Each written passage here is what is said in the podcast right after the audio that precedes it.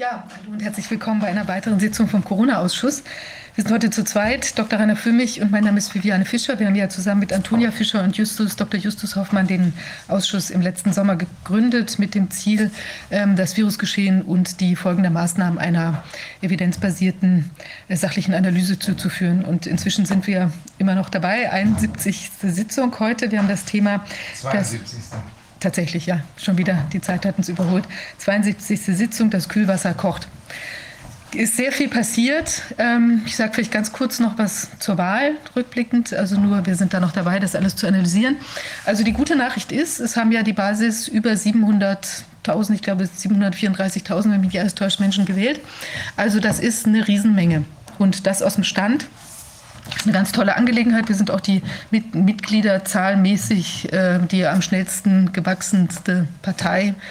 Ich glaube, die es überhaupt jemals gab, also in Deutschland. Ja, also insofern, das ist sehr, sehr erfreulich. Das Endergebnis jetzt mit den Gesamt, ich glaube 1,4 Prozent oder so, ist natürlich nicht äh, befriedigend.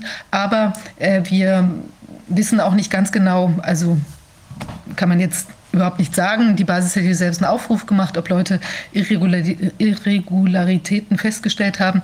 Also ich habe selbst ein, zwei, ähm, wir waren an einem Wahlbüro und haben da feststellen können, dass da jemand noch um 7 Uhr äh, seinen Wahlzettel eingeschmissen hat. Das war im Prenzlauer Berg. Allerdings, äh, und das wäre jetzt rechtlich noch zu beurteilen, ähm, also wir haben davon auch einen Clip gedreht mit der Person ähm, und wir wissen aber nicht genau, oder ich weiß nicht genau, oder wir können es noch nicht ganz einschätzen, ist das legal oder nicht, weil der Mensch wohl um 17 Uhr schon in der Schlange war und eben davon betroffen, dass keine Wahlzettel äh, zur Verfügung standen, hat er vereinbart, dass er dann später um 19 Uhr noch mal kommen darf. Ich bin jetzt überfragt, ob das irgendwie Lega Artis ist. Das wird man irgendwie herausfinden müssen. Aber es gibt auf jeden Fall sehr viele Berichte. Aber ja, das kann man, daraus kann man aus meiner Sicht jetzt noch nicht aktuell was herleiten.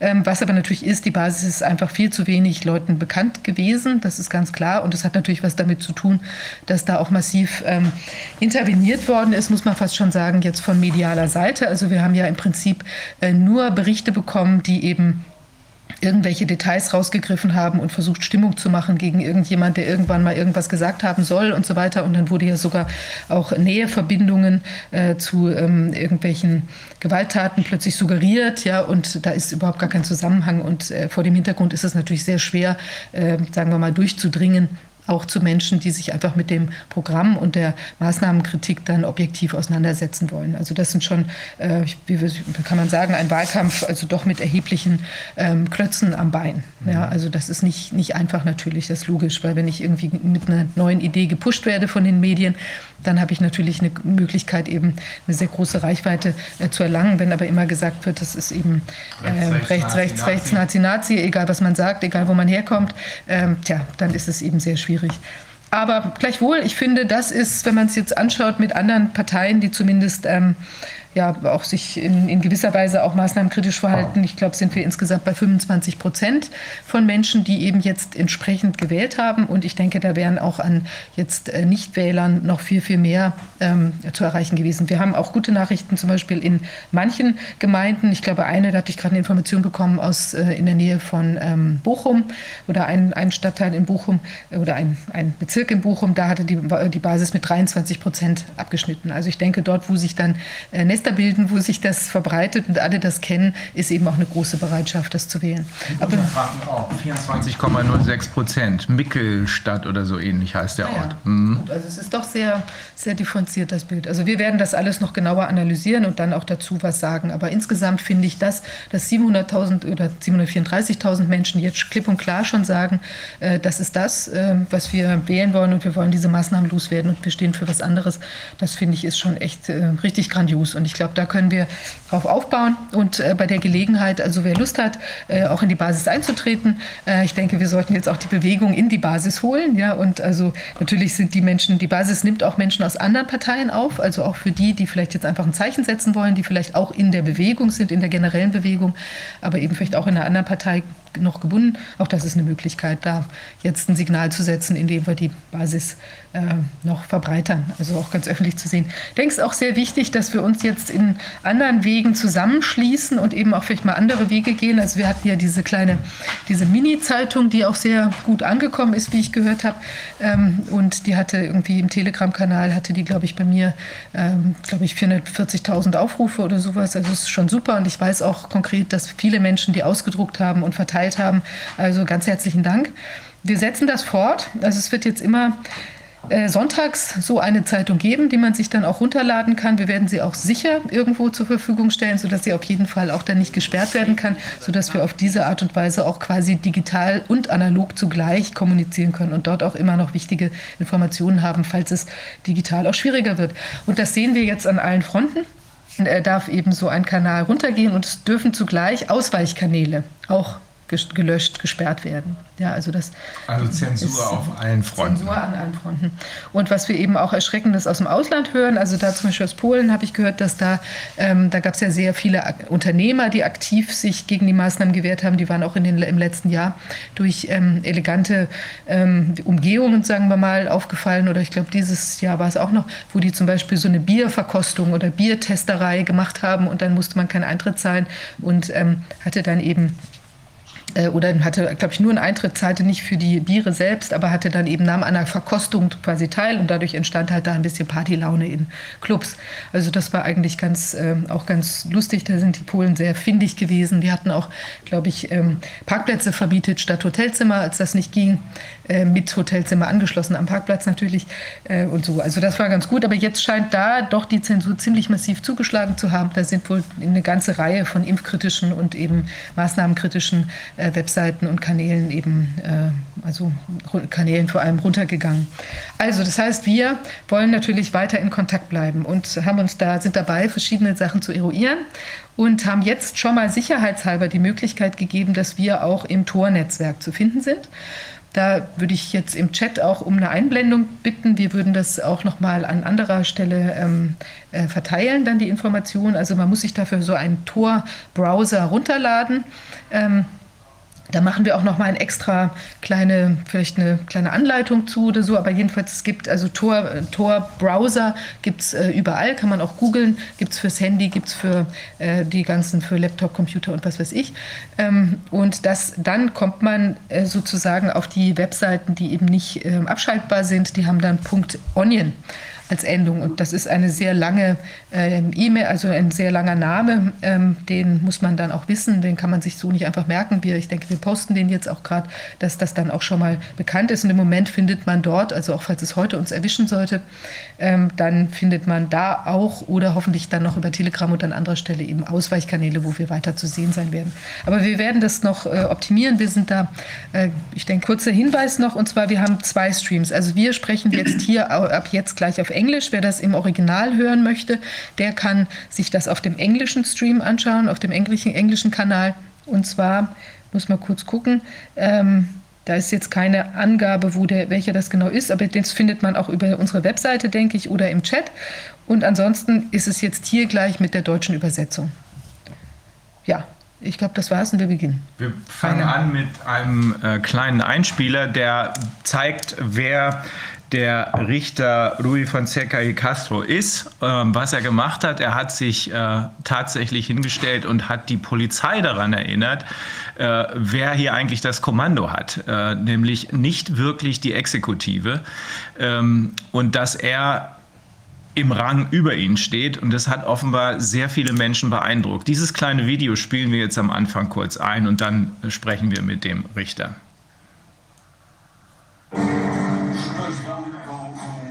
Sobre as pessoas. Não usar máscara. Então o que é que vão fazer? São ordens que nós temos. Sim, quais são as ordens? Os senhores, não vão, os senhores não vão carregar sobre as pessoas, está a perceber? Os senhores não vão carregar sobre as pessoas, porque senão os senhores é que vão ser detidos hoje. Os senhores não vão carregar sobre as pessoas, está a perceber? Está a perceber? Está a perceber? Está a olhar nos olhos. Eu tenho medo sim, está a perceber o que eu estou a dizer? Ai de você que carregue sobre as pessoas, porque há coisas que vão ser sabidas. Nos faz entrar, olhar nos olhos. Olhar nos olhos. Está a perceber? Está a perceber? Não vai carregar sobre as pessoas. Não vai carregar sobre as pessoas. Está a perceber? Está a perceber? Não vai carregar sobre as pessoas. As pessoas estão aqui pacificamente. Não vai carregar sobre as pessoas por não usarem máscara. O senhor acha que? Os senhores é que não os senhores, é dar- os senhores aqui vão não. O senhor não tem que dizer é que eu dou ou não. Não toca, não toca, não toca. Está a perceber? Ponha-se no seu lugar. Ponha-se no seu lugar. Sou autoridade judiciária aqui. E o senhor também ponha-se no seu lugar. Está a perceber? O senhor vai ser detido se carregar em alguém. O que. O quê? Diga. O senhor também tem que pôr no seu lugar. Eu ponho no meu lugar. E o meu lugar é este. Acima. Sim, acima de si. Está a perceber? O senhor está, está abaixo de mim. Portanto, o senhor não vai carregar sobre ninguém.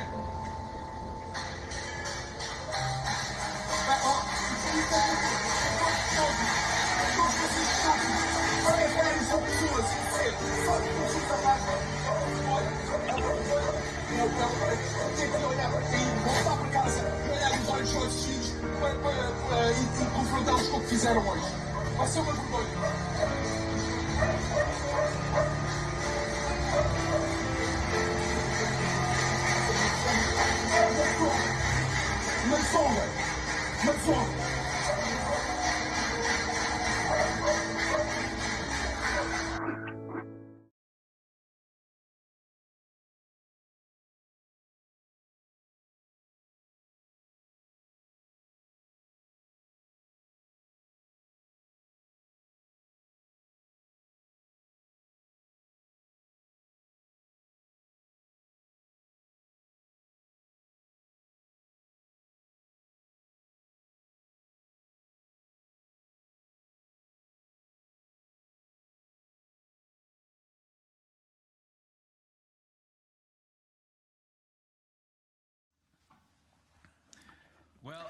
Gut, tut mir leid, dass wir jetzt noch ein bisschen warten mussten. Dr. Rui Fonseca y Castro, habe ich das richtig ausgesprochen? Ja. Ja, ja. Okay, ich, äh, ich werde irgendwann noch mal Portugiesisch lernen möchten, weil das so eine schöne, coole Sprache ist. Wann ist das passiert, was wir da gerade in dem Video gesehen haben? This happened on the 7th, November 7th. Das ist am November 7th, September 7th this year. 7. September dieses Jahres passiert. Im letzten Monat.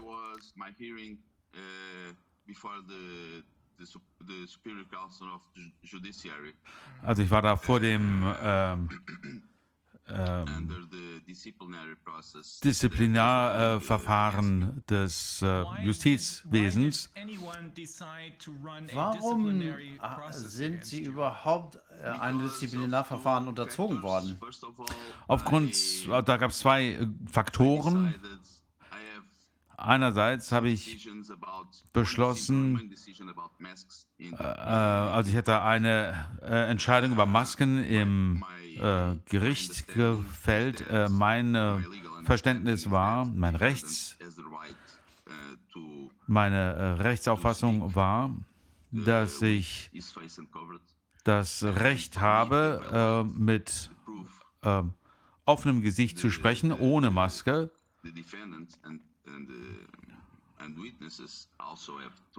Und dass äh, sowohl Angeklagter als auch ähm.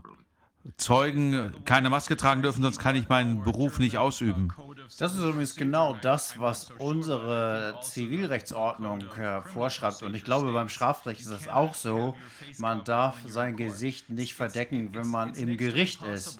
Das ist fast unmöglich, Zeugen zu befragen, die ihr Gesicht verdeckt haben. Man kann die Emotionen nicht lesen. Das macht überhaupt keinen Sinn. Das ist also der Grund, warum sie einem Disziplinarverfahren unterzogen werden sollen. Ja? Ja, das Hat meine Suspension, eine Suspendierung suspension ausgelöst. Meine of Suspendierung. Das war the eine der Gründe.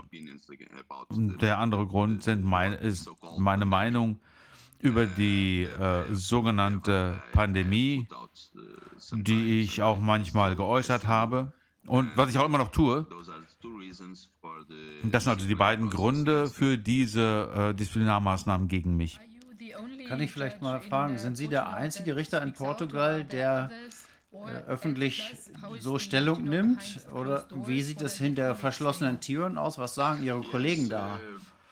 Publicly, Ja, es gibt ähm, einen weiteren Kollegen, Not so, probably not so, uh, so, nicht ganz so, uh,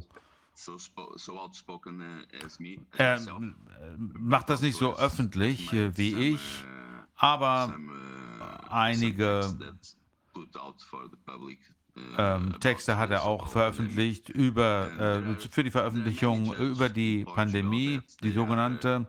Have, um, Und ähm, die ähm, Richter im ähm, Portugal haben, ähm, ich würde nicht sagen, eine klare Sicht dessen, was passiert, aber äh, aus rechtlicher Sicht zumindest haben sie schon eine gute, ein gutes Verständnis, was hier passiert, aber sie äußern sich nicht öffentlich. Ähm, Das ist, denke ich, normal, der Normalfall. Es gibt auch viele andere, die sich völlig auf die Seite der Regierung haben ziehen lassen durch die äh, Erzählungen der Regierung, auf diese äh, völlig, äh, mit den völlig unsinnigen äh, Behauptungen. Wir haben eine äh, sehr korrupte Regierung in Portugal, auch was die öffentliche Gesundheit angeht. Äh, da muss man sagen, sind sie völlig korrupt und denken nur an sich selbst. Das ist der Eindruck, den wir von unserem eigenen Regierung auch haben, dass sie völlig unter der Kontrolle oder eben auch in konform mit der anderen Seite sind. Sie haben diese Pandemie für lange Zeit geplant. Und das beruht auf Fakten, denn wir wissen, dass viel, seit vielen Jahren die andere Seite, die wir jetzt äh, in Übereinstimmung mit den Worten von Catherine Austin-Fitz, eine frühere Assistentin in den Vereinigten Staaten zum, äh, im Bereich Wohnen war. Sie nennt das Mr. Global, das sind die ganzen globalen Unternehmen und die globalen äh, NGOs, die da sind. Und die Hauptplattform, äh, wo das alles zusammenläuft, ist das Weltwirtschaftsforum in Davos. Es gibt andere, die Bilderberger, aber das hier scheint die wichtigste Plattform zu sein. Und deswegen bin auch ich zu dem Schluss gelangt und ich denke, dass äh, gilt auch für Viane. Genauso wie Sie das zum, über die äh, portugiesische Regierung sagen, das gilt für unsere auch. Sie ist äh, gekidnappt worden, aber viele Mitglieder im Parlament haben, sind dem Narrativ verfallen und glauben in diesen Panikmodus und finden jetzt nicht raus. Sie verstehen zwar, dass sie irgendwas hier nicht stimmt, aber gleichzeitig müssen sie auch erkennen, dass sie dafür verantwortlich sind, weil sie da mitgemacht haben. Und das macht es ihnen natürlich sehr schwer. Glauben Sie, dass die Bevölkerung versteht oder besser versteht, was hier los ist, als die Regierung? Naja, die portugiesische Regierung versteht schon ganz genau, was hier passiert.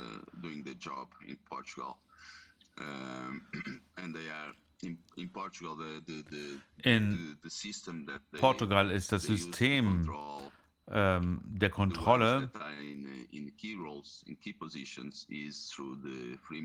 ähm, das da eingesetzt wird, ist, dass man ähm, Mitglieder einer Geheim, eines Geheimbundes, das heißt kein Geheimbund, aber es sind ist schon sehr diskret, das Ganze. Und die werden dort in die richtigen Positionen verbracht.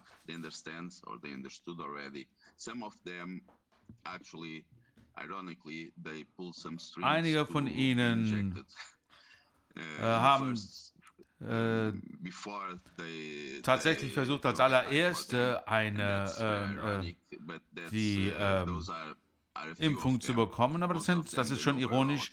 Ganz wenige äh, waren das, aber die meisten wissen genau, was hier passiert. Die äh, Bevölkerung ist noch immer sehr tief gespalten. In äh, Portugal sind 85 Prozent der Bevölkerung schon geimpft und ich denke, diese Zahl ist nicht korrekt. Aber auf jeden Fall ist äh, mit Sicherheit der äh, Großteil der Bevölkerung schon geimpft. Und die Menschen verstehen immer mehr, unglücklicherweise zu spät für viele. Sie verstehen, was hier läuft, denn sie sehen die Konsequenzen der Impfungen, äh, dieser Impfungen, die sie sich haben setzen lassen. Sie sehen, was ihnen passiert, ihren think Verwandten. Und, äh, ich uh, denke, dass die Geschichte Ähm, das äh, erkennen wird. Aber für uh, viele wird das zu spät sein. Und ich hoffe, dass diejenigen, die sich noch nicht haben äh, impfen lassen und die jetzt unter riesigem Druck stehen, sich ähm, äh, impfen zu lassen, dass sie die. Stärke äh, aufweisen, sich dem zu widersetzen, denn das ist wirklich wichtig. Darf ich noch mal was fragen? Für die Arbeitgeber üben die Druck aus auf die Angestellten. Hier haben wir das, glaube ich, vom 11. Oktober wird es so sein, dass die Tests nicht mehr umsonst sein werden. Man muss sie bezahlen. Also wenn man jetzt drei Kinder, äh, die in der Universität studieren, und die müssen sich dann dreimal die Woche testen lassen. Das ist, äh, wer kann das dann alles bezahlen? Das ist ja richtig viel Geld, was da zusammenkommt. Und damit sind die Leute natürlich in einer unglücklichen Situation äh, und lassen sich dann vielleicht impfen, obwohl sie es eigentlich gar nicht wollen. Ist das äh, in Portugal auch so? Uh, in Portugal,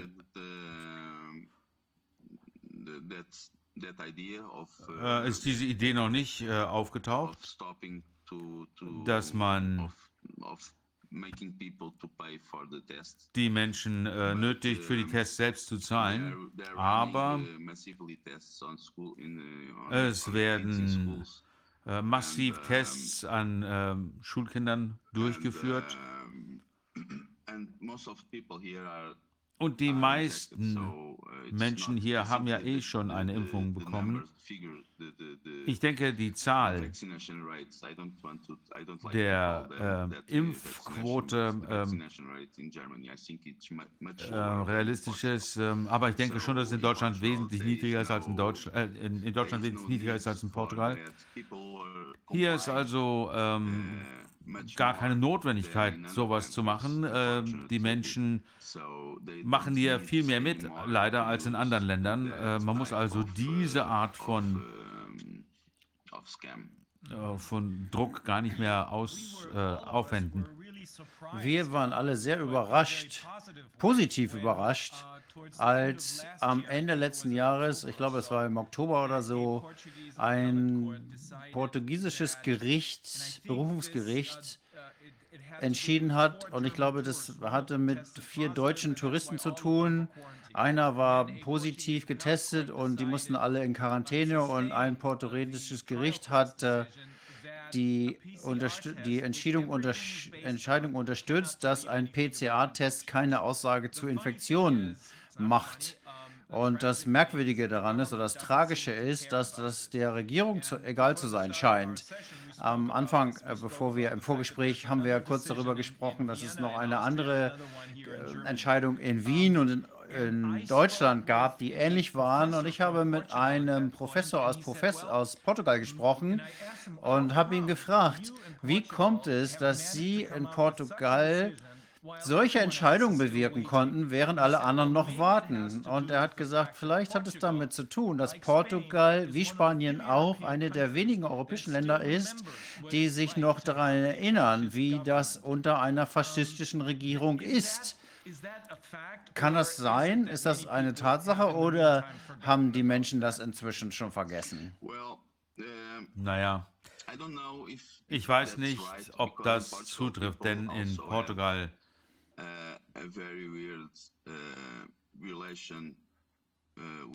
haben die Menschen auch, auch schon ein sehr enges Verhältnis zur Regierung, zum Staat. Sie sehen äh, den Staat quasi als Vaterfigur, uh, also Der- strafen kann, aber auch belohnen kann. Also das ist schon ambivalent. Ich weiß nicht, ob das wirklich zutrifft. In Portugal gibt es eine äh, rechtliche Maßnahme, der Habeas Corpus. Äh, das bedeutet, dass wenn man ähm, verhaftet wird, dann kann man verlangen, einem Richter vorgeführt zu werden. Und dann kann man sagen, okay, verhaftet mich jetzt illegal. Oder in dem Fall äh, die, den Hausarrest äh, oder in einem Hotelzimmer, wie das äh, der Fall war bei den äh, deutschen Touristen. Und die haben diesen Habeas, die haben sich auf den Habeas Corpus äh, berufen. Das wurde äh, aufrechterhalten. Sie wurden also freigesetzt und äh, die Regierung hat sich dann an, den, an ein Berufungsgericht gewandt. Äh, also das äh, ähm, Bezirksgericht und äh, bislang gibt es keine weiteren, also das hat es auch bestätigt und es gibt bislang keine anderen Entscheidungen anderer Gerichte. Das bedeutet also, dass man nicht in einem Hotelzimmer festgesetzt werden kann oder sonst irgendwo, nur weil die Polizei das sagt. Das ist eine, äh, äh darum ging es bei dieser Entscheidung. Diese Entscheidung war ein, einzigartig, weil äh,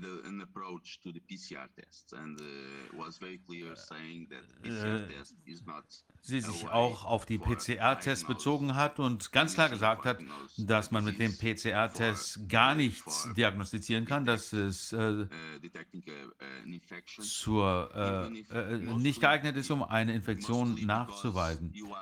Äh, vor allem, weil wenn man nicht persönlich von einem Arzt untersucht wird, äh, dann ist der PCR-Test unzureichend, um zu, davon abzuleiten, dass man krank ist oder dass man äh, irgendetwas sich eingefangen hat.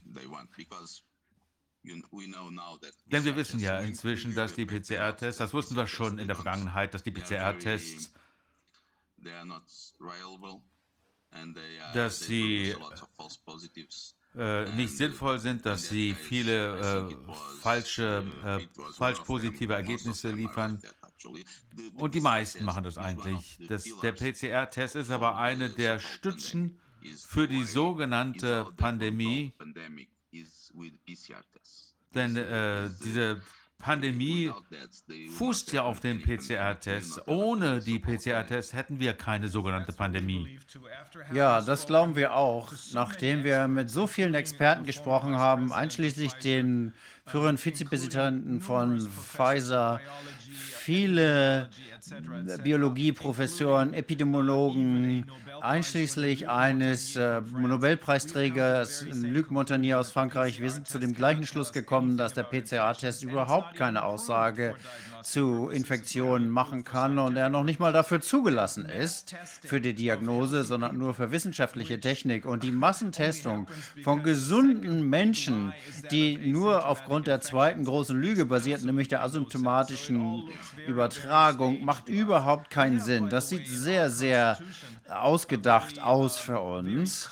Und wir sind zu einer ganz klaren ähm, äh, Ansage gekommen in unserem Grundgesetz, die sagt, das sagt, dass wir ähm, die Bewegungsfreiheit eines Menschen nur durch einen Richter eingeschränkt werden kann, nicht durch einen Arzt, durch niemanden anders. Aber es hat natürlich viele Gelegenheiten gegeben, wo die Menschen in die Quarantäne geschickt wurden. Und äh, ich denke, das ist in Portugal auch so, richtig? Ja, war dasselbe. Wir haben auch ähm, Paragraph, äh, Artikel 27 in der Verfassung, der besagt, dass wenn jemand festgenommen oder verhaftet wird, oder wann jemand festgenommen oder äh, verhaftet werden kann. Ähm, wir haben zum Beispiel den Fall, dass jemand in eine äh, psychiatrische Anstalt eingewiesen werden kann, wenn er eine Gefahr für sich selbst oder andere äh, darstellt. Aber auch äh, das muss auch ähm, entweder vor, im äh, Vorfeld ähm, von einem Richter angewiesen werden oder im Nachhinein äh, bestätigt werden. Also für mich wäre das völlig undenkbar, dass ein Arzt das äh, tun würde, was äh, hier gemacht wird, dass gesunde Menschen in, unter Hausarrest gestellt werden oder dass die Polizei, ohne äh, einen Richter anzurufen, dass man äh, Menschen da einsperrt. Und äh, in Portugal geht das nicht. Wir haben eine Verfassung, die ähm, besagt, dass das nicht möglich ist. Aber äh, die Zahlen, ich denke, es waren äh, zigtausend Menschen, die täglich unter äh, Hausarrest gestellt wurden. Heute vielleicht nicht mehr so viel, weil die äh, Impfungen halt so weit fortgeschritten sind. Also viele, na vielleicht nicht viele, aber einige, schon einige äh, Fälle, ähm, ähm, die vor Gericht gingen und die dann wirklich ähm, akzeptiert wurden. Und wenn jemand vor Gericht gezogen ist, gesagt hat, die Polizei hat mich unter Hausarrest gestellt oder die Regierung hat das gemacht, äh, dann haben äh, viele Gerichte eben auch den Habeas Corpus aufrechterhalten und die Leute freigesetzt. Also das äh, Gerichtssystem funktioniert noch nicht besonders gut. Es ist geschwächt, aber es funktioniert noch. Übrigens, ich wollte noch erwähnen, dass die äh, Richter von diesem Fall, den Sie erwähnt hatten, die wurden auch mit äh, Disziplinarmaßnahmen bedroht. Ja, das wollte ich schon fragen. Wir haben davon gehört und wir haben das einem anderen Richter gegenüber erwähnt, in Italien. Und er hat gesagt, wir müssen die internationale Richtervereinigung äh, darauf aufmerksam machen. Und ich glaube, er hat das auch getan. Ist da was passiert? Sind die noch aktiv als Richter oder sind die auch suspendiert worden? Nein, es gab keine keine äh, Disziplinarmaßnahmen gegen sie, aber sie wurden ihnen angedroht. Wer hat ihn, wer hat ihn damit gedroht?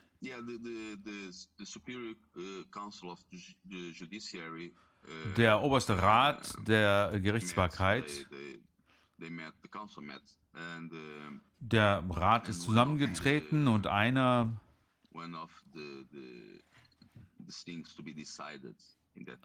oder äh, der Tagesordnungspunkte bei dieser äh, Sitzung war, dass äh, ähm, Disziplinarmaßnahmen, ob die eingeleitet werden sollten. Also es gab diese Möglichkeit, die stand im Raum, dass das passieren würde. Das ist sehr offensichtlich, dass diese ganzen Maßnahmen, nicht nur diejenigen, die diesen drei Richtern, ich glaube, es war ein, äh, ein, äh, ein, ein ja, aus ja. drei Richtern, richtig? Ja all diese Maßnahmen, die ihnen angedroht worden waren und auch die Maßnahmen, die ergriffen worden sind, einschließlich diejenigen, die darüber hinausgegangen sind, über Disziplinarmaßnahmen, das sind eigentlich ja schon strafrechtliche Maßnahmen, die hier gegen diesen deutschen Richter ergriffen worden sind. Offensichtlich ist das alles politisch motiviert. In unserem Land hier ist es von, der Green, von den Grünen äh, dort in Weimar motiviert worden. Glauben Sie, dass diese Maßnahmen, ich bin ziemlich sicher, dass sie hier äh, ungeschoren davonkommen werden. Und ich bin auch sicher, dass die Deutschen, dieser deutsche Richter ungeschoren davonkommt. Äh, ich kenne ihn persönlich. Und dass äh, die ganzen Anklagepunkte werden fallen gelassen werden müssen, weil es keine wirklichen Anklagepunkte sind. Das, was gegen ihn vorgebracht wurde, ist absolut lächerlich im Vergleich, wenn man sich überlegt, dass es die Grundlage war für die ähm, Inhaftungsnahme, Inhaftnahme und die Durchsuchung war. Der einzige Punkt war, dass er keinen äh, substanziellen, er hätte das nicht machen sollen, weil es nicht seine, in seine Zuständigkeit gefallen ist, sondern dass es in die Zuständigkeit eines Verwaltungsgerichts gefallen wäre und nicht in die seines Familiengerichtes. Inzwischen gibt es zwei, drei Entscheidungen von Berufungsgerichten dazu, die ganz klar gesagt haben, in solchen Fällen, wenn eine Mutter sich an einen Richter wendet und sagt, ich habe hier ein Problem, weil meine Kinder offensichtlich in der Schule gefoltert werden oder scheinbar, dann hat er natürlich die Befugnis zu urteilen und nicht das Verwaltungsgericht. Ich denke also, die wahre Absicht all dieser Maßnahmen, die hier gegen Sie und auch gegen diesen Weimarer Richter ergriffen worden sind, ist eine Botschaft auszusenden an die anderen Richter und sie zu bedrohen und ihnen zu sagen, wenn sie nicht entscheiden, wie, das, wie die Regierung will, dann krieg, geschieht ihnen Ähnliches. Ja, dem würde ich zustimmen. Das ist eine, eines der Hauptziele äh, dieser Disziplinärverfahren.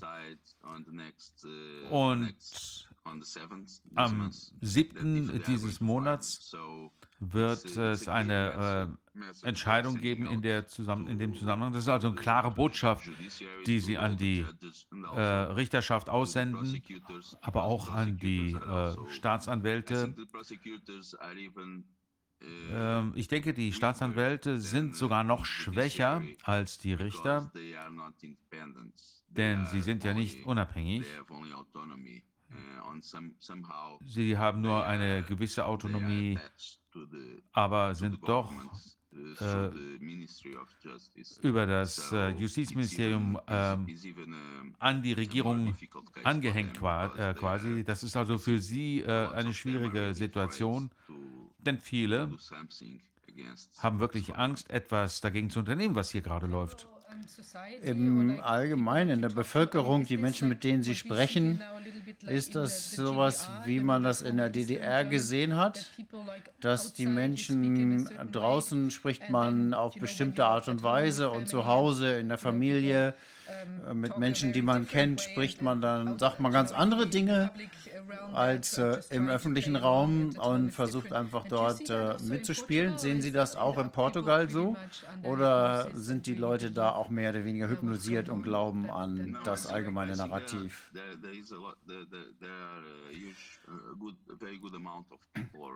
Ich denke, es gibt schon eine ganze Reihe von Menschen, eigentlich schon von Anfang an gab es Menschen, die gleich verstanden haben, was hier läuft, aber die Zahl nimmt immer mehr zu.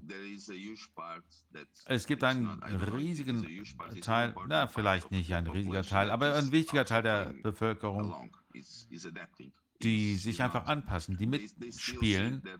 Sie denken immer noch, dass äh, es irgendwann mal wieder äh, zur Normalität zurückkehrt, wenn man mitspielt.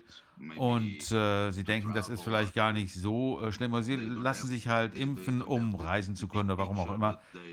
Sie sehen zwar äh, nicht das große Ganze, aber sie misstrauen der Regierung. Die Anzahl wächst langsam. Ja, es gibt noch einen riesigen Anteil der Bevölkerung, der einfach mitspielt. Äh, draußen auf der Straße, wenn ich mit Menschen spreche, die auf mich zukommen, äh, dann sagen sie oft, ja, ich bin Beamter, ich kann wirklich nicht öffentlich äh, mich äußern, aber ich unterstütze sie. Ähm, ich verstehe, was Sie machen. Bitte machen Sie das weiter. Ähm, geben Sie nicht auf. Also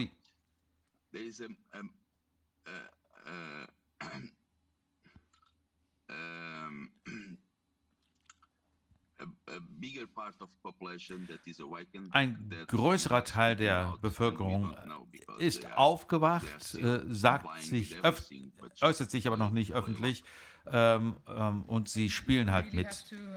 Und die Menschen zum Beispiel in Polen, aus Polen habe ich gehört, dass die fünfte Welle jetzt kommt. Und da ist es genauso das gleiche Spiel wieder und wieder.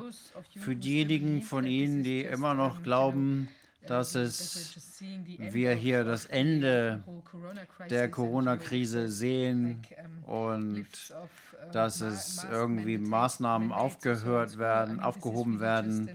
Das ist eigentlich nur ein Zwischenspiel und Sie sollten sich klar machen, dass wir natürlich im Herbst das gleiche Spiel wieder neu sehen. Also The influenza season is coming as usual. Ja. Ja, natürlich, die Grippesaison kommt auf uns zu, wie immer. Das Problem in Portugal ist, dass der äh, überwiegende Mehrheit, äh, Mehrzahl der Menschen geimpft sind, also wird es ein bisschen schwierig werden, das äh, in das Covid-Narrativ zu übernehmen. Ähm, es wird im Moment gesagt, dass äh, das Virus stärker geworden ist als in der Vergangenheit. Äh, das heißt, mit der Grippe letzten Jahr gab es nicht, ne? denn wir hatten ja Covid und äh, das war ja unsere äh, Grippe. Also gab es letztes Jahr definitionsgemäß keine Grippe. Und das werden die jetzt den neuen Varianten ähm, aufbürden, Delta oder was auch immer. Aber sie müssen irgendwie einen Ausweg finden oder eine Ausrede, eine, ein Narrativ finden. Die meisten Leute haben äh, eine Impfung, weswegen sollten sie Covid bekommen. Ne? Und wenn man jetzt die Menschen zählt, die an Covid erkrankt sind, haben wir die Situation, dass jeder, der geimpft ist, zwei Wochen nach der, erst zwei Wochen nach der Impfung, nach der zweiten Impfung werden sie als geimpft gezählt. Das heißt, jeder, der kurz nach der ersten Impfung krank wird, der kann, wird immer noch als ungeimpft gezählt. Das heißt, der kann dann ja auch ein ungeimpfter Covid-Todesfall sein. Deswegen haben wir hier diese Pandemie der Ungeimpften in Deutschland. Ist das in Portugal auch so? Ja, es ist ziemlich dasselbe. Was als äh, geimpft gilt, das ist jemand, der, bei dem die Impfung schon 14 Tage zurückliegt, wenn man kein Covid bekommt, wenn man äh, Covid bekommt, dann ist man, gilt man anschließend wahrscheinlich nicht mehr als geimpft. Ja, hier läuft das, hier läuft das genauso. Und das ist das, was die Leute, in, den Leuten inzwischen aufstört, äh, aufstößt und weswegen sie schwierige Fragen anfangen zu stellen. Ja, ja. Deswegen denke ich auch,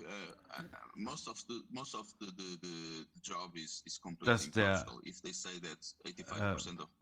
die Arbeit in äh, Portugal ja schon geleistet. Also wenn Sie sagen, dass 85 Prozent der Bevölkerung geimpft sind, dann ist das doch gelaufen. Äh, trotzdem halten Sie das äh, Masken, die Maskenpflicht aufrecht. Und es wurde jetzt auch ein bisschen äh, geöffnet, aber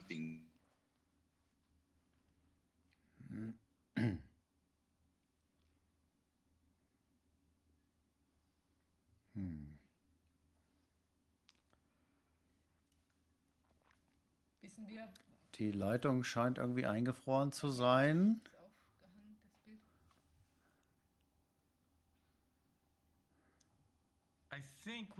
Ich glaube, die Leitung ist abgebrochen.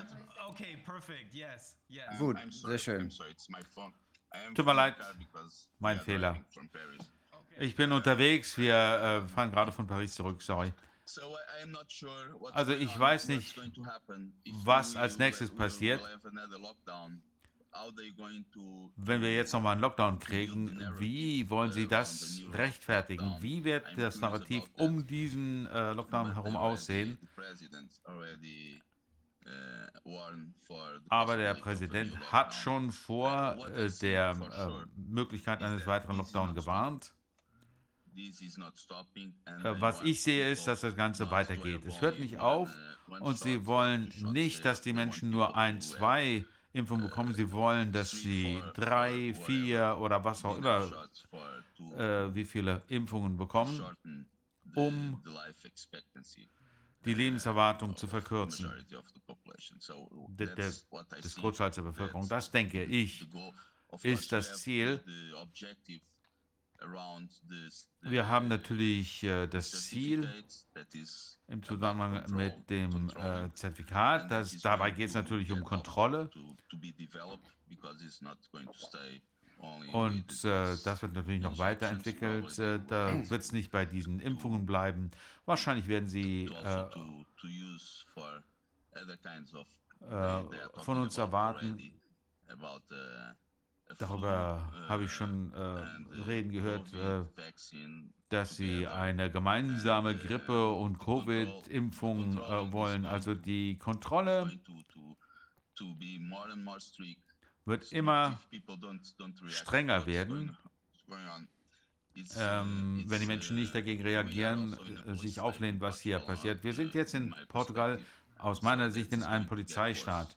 Und das wird immer schlimmer werden, wenn die Menschen sich nicht dagegen wehren. Ja, dem stimme ich völlig zu. Und ich glaube, das gilt für uns beide hier. Was wir bisher gehört haben, und das ist alles faktenbasiert, das, es basiert auf äh, Aufsagen von Menschen, von denen ich glaube, dass sie keinen Grund haben zu lügen. Es sind Doktor, es sind Wissenschaftler, Geschichtswissenschaftler. Aus fast jedem Feld kommen äh, die Menschen. Und es ist offensichtlich.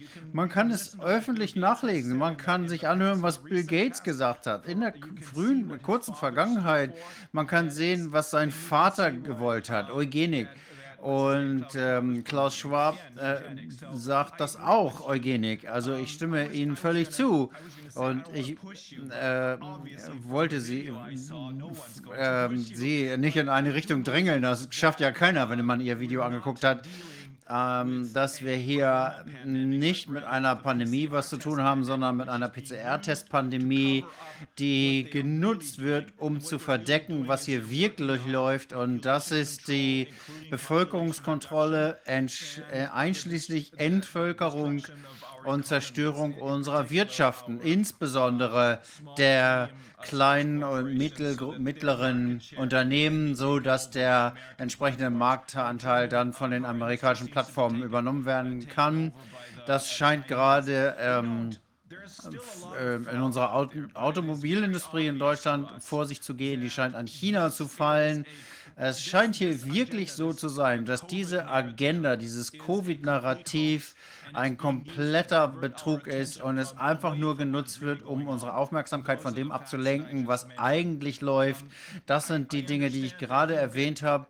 Ich verstehe, dass Sie Ihre Informationen nicht nur aus den Mainstream-Medien haben. Deswegen frage ich Sie, haben Sie die gleichen Erkenntnisse gewonnen?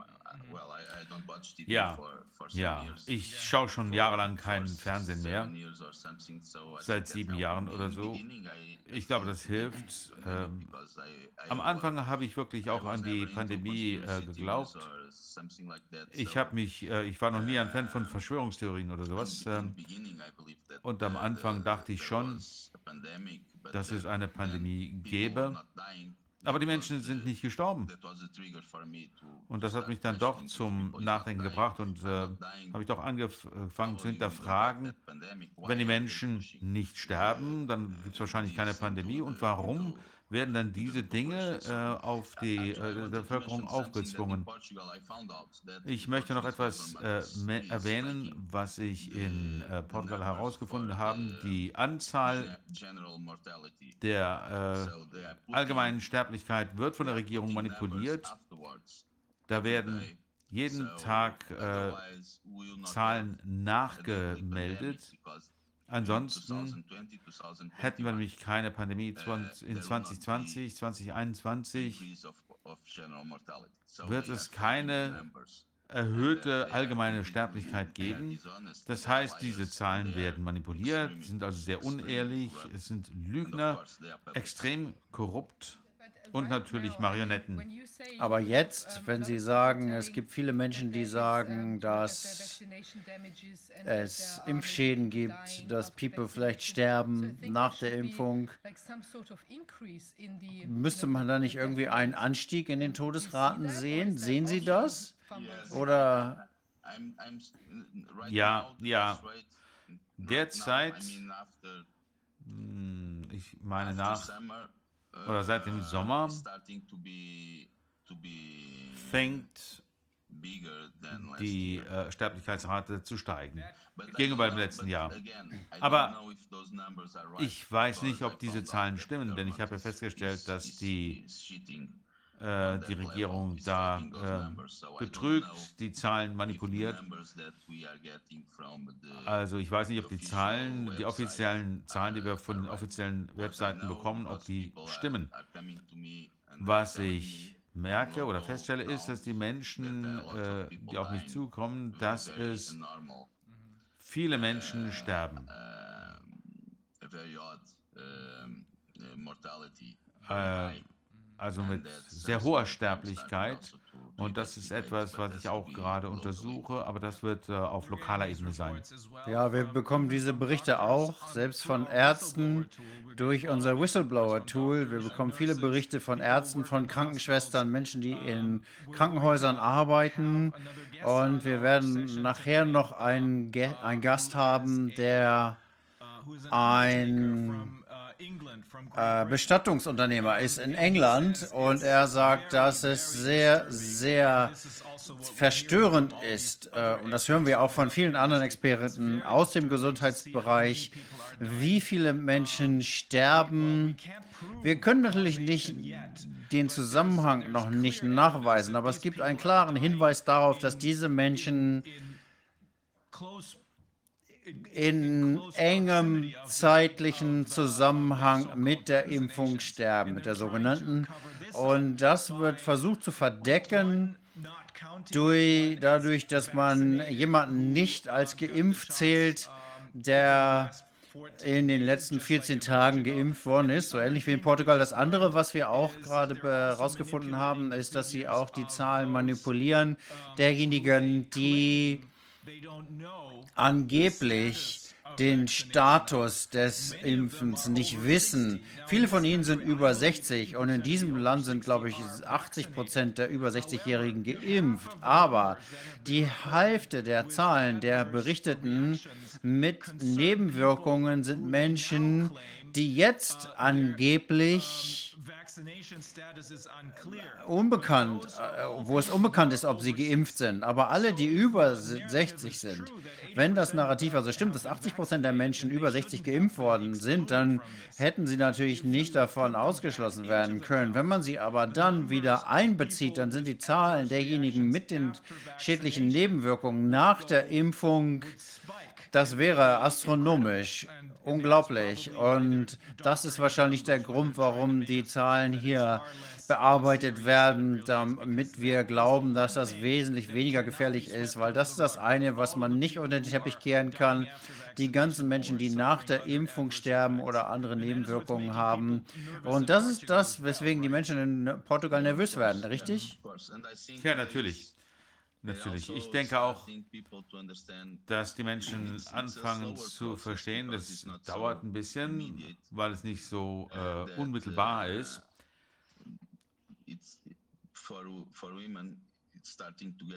Dass es für Frauen schwieriger wird, ähm, schwanger zu werden.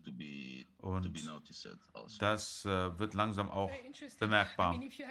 Das ist sehr interessant, wenn Sie dazu Informationen haben, Ärzte äh, oder andere, die, die Sie kennen, die sollten mit uns gerne Kontakt aufnehmen. Am 20. September hatten wir eine Pathologiekonferenz. Das äh, finden Sie unter pathologiekonferenz.de. Das ist auch in andere Sprachen übersetzt worden. Ich glaube Italienisch, Spanisch, Englisch und auch ähm, Spanisch. Das können wir auch ins Portugiesische machen. Wir haben äh, Pathologieprofessoren, äh, die haben sich zehn Tote angeschaut und in sieben Fällen haben sie gesagt, es ist sehr, sehr wahrscheinlich im Zusammenhang mit der Impfung und äh, Myo Myokarditis, Thrombose, all diese Dinge haben sie dort gefunden, Lymphozytenstürme ähm, Autoimmunreaktionen.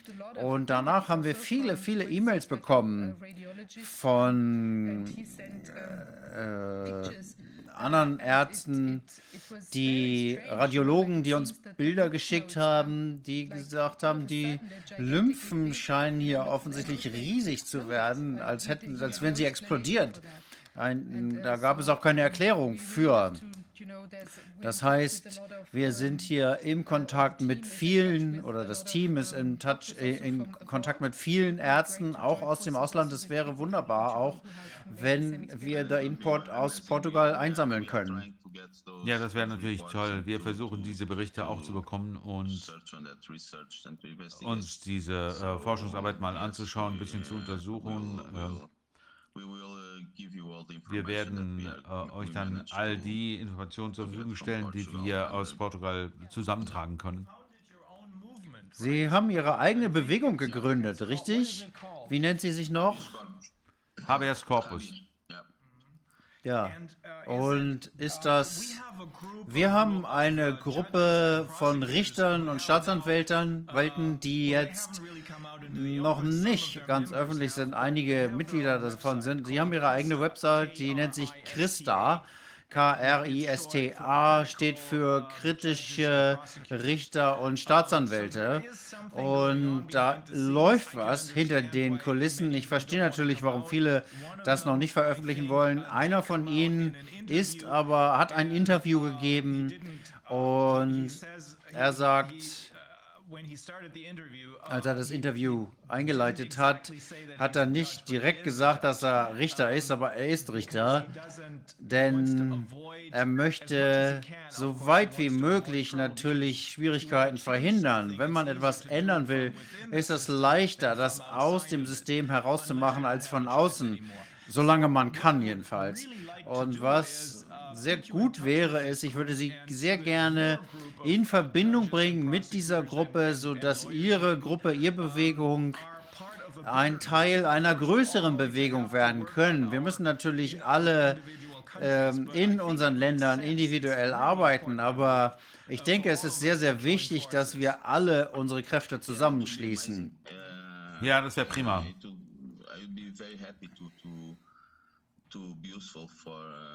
Ich würde mich sehr freuen, hier äh, mich beteiligen zu dürfen. Ja. ja, ich bin auf jeden Fall, stehe ich zur Verfügung. Gut, gibt es noch etwas, was wir nicht angesprochen haben, was wichtig wäre anzusprechen? Ja, ich wollte ja noch äh, erwähnen, ich weiß nicht, ob euch das äh, bewusst ist. Ich habe ein Strafverfahren gegen, das, äh, gegen die Regierung angestrebt und jeden, der äh, mit, der, äh, mit dem Impfprogramm zu tun hat, wegen äh, Verbrechen gegen die Menschlichkeit, da kann ich euch auch ähm, die Unterlagen dazu zuschicken.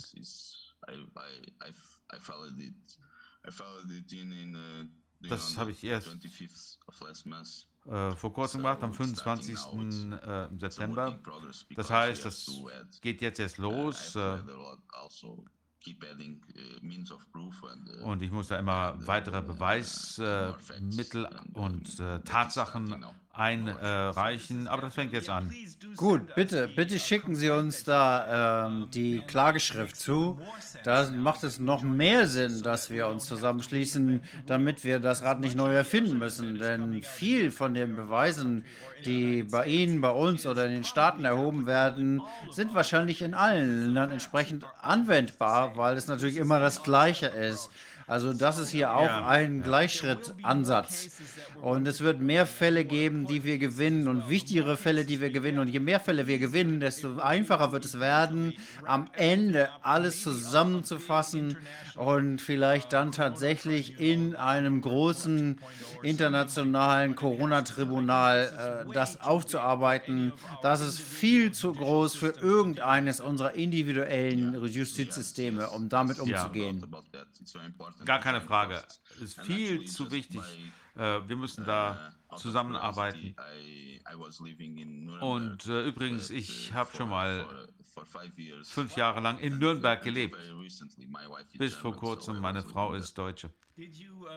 Haben Sie da dieses berühmte, diesen berühmten Raum 600, wo die Nürnberger Proteste stattgefunden haben, besucht?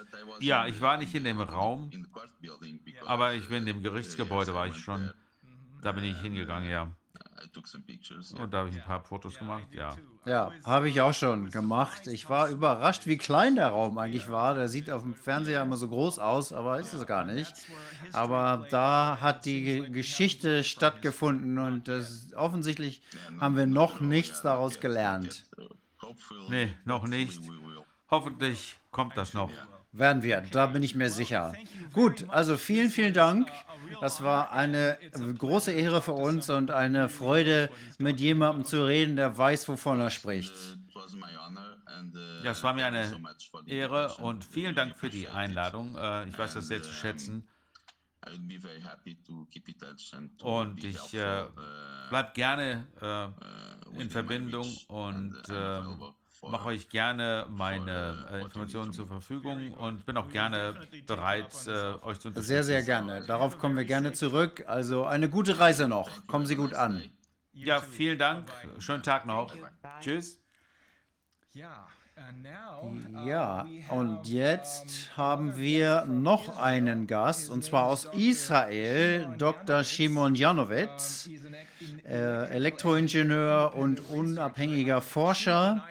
Shimon und ich kennen uns seit äh, schon relativ langer Zeit. Wir haben zusammengearbeitet in einem Panel mit verschiedenen Anwälten und anderen Berufen, im, äh, wo es um Kindergesundheit geht, ähm, mit Kennedy. Shimon, Sie sind jetzt in Israel, richtig? Ja, könnt ihr mich sehen? Uh, oh, okay. Now uh, I'm, I look better. Okay, jetzt sehe ich besser aus. Ich bin jetzt in Israel. Hallo, Vivian, it's good. äh, hallo Vivian, Rainer. Äh, schön euch wiederzusehen. Ja, leider bin ich gerade in Israel, denn äh, es wäre mir lieber, wenn ich nicht hier wäre. Aber so sieht es halt aus. Wie ist die Situation in Israel im Moment? Ich habe, ich möchte das vielleicht auch noch mal äh, empfehlen, äh, um ein Video zu gucken. Jemand hat das aus, zusammengestellt, eine Dame, Wachs, äh, Testimony, Impf, äh, Impfzeugen, die alles Mögliche hatten, Blutungen, Thrombosen, Herzprobleme, neurologische Ausfälle, alle möglichen Dinge, die sehr, sehr unangenehm sind. Und die Menschen sind trotzdem sehr behindert dadurch, äh, durch diese Erfahrung nach der Impfung. Sehen Sie da viel von mit, im Moment? Wie ist da der Status im Moment? Uh. Die Lage ist schrecklich.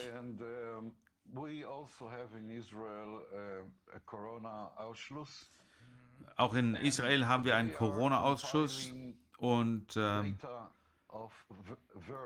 know, die stellen äh, Daten zusammen zu government negativen Reaktionen auf die äh, Impfung, denn die Regierung äh, bietet hier überhaupt kein, ähm, kein vernünftiges System dafür an, äh, überhaupt kein System, um das nachzuvollziehen. Deswegen ist das Projekt, das ihr habt, äh, ist äh, 40 ganz wichtig. Wir haben hier auch das, die Arbeit zum Beispiel einer äh, Dame, die testimonies 40 unterschiedliche äh, Zeugenberichte äh, zusammengetragen hat, aber der Ausschuss hat tausende von Berichten zusammengetragen, von äh, vielen Menschen, zum Teil von Verstorbenen, denn einige von haben es leider nicht überlebt. Also wir haben jede Menge negativer Folgen, uh, einschließlich bis hin zu Todesfällen. Und trotzdem hat die Regierung immer noch eine, ein Narrativ, das so erstaunlich faschistisch ist. Das ist nichts Besonderes für Israel. Oder in, in, in Israel ist das nicht, Israel, ist nicht der einzige Ort. Aber was mich wirklich schockiert ist, dass äh, crimes against ausgerechnet in. Israel uh, so, äh, die Regierung solche Maßnahmen ergreift, die wirklich äh, Verbrechen gegen die Menschlichkeit, gegen die eigene Bevölkerung sind. Wir hatten jetzt äh, eine, wir haben jetzt eine neue äh, Regierung. Ich habe gehört, dass ihr auch in Deutschland äh, Wahlen hattet. Rainer, habt ihr schon einen neuen Kanzler? Ich weiß nicht, äh, ob du ins äh, Parlament geschafft hast, Rainer. Ich hoffe, dass ihr habt, aber Nein, leider nicht. Wir haben uns ganz gut geschlagen und bekommen jetzt Dutzende von Berichtigungen von Wahlbetrug. Das müssen wir uns nochmal genau ansehen.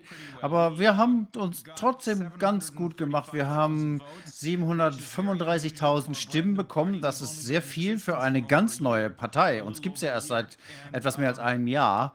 Und es sieht so aus, als ob in einigen Teilen dieses Landes, wir wissen das von zwei Wahlbezirken insbesondere, dass wir die Mehrheit sogar haben. 24, 25 Prozent, das ist schon echt gut für deutsche Verhältnisse. Aber dieses Land rutscht gerade in äh, eine Weimarer Republik ab. Und die große Frage ist, ob das Land überhaupt in der Lage sein wird, eine Koalition zu schmieden, wahrscheinlich zwischen äh, drei oder vier Parteien. Das ist noch sehr, sehr fraglich. Aber vielleicht ist das genau das, was beabsichtigt ist, so dass sie am Ende dann uns sagen können, und die Mehrheit glauben lassen können, okay, sie können hier keine Regierung machen, aber mh, wir haben schwierige Themen, wir brauchen die Corona-These und das nächste wird natürlich die Klimakrise sein. Also ist es doch am besten, wenn wir jetzt uns einfach mal auf die europäische ähm, Regierung kaprizieren mit Ursula von der Leyen, äh, die natürlich nur ein Handlanger des World Economic Forums ist. Okay, ja. Also der letzte Premierminister, ähm, Herr Netanyahu, war häufig beim World Economic Forum in Davos. Jetzt haben wir einen jungen Premierminister. Es gibt hier eine ganze äh, Reihe von neun jungen Premierministern und die Situation hat sich deswegen keineswegs verbessert. Die benutzen das gleiche Narrativ, die gleichen Methoden, es sind andere Leute, eine neue Koalition, aber das System, die Methode ist dieselbe. Also, um mal weiterzufahren mit der Lage in Israel, wir hatten einige by our new Prime Minister Bennett. äh, ähm, ein Aufreger durch unseren neuen Premierminister, Herr Bennett. Er sagte, dass alle Nicht-Geimpften wie Terroristen sind. Er hat das so nicht gesagt. Da muss ich schon, äh, äh, sind gefährliche Menschen, äh, als würden sie mit Maschinengewehren bewaffnet durch die Straßen äh, laufen und ähm, die ähm, Menschen, denen sie begegnen, mit äh, Viren verseuchen. Ähm, er hätte genauso gut sie als Terroristen bezeichnen können. Das heißt, was bedeutet das? Wir sind kriminelle, gefährliche Menschen. Will er uns als nächstes jetzt in äh, KZs stecken? You know, uh, in March of 2020, Im März 2020 war mir schon klar, denn ich äh, bin auch ähm, Historiker. also- oder ich also beschäftige mich mit Geschichte und ich habe ja gehört, äh, du hast vor kurzem gesagt, wenn wir nicht von der, äh, von der Geschichte lernen, aus der Geschichte lernen, dann wird sie sich wiederholen. March of 2020 Und was ich im März entire 2020 gesehen habe, war, dass die gesamte westliche Welt, einschließlich Israel, plötzlich im Gleichschritt marschierte von relativer Demokratie hin zu äh, faschistisch-totalitären Regimes. Und dann haben wir solche Um, Erzählungen hier, so eine Sprachwahl. Das ist mir persönlich ganz besonders wichtig, denn ich bin ähm, das Kind von ähm, Holocaust-Überlebenden und wir haben auch Kontakt zu anderen Holocaust-Überlebenden und viele von uns. Weil wir Juden sind, weil wir Holocaust, direkte Opfer oder Nachkommen von Opfern des Holocaust sind, wollen sagen, Holocaust wir erleben gerade einen uh, ähm, Holocaust, der Völkermordausmaße hat. Das sieht man daran, wie viele Menschen an den Impfungen sterben. Ich könnte Ihnen noch viel mehr über die Lage in Israel erzählen. Ich könnte Ihnen, auch wenn Sie möchten, meinen Bildschirm teilen äh, und Grafiken zeigen. Aber sag mir bitte, was äh, ihr wirklich hören wollt.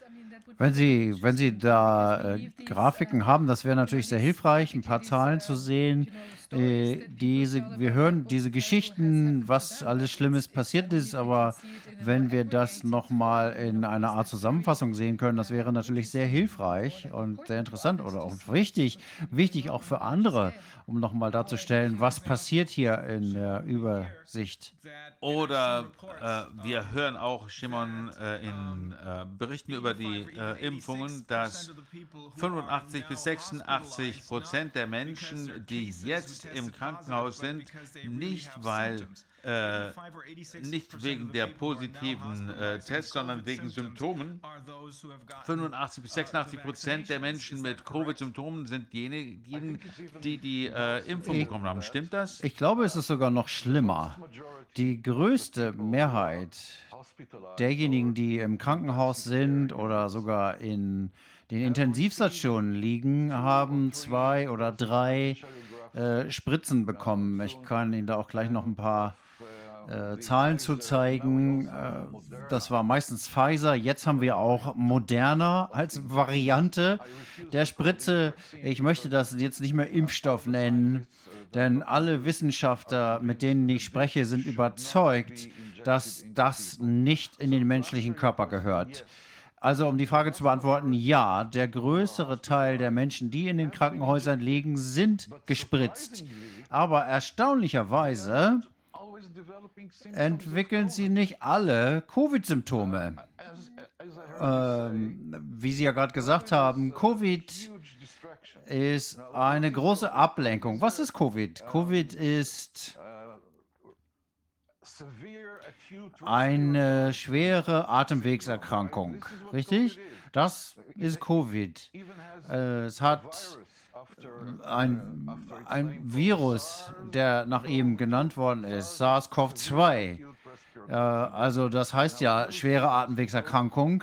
Was sehen wir in den Krankenhäusern? Wir sehen Menschen mit Schlaganfällen, mit äh, Brain, äh, mit Gehirnhämatomen, mit Herzversagen, mit Herzanfällen.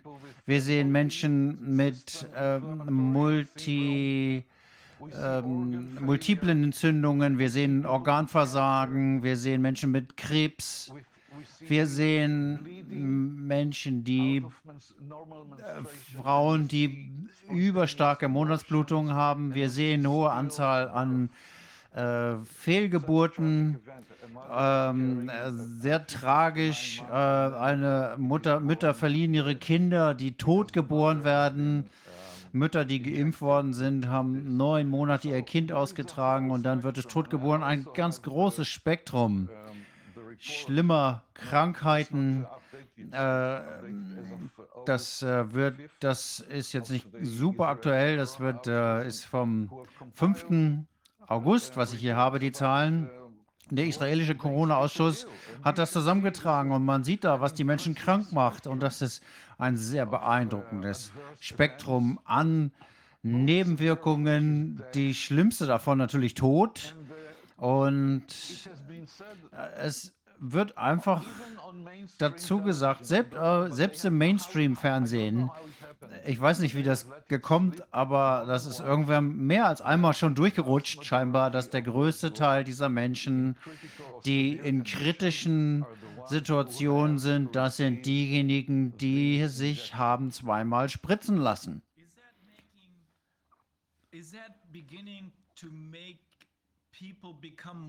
Führt das langsam dazu, dass die Menschen skeptischer werden? Fangen die Menschen an, sich zu fragen, was hier wirklich läuft?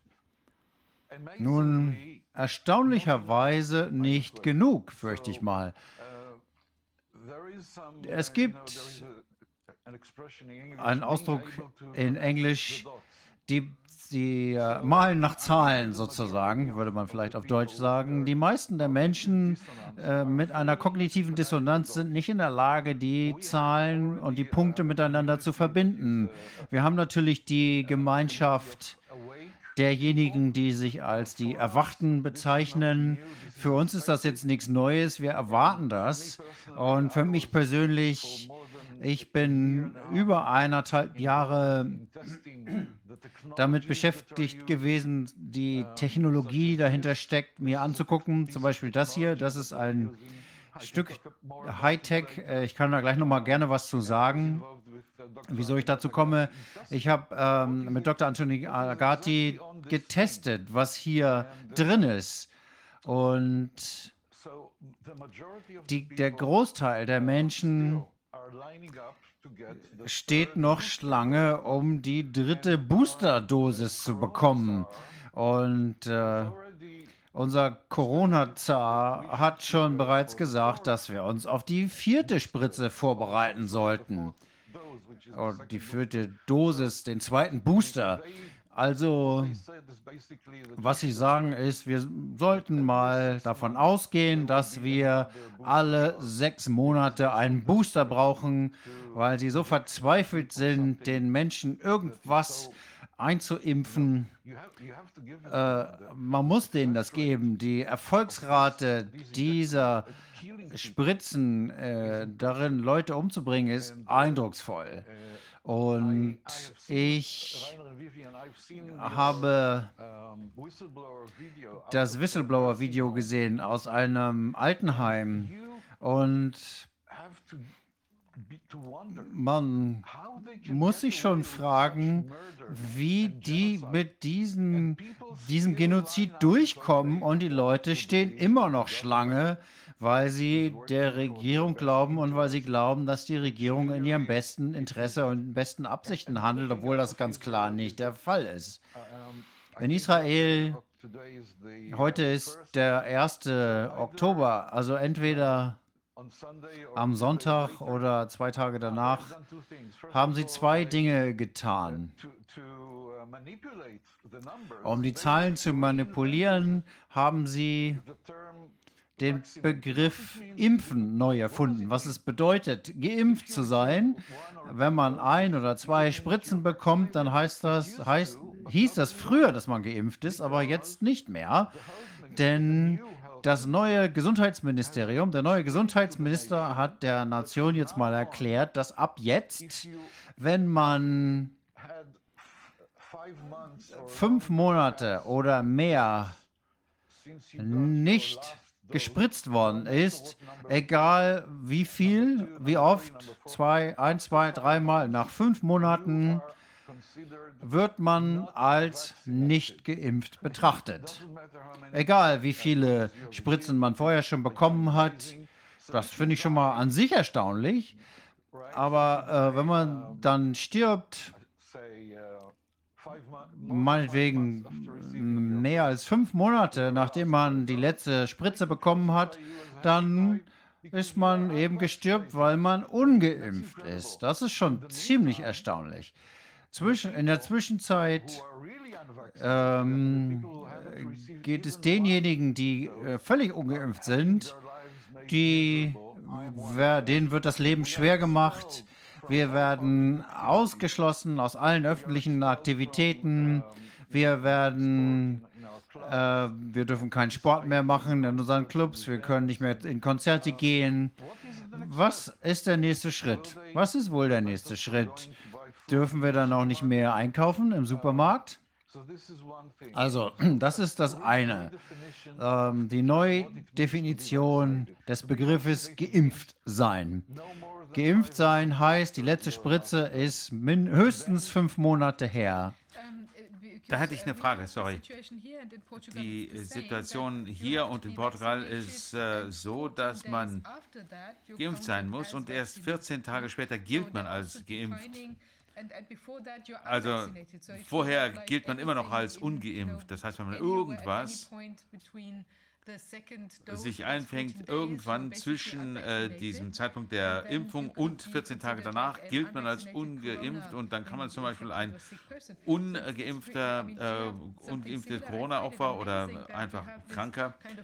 Ich finde das erstaunlich, dass Dinge einfach so äh, umdefiniert werden, die man normalerweise äh, immer den gleiche, die gleiche Definition hat, aber das wird immer wieder umgeändert. Ja, das ist bei uns ganz ähnlich und ich denke, das ist ein weltweites Phänomen. Ja, das, Das ist ein Gleichschritt. Ja. Ja, äh, das ist im Gleichschritt. Da gibt es ein festes Narrativ zu und das ist ganz einfach. Diese Spritzen, und das kann man hinterher auch zeigen, was da drin ist. Da sind eine ganze Menge Gifte drin und diese Spritzen müssen Antikörper aufbauen. Das dauert natürlich. Und zum Beispiel im äh, Fall des Pfizer-Impfstoffes braucht man eine Spritze und dann muss man drei Wochen warten, um die zweite Spritze zu bekommen. In meinem Fall, weil ich nicht gespritzt bin. Äh, und selbst nach der zweiten äh, Spritze ist man immer noch ungeimpft, weil man natürlich noch keine Antikörper hat. Ausreichend jedenfalls nicht, was auch immer jetzt Antikörper sein müssen, möchten und wogegen auch immer. Das ist offensichtlich hier irgendwie eine Form von Ablenkung. Aber zusätzlich zu dem, was äh, Sie gerade gesagt haben, Viviane, muss man natürlich noch abwarten, ob man äh, innerhalb von zwei Wochen nach der Impfung stirbt. Dann ist man ja nicht durch die Impfung gestor äh, gestorben, weil man ja noch nicht genügend Antikörper hatte. Und nach fünf Monaten muss man natürlich nochmal neu geimpft werden, weil wieder hat man dann diesen, diesen Status des Ungeimpften. Und das ist schon alles sehr, sehr erstaunlich. Der neueste Trick hierzulande ist, und das war mir noch gar nicht klar, weil ich mir, mich einfach nicht äh, dazu bringen kann, mir diese Unmenge neuer äh, Gesetze und Vorschriften anzuschauen. Die widersprechen sich ja alle, ergeben überhaupt keinen Sinn. Aber der jüngste Trick ist, dass jeder, der Symptome hat, jeder, der Symptome hat, gilt als ungeimpft. Denn wenn man geimpft wäre, hätte man keine Symptome. Äh, wie bescheuert denken die eigentlich, dass wir sind? Also in dem Fall haben sie wahrscheinlich recht, dass es mehr äh, dumme Leute unter uns, als wir das jemals gedacht hätten. Unglücklicherweise muss man dem glauben. Die manipulieren Menschen, die, ich weiß nicht, wie ich das bezeichnen soll, Dummheit, äh, Gehirnwäsche, Hypnose oder Massenpsychose, das trifft wahrscheinlich alles irgendwie äh, der Masse, die offensichtlich die Punkte einfach nicht zusammenbringt und nicht erkennt, was hier läuft. Also ich habe äh, mit, versucht, mit meinen Freunden zu sprechen, die, wie man sagt, schlaf, schlafen und sie sagen, es reicht uns, wir wollen das nicht mehr hören. Und äh, ich kann Ihnen sagen, als diese dritte Booster-Spritze kam und die, dann machen wir weiter. Wir wollen das weiter haben. Und nicht nur das, wir wollen auch mit dir nicht mehr darüber reden. Das reicht uns jetzt. Wir wollen dich nicht mehr sehen. Wir haben die Nase voll von dir. Ähm, wir haben jetzt gerade Ferien in äh, Israel. Ich konnte meine Familie nicht besuchen, meine Freunde nicht, weil die mich nicht mehr sehen wollen. Und ähm, im äh, Bogenschießen, ich bin äh, äh, Bogenschütze, ich habe da viele ähm, Preise schon gewonnen. Ich habe auch noch ein paar größere. Hier ist noch einer. Also, äh, da kann ich nicht mehr bei sein. Und was noch erstaunlicher ist, ist die Rhetorik einige, einige der älteren Mitglieder im Club insbesondere, die sagen, selbst wenn wir wollen dich nicht hier haben, du bist eine Gefahr für uns und die können einfach die Tatsache nicht erkennen, was sie hier eigentlich gefährdet, dass es die Impfung ist, die ihnen äh, verabreicht worden ist. Eins möchte ich noch zur Impfung sagen, und das ist, dass ich einen Mechanismus ausgemacht habe in den Giftstoffen, in den Spritzen, die man vielleicht als einen phasenverschobenen Effekt sehen kann. Das ist so wie eine zweistufige Rakete. Das erste ist die sofortige Wirkung. Das kann also sofort nach der Impfung in einer Stunde oder zwei, drei Wochen danach eintreten. Und aber diejenigen, die dann noch gesund sind, sollten sich nicht sicher fühlen, denn ich sehe, dass es in den Impfstoffen eine Art, eine Art zeitverschobenen Effekt geben kann in den Körpern. Und ich möchte hier auch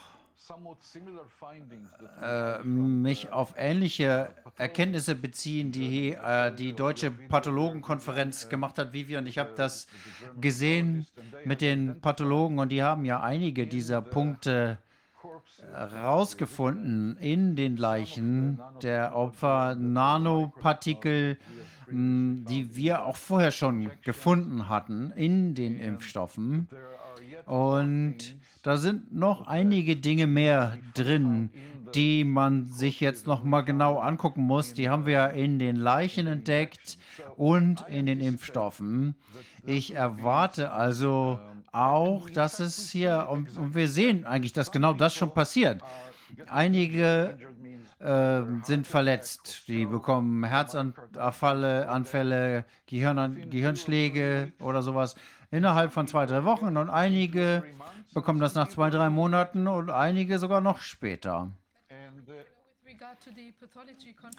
Ja, hinsichtlich der Pathologiekonferenz nochmal, mein Verständnis war, dass keine Nanopartikel äh, festgestellt wurden. Äh, in einem äh, Körper war dieses kleine Metallpartikel, aber es war nicht klar, ob das irgendwas mit der Impfung zu tun hatte.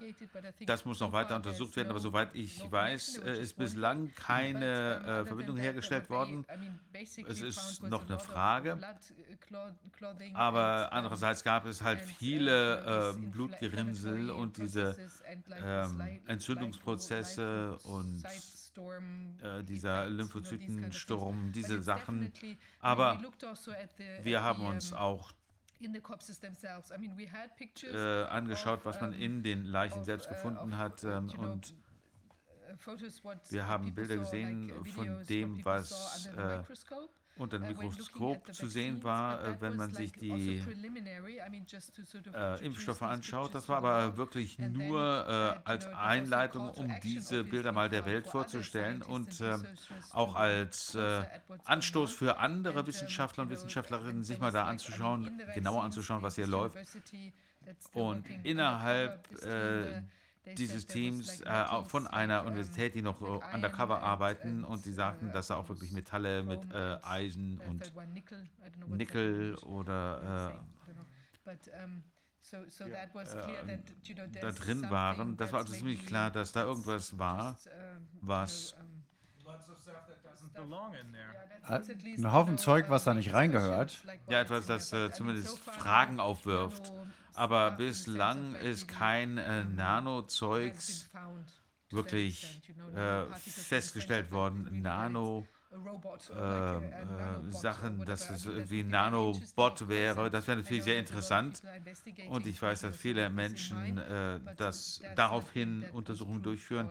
Aber das ist nichts, was bisher nachgewiesen werden konnte bei der äh, Pathologiekonferenz. Aber äh, was interessant ist für äh, dich und für jeglichen Pathologen aus Israel und sonst wo, ihr seid natürlich äh, alle eingeladen, uns zu kontaktieren. Ich glaube, ich glaube, wir sollten uns alle zusammenschließen anschließen, Shimon. Alle Wissenschaftler, alle Ärzte, alle Anwälte, wir müssen unser eigenes Panel haben. Und selbst wenn es nur in Vorbereitung ist auf das, was am Ende definitiv passieren wird, ein internationales Corona-Tribunal, nennen Sie es äh, Nürnberg 2.0 oder was auch immer, das werden wir brauchen. Denn wie ich schon gesagt habe, äh, dem ähm, Dr. Castro aus äh, Portugal, Sie haben wahrscheinlich eine ganze Menge davon gehört, eben. Äh, ich habe ihm ja auch schon angedeutet, dass in unseren eigenen Ländern ist das meiste Justizsystem insbesondere hier in Deutschland, wahrscheinlich auch in Israel, ist komplett kompromittiert denn die haben ihre eigenen äh, Leute in die Gerichte gesetzt, in mindestens in den letzten zehn Jahren. Also viele Schwierigkeiten haben wir natürlich, das zu überwinden. Man kann natürlich immer noch Klagen einreichen, das macht auch Sinn. Wahrscheinlich mehr in den USA jetzt, weil die Menschen offensichtlich etwas schneller aufwachen als hier und äh, die Gesellschaft natürlich auch sehr po mehr polarisiert ist als wir. Ich denke, 50 Prozent der Menschen, vielleicht sogar mehr, sind bereits aufgewacht und spielen da nicht mehr mit. Selbst äh, Angestellte des öffentlichen Dienstes. Aber sie haben noch nichts zum äh, Justizsystem in Israel gesetzt, gesagt. Sind die auch unter der Steuerung von Mr. Global oder wie würden Sie das dort beschreiben? Das haben Sie schon sehr gut beschrieben. Ich denke, dass know, I've researched for about 25 äh, sich das über die Zeit aufgebaut hat. Ich berichte schon seit 25 Jahren über das, was in der Welt passiert. Mehr als ein Jahrzehnt also. Und äh, die haben ihre Leute überall platziert. Im äh, Gerichtswesen, in der Regierung, im. Militär, ähm, in den Medien, überall. Und ich denke, dass die Gerichtsbarkeit in äh, Israel, ich würde nicht sagen, es ist fast so, als wäre es nicht da. Uh, theoretically it exists, Theoretisch existiert sie, aber Naja, wenn man äh, uh, klagt, also manche machen das ja, klagen vor dem äh, obersten Gerichtshof, äh, dann werden die einfach abgelehnt. Da gibt es einfach keine Diskussion drüber. Äh, ich bin nicht besonders äh, interessiert an, an den äh, Gerichtsverfahren, äh, Strafgerichtsverfahren ähm, gegen äh, Netanyahu. Ähm, da gibt es ja drei Anklagepunkte. Da kann ich nur sagen, das findet einfach gar nicht statt. Äh, dieser, dieses Verfahren findet nicht statt. Also ich denke, unterschiedliche Bereiche des Staates kollabieren. Also äh, demnächst werden wir einen Finanzkollaps haben und im Zusammenhang mit der Gerichtsbarkeit ist es wirklich sehr traurig zu beobachten, was hier passiert. Ich würde davon ausgehen, dass das äh, überall ziemlich ähnlich aussieht. Und ich denke, das kann nur so überwunden werden, wie wir, wie du gesagt hast, indem wir international zusammenarbeiten. Denn kein einzelnes Land kann mit solchen Problemen alleine umgehen. Wir müssen da global zusammenarbeiten. Ich versuche das, indem ich mich an diesen internationalen Gruppen beteilige. Ich habe jetzt die Freude, mit euch zu sprechen, damit ich zu dieser Art äh, von Zusammenarbeit beitragen kann, damit wir eine globale Bewegung in Gang setzen können, damit wir mehr Einfluss haben können als nationale Bewegungen, die ja äh, versagen oder äh, keinen Erfolg haben. Versagen ist das richtige Wort. Es gibt dann noch was in der Mitte, nicht nur schwarz und weiß. Es gibt auch ein bisschen grau. Und einige, selbst aus unserem Justizsystem, treten langsam in die Öffentlichkeit und diskutieren das Versagen des Justizsystems, aber nur rechtlich gesehen und sprechen dort von Verhältnismäßigkeit, sprechen davon, wie unser Bundessystem erodiert, weil wir nur einen Chef haben, sozusagen, den die, die äh, Ministerpräsidenten haben äh, überhaupt keine Macht mehr. Die machen einfach nur, was der Kanzler ihnen vorgibt. Zumindest war das in den letzten anderthalb Jahren so. Und ich denke, dass die wichtigsten Schritte jetzt diejenigen sind von, oh, wir haben hier eine ganze Menge Fehler gemacht zu, oh, das war Absicht. Denn in dem Moment, wo man diesen Schritt macht, dann fängt man an, die richtigen Maßnahmen zu ergreifen. Und ich glaube, eins der Punkt ist, dass wir uns dafür alle zusammenschließen müssen. Ich glaube, was wir tun müssen, ist, wir müssen unsere eigene Parallelgesellschaft äh, aufbauen und mit guten Beispielen vorangehen. Wir müssen ein neues Rechtssystem aufbauen, ein neues Bildungssystem aufbauen, ein neues Gesundheitssystem aufbauen, alles. Aber das Wichtigste ist, uns zusammenzuschließen, Ideen zu tauschen und zu teilen und dann etwas Positives und ein attraktives Gegenbild darzustellen für alle diejenigen, die noch zögern, weil das, was Sie sagen, was Dr. Al Castro aus Portugal uns gesagt hat, es gibt schon viele, viele Menschen, die schwerwiegende Zweifel haben, aber nicht sich äußern dazu. Und wenn wir das zeigen können und wenn wir sagen können, wir haben hier ein attraktives Gegenmodell einer Gesellschaft, die da hinten am Horizont auftaucht. Ich glaube, das wird viele Leute überzeugen können. Dem stimme ich voll und ganz zu. So the the uh, institutions of our society Die are failing Institutionen us, unserer Gesellschaft uh, versagen uns den Dienst. Und äh, die Gerichtsbarkeit, die Schulen, selbst die Krankenhäuser. Ich wollte noch etwas erwähnen, was hier in äh, Israel passiert ist, dass äh, das Remdesivir äh, den Menschen schon äh, gespritzt wird. Und wenn man ins Krankenhaus geht mit irgendwelchen kleineren Atemwegsbeschwerden, mit Hilfe dieses äh, gefakten PCA-Tests, wir wissen ja, dass das äh, fake ist, wir wissen, dass das überhaupt nichts mit dem Virus zu tun hat. Und wenn man die Anzahl der Zyklen kontrolliert, dann kann man natürlich alles nachweisen, was man will. Also wenn man äh, feststellt, da ist Covid im Spiel, auch wenn man gar nicht so krank ist, dann kann man Rem, Re, äh, Resembivir äh, injizieren. Und äh, etwa 11 Prozent, bis zu 11 Prozent der Menschen, wenn nicht mehr, die Redemzivir äh, gespritzt bekommen, sterben. Und sie sterben nicht an Covid, sondern an der Toxizität von Remdesivir. Ich kann Ihnen äh, die Fotos der Nanopartikel zeigen. Ähm, ihr müsst verstehen, dass nicht alle Nanopartikel Nanobots sind. Nanopartikel können auch einfach nur Staubkörnchen sein. Ja, das würde ich sehr gerne sehen. Ja, ich zeig dir gleich. Ich wollte nur noch mal äh, widerspiegeln, was Rainer gesagt hat. Unser äh, Krankenhaussystem, äh, Gerichtsbarkeit, Regierung, Schulen, all diese Systeme brechen zusammen oder sind sogar schon zusammengebrochen. Und in Israel und vielen anderen Ländern nehmen die Menschen ihre Kinder aus den Schulen heraus. Sie haben einfach Angst, denn die Regierung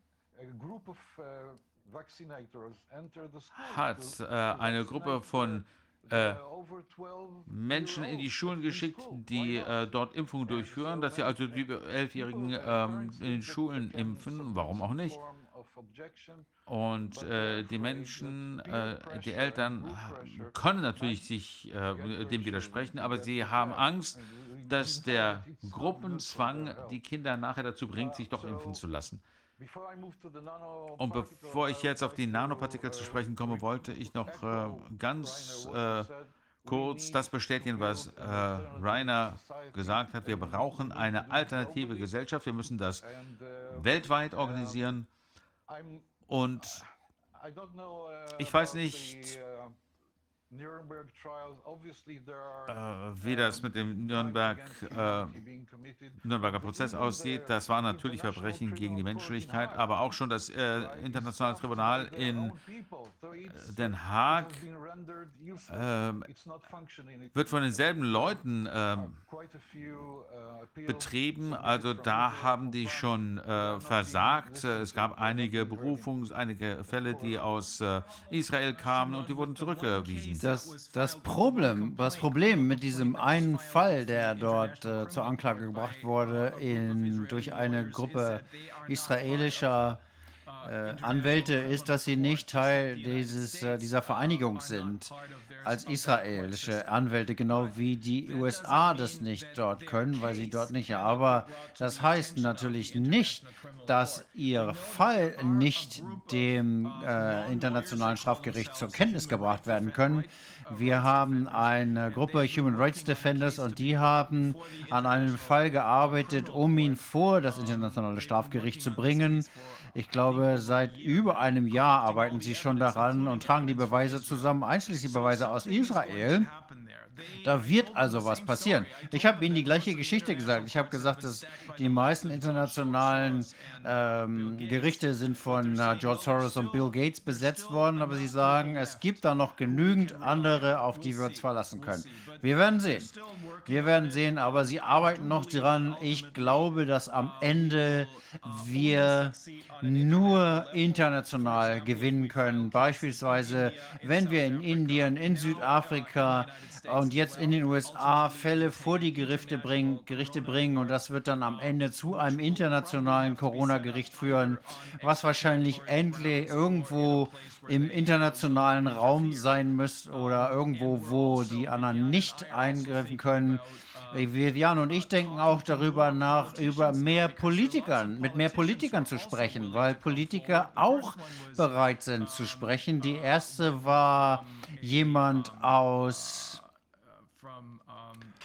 Kalifornien. Sie, war, sie ist äh, Mitglied, Mitglied eines Art Landrates dort in Sacramento County und sie war ein Beispiel.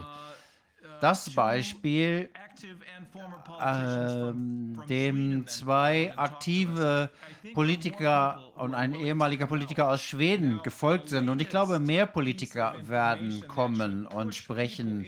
Und ich glaube, die Information, die die Leute in eine äh, internationale Verbindung bringt, ist das, was ich habe ich gerade von Fox News von Tucker Carlson gehört, die heute Morgen, der äh, von Plänen spricht, die Präsident Biden hat, jeden Unternehmer zu bestrafen, der jemanden für sich arbeiten lässt, der nicht ge äh, geimpft ist, mit einer Strafe von 700.000 Dollar. Absoluter Wahnsinn. Ich glaube nicht, dass das ich glaube, die andere Seite ist in ernsten Schwierigkeiten. Und wenn man sich mal die Größenordnung hier anguckt, wenn man sich mal anguckt, wie stark das ist, wie viel Mühe sich geben, den Druck weiter und weiter zu erhöhen. Und gleichzeitig, indem sie das tun, werden, wird unsere Seite, diejenigen, die vielleicht nicht auf unserer Seite sind, aber darüber nachdenken, sich fragen, ob hier irgendwie was nicht stimmt, die Anzahl dieser Leute, die Fragen stellen, steigt gleichzeitig an. Und ich glaube, das hier ist der, die letzte Runde. Das sind die, die liegen in den letzten Zügen. Das wird natürlich noch eine Weile anhalten, aber ich glaube, wir kommen, wir steuern hier auf dem Wende. Äh, Punkt zu. Ich weiß, das hören wir schon oft und haben wir schon lange gehört, aber man muss natürlich in Betracht ziehen, dass sie wahrscheinlich über 10, 20, 30 Jahre Vorbereitungszeit hatten und wir hatten anderthalb Jahre, um überhaupt zu verstehen, was hier los ist. Das heißt, ist das wahrscheinlich einer der Gründe, warum wir so lange brauchen. Aber da baut sich was auf. Es baut sich Momentum auf. Es baut sich eine Bewegung auf.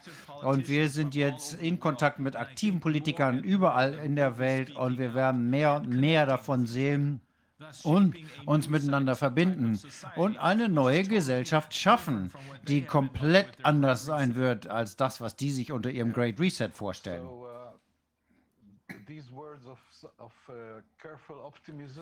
Ja gut, diese Worte des vorsichtigen Optimismus, äh, die du gerade gesprochen hast, sind wirklich sehr wichtig. Ich glaube insbesondere in Israel, aber wahrscheinlich überall, denn viele Menschen, äh, mich selbst eingeschlossen,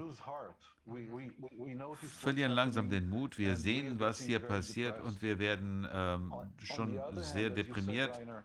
Andererseits, wie du gesagt hast, Rainer, gibt es Veränderungen. Einige der Menschen, die äh, Impfungen bekommen haben, die einen Herzanfall hatten, das aber überlebt haben, die sagen plötzlich, ich lasse mich äh, nicht nochmal impfen. Sag mir, sag mir, was ist da drin? Dann sage ich, guten Morgen. Schön, dass du aufgewacht bist. Möchtest du gerne sehen, was in äh, diesen Spritzen drin ist?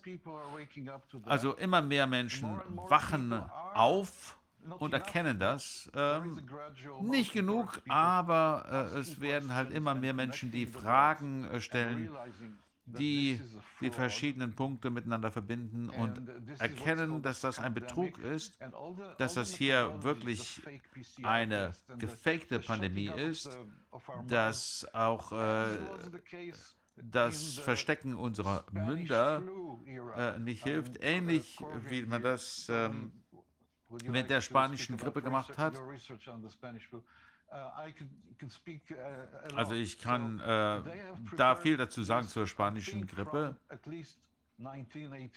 Ich denke, das hat man von 1918 übernommen. Damals ist die spanische Grippe ausgebrochen.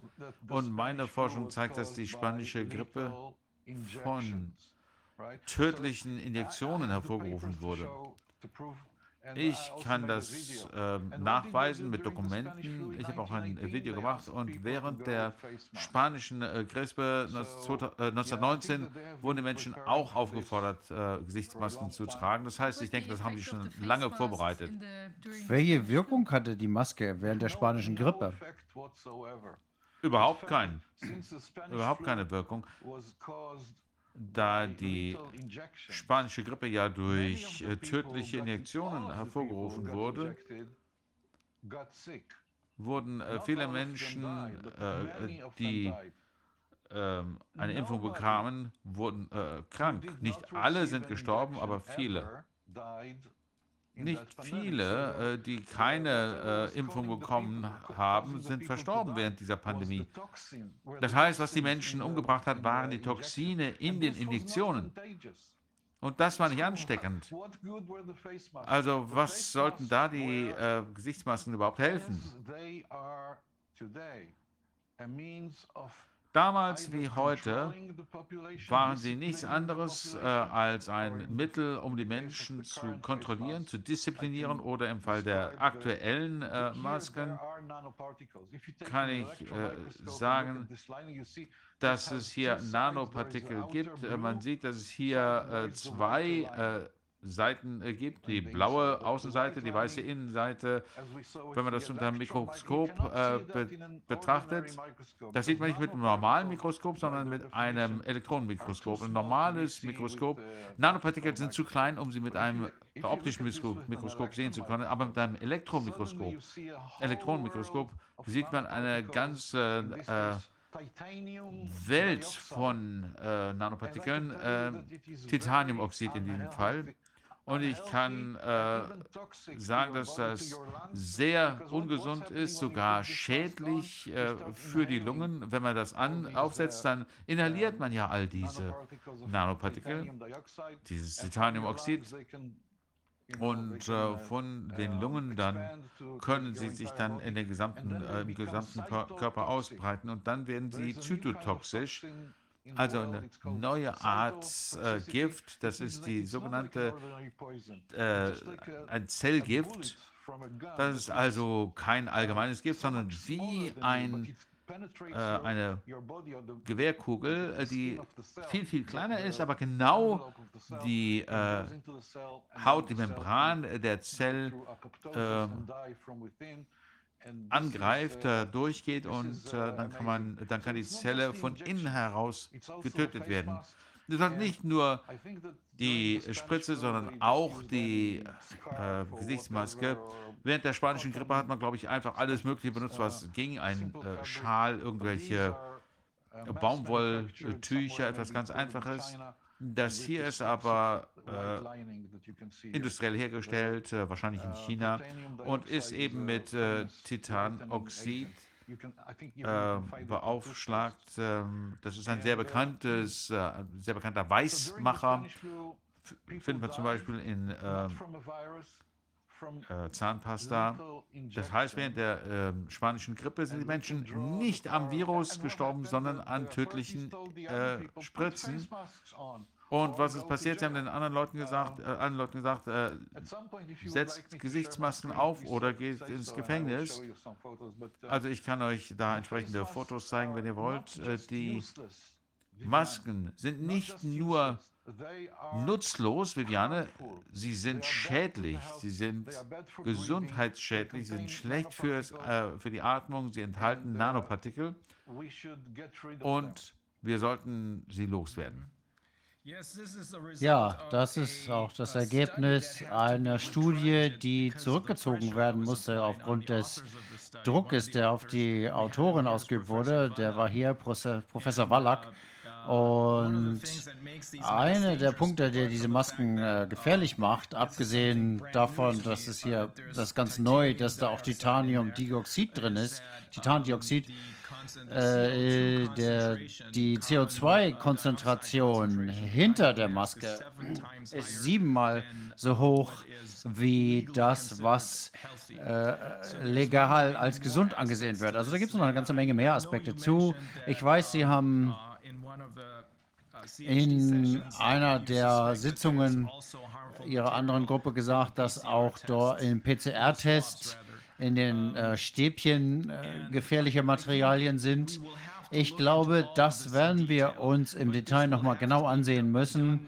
Aber das wird, obwohl es jetzt schon natürlich ähm, an der Seitenlinie quasi passiert, genauso wie die Autopsien und die Pressekonf die Konf Pressekonferenz, die dazu gemacht wurde, ich glaube mit zehn ähm, Toten. Am Ende werden wir das auch in einer kontrollierten Umgebung machen müssen äh, und im Rahmen eines äh, Strafprozesses. Und wir werden dann unsere eigenen Prozessordnungen dafür erstellen müssen. Ich denke, das wird dann ähm, äh, von dem angloamerikanischen Rechtssystem hergeleitet werden müssen, weil es da einige Vorteile gibt für die Menschen. Wir könnten sicherlich noch Stunden jetzt sprechen. Eine Sache wollte ich Sie noch fragen, weil es so viel Druck gibt auf jedem, der nicht nach dem Lied der Regierung tanzt. Alle äh, und auch äh, einige ähm, ja, von uns, einer von Vivianes Angehörigen ist auch im Konzentrationslager gestorben. Wir werden alle Right-Wing, rechts, rechts, Nazi, Nazi bezeichnet, überall in der Welt, nur nicht in Israel. Wie werdet ihr da? Ich glaube, Ilana Rachel Daniel hat mir gesagt, sie werden, äh, die werden jetzt als Linksfaschisten bezeichnet oder sowas. Äh, was ich Sie fragen wollte, ist Vera Sharaf und Rabbi Smith aus New Jersey, mit dem wir auch schon hier gesprochen haben, und auch Elana Rachel Daniel, haben uns alle gesagt, dass wir und ich glaube, das äh, stimmt mit dem überein, was Sie gesagt haben. Wir müssen mit der, aus der Geschichte lernen, sonst wird sie sich wiederholen und das wird nicht gut sein für die Menschen. Wir dürfen nicht wegschauen von dem, was wir in der Vergangenheit sehen. Und das ist erst 80 Jahre her. Würden Sie zustimmen, dass es nicht wir sind, die versuchen äh, aufzuzeigen, was hier passiert, die versuchen herauszufinden, was hier wirklich passiert, dass wir diejenigen sind, die jetzt die rechten Faschisten sind, sondern dass es eher die andere Seite ist, die versucht zu verdecken, was hier passiert? Dem würde ich absolut zustimmen. Und ich würde sogar noch weitergehen.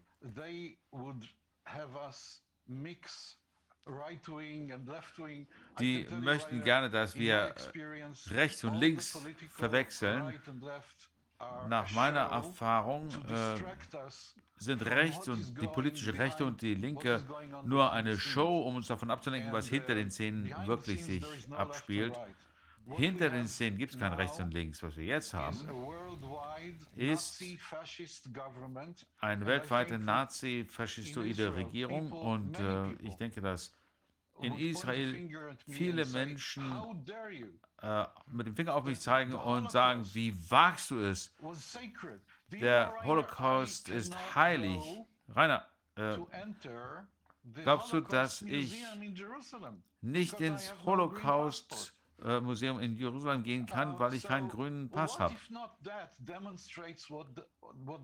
Was zeigt denn, was der Holocaust geworden ist, wenn nicht das? Etwas Heiliges, über das man nicht reden kann, äh, weil wenn man äh, darüber reden würde, dann würden die Menschen merken, dass es sich wiederholt. So dass Leute wie ich und Veo Sharaf und andere Juden äh, und ich würde wirklich alle äh, Menschen auf der Welt aufrufen, Sie haben meine Erlaubnis, meine persönliche Erlaubnis als Jude und als äh, Nachkomme von äh, Eltern, die äh, den Holocaust überlebt haben. Sie sind nach Israel gekommen und sie hatten äh, keine Vorstellung davon, dass ihr Sohn irgendwann einmal verfolgt werden würde hier, weil er sich nicht an die Impfregeln hält mein Bruder, meine Schwester, ähm, es fühlt sich an, als hätte ich sie verloren hätte. Ich habe sie verloren im Holocaust, im jetzigen Holocaust, nicht dem vor, fünf, vor 80 Jahren. Äh, ich kann sie nicht be, äh, besuchen, die sind äh, äh geimpft und trotzdem äh, kann ich sie nicht besuchen. Trotzdem haben sie noch Angst, dass ich sie anstecken könnte. Ich bin nicht geimpft und ich habe keine Angst. Und die sind geimpft und haben Angst. Also ich würde dem äh, vollumfänglich zustimmen, wir müssen der Realität ins Auge blicken und sagen, wir haben eine potenzielle Katastrophe vor uns von einer Größenordnung, die noch viel schlimmer sein könnte als der Holocaust vor 80 Jahren. Da braut sich was zusammen, wenn wir nichts tun. Was ist der nächste Schritt? Wo werden wir bald wieder äh, Konzentrationslager haben, die man dann irgendwie sonst nennt, also Umerziehungslager? Wie in äh, kommunistischen China oder äh, Zwangsimpf. Äh, das ist Lager das, was Sie sagen werden. Ja, so werden Sie es wahrscheinlich nennen. Also, liebe Menschen dieser Welt, unsere grundsätzlichen Menschenrechte werden uns in dieser totalitären totalitären, faschistoiden Nazi-Agenda äh, dieses weltweiten Regimes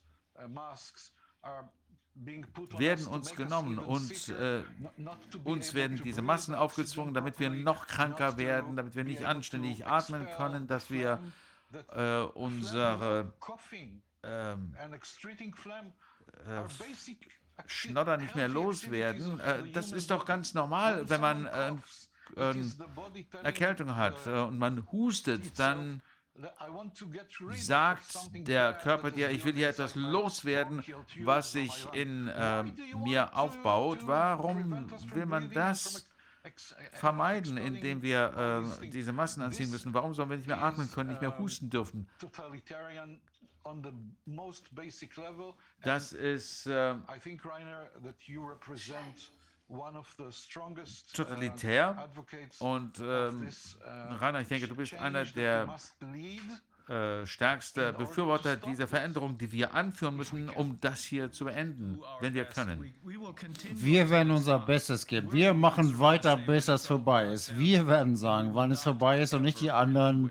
Und wir werden nicht aufgeben, unter keinen Umständen.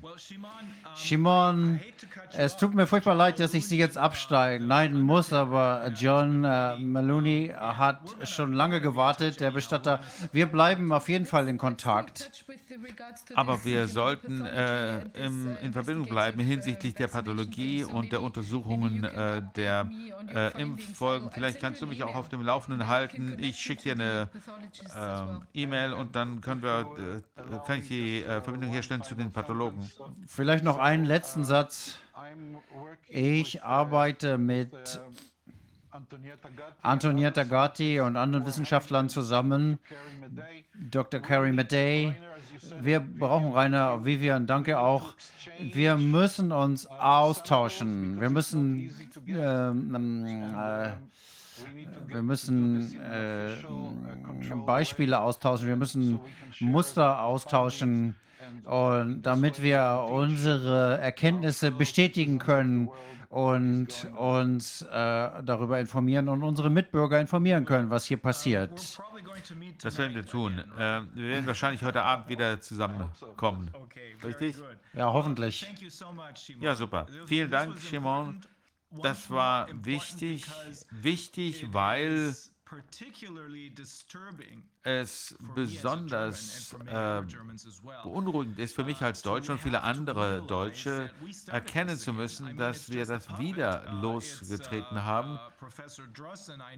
Äh, Professor Drosten ist nur eine Marionette, das weiß ich, aber er hat diesen äh, Drosten-Test entwickelt. Äh, wir haben das nicht losgetreten, aber wir sind diejenigen, die angefangen haben mit den ähm, äh, Toxinen. Das ist ein deutsches Unternehmen, äh, BioNTech.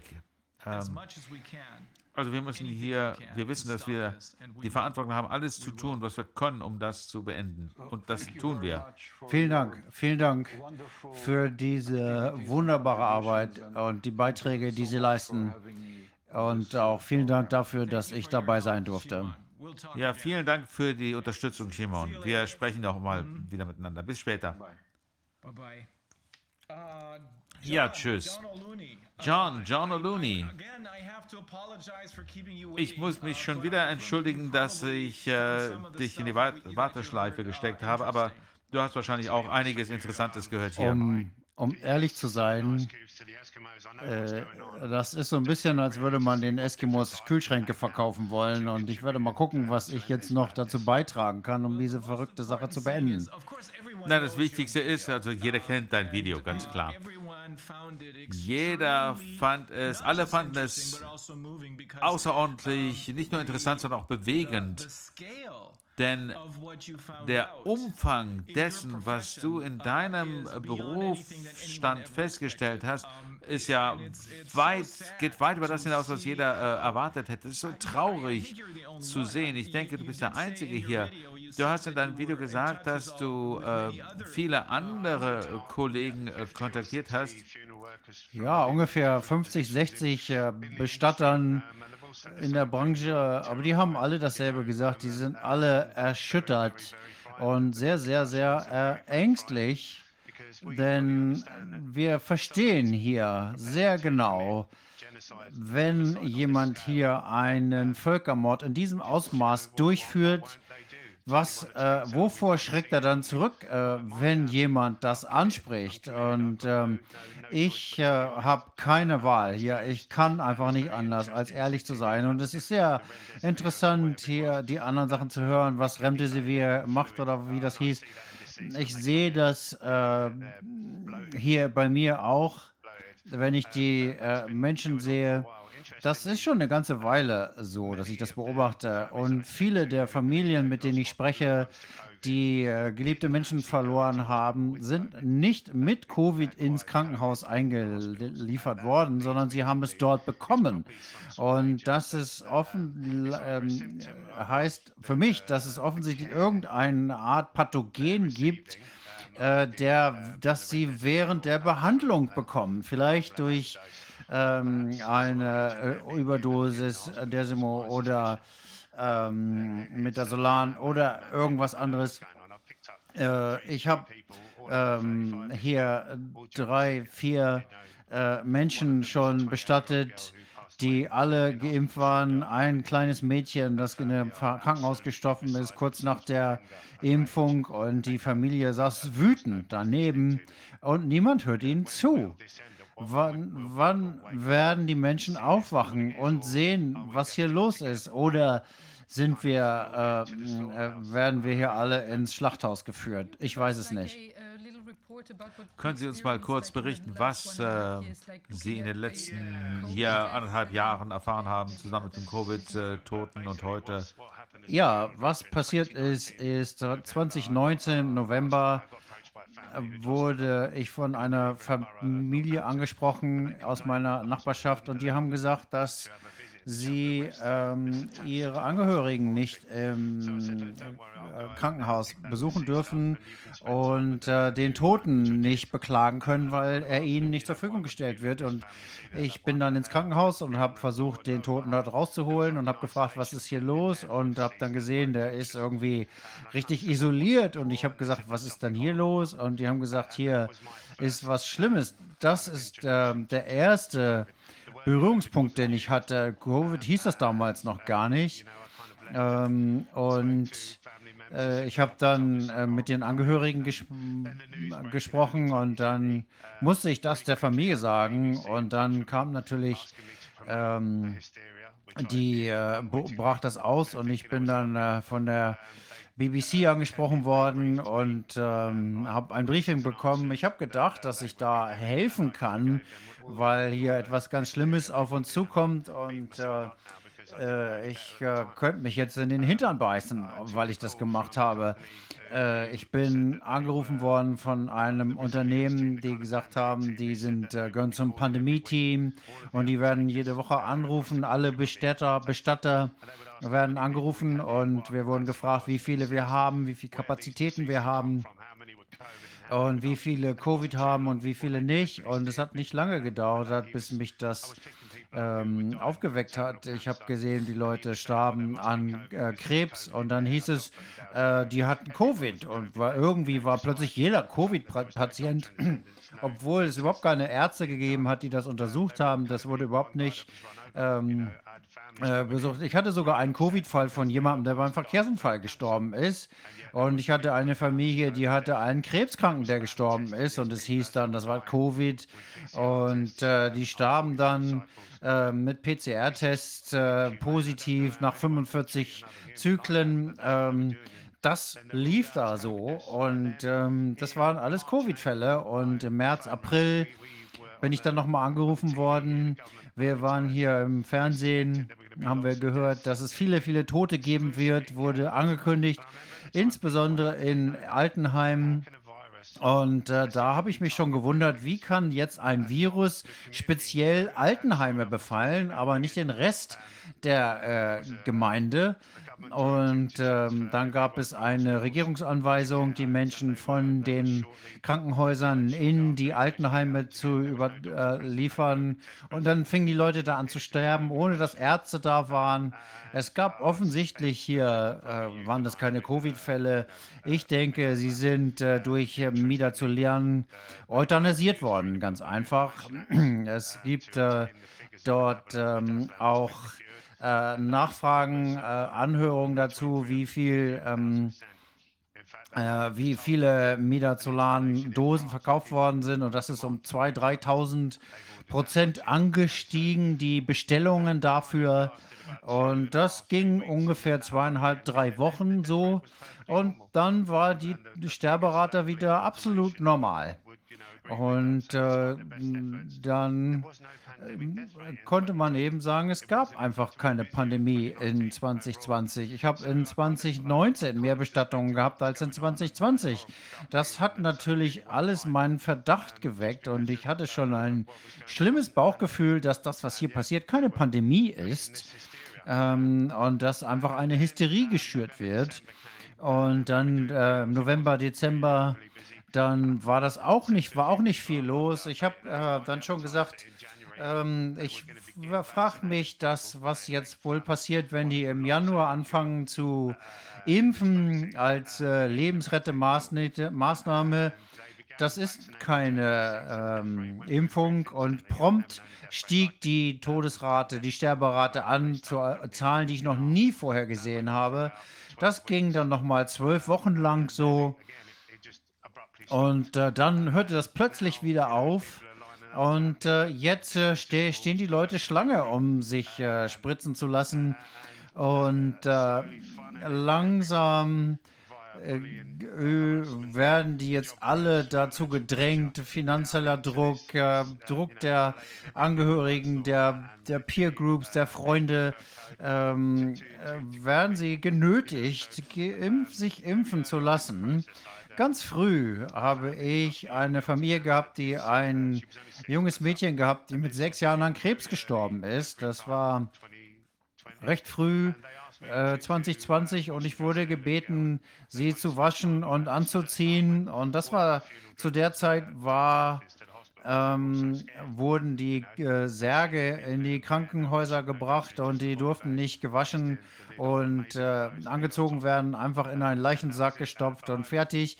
Aber ich habe das nicht machen wollen. Mir erschien das pietätlos und das habe ich dann gemacht. Ich habe das dann immer gemacht. Ich habe die ganze Zeit über Menschen gewaschen, ähm, ohne Maske, ohne alles, ähm, weil mir völlig klar war, dass eine Maske uns nicht vor irgendeinem Virus schützt. Das ist schon ziemlich idiotisch, das zu glauben.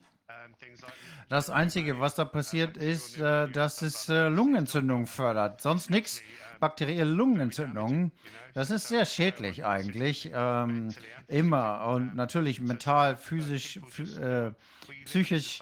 Wir leben offensichtlich in einer Gesellschaft, wo die Menschen eher an Netflix und einem Flatscreen-Fernseher zu, äh, interessiert sind, als ähm, äh, sich um ihre Angehörigen zu kümmern. Und äh, das ist das Ergebnis davon, was wir jetzt sehen.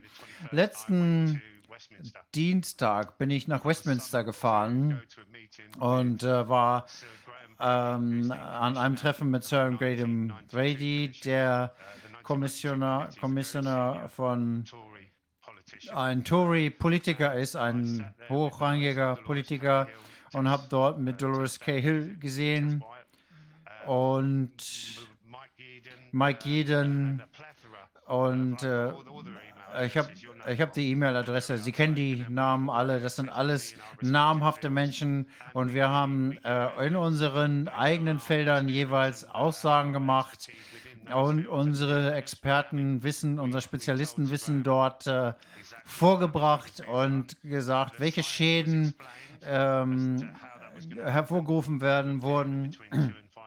Ähm, wir haben äh, dargestellt, dass die Schäden innerhalb von zwei bis fünf Jahren passiert, passieren werden.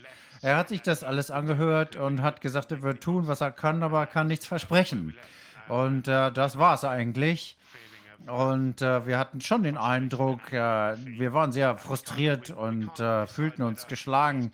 Ähm, wir mh, haben vielleicht das Gefühl, dass er uns äh, vielleicht einfach nur angehört hat, um zu wissen, was wir schon rausgefunden haben. Weiß ich nicht. Ähm, ich bin sehr hoffnungsvoll reingegangen und äh, bin sehr frustriert wieder rausgekommen, weil jetzt geht es in den Schulen weiter. Wer weiß, was sie da äh, verimpfen. Wir hören von Kindern, die als Folge der Impfung sterben. Allein diese Woche hatte ich äh, drei Menschen, die äh, in ihren acht, Ende 20er, Anfang 30er waren. Ähm, das muss jetzt aufhören. Sonst äh, ist unsere Zukunft sehr, sehr düster. Äh, also als die Impfung angefangen hat oder die Spritzen im Januar in England, haben sie gesagt, zwölf Wochen danach haben sie viele Sterbefälle gesehen, sozusagen einen Ausschlag. Nein, so, sofort danach. Ich meine, in, in, den zwölf Wochen nach der Impfung. In, ja, zwölf Wochen, äh, das war eine sehr hohe Sterberate. In der Zeit danach ist es dann wieder zum Normalmaß zurückgekriegt. Und ähm, offensichtlich, weil hier verschiedene Dinge angewandt werden. Ich sehe viele Verletzungen hier.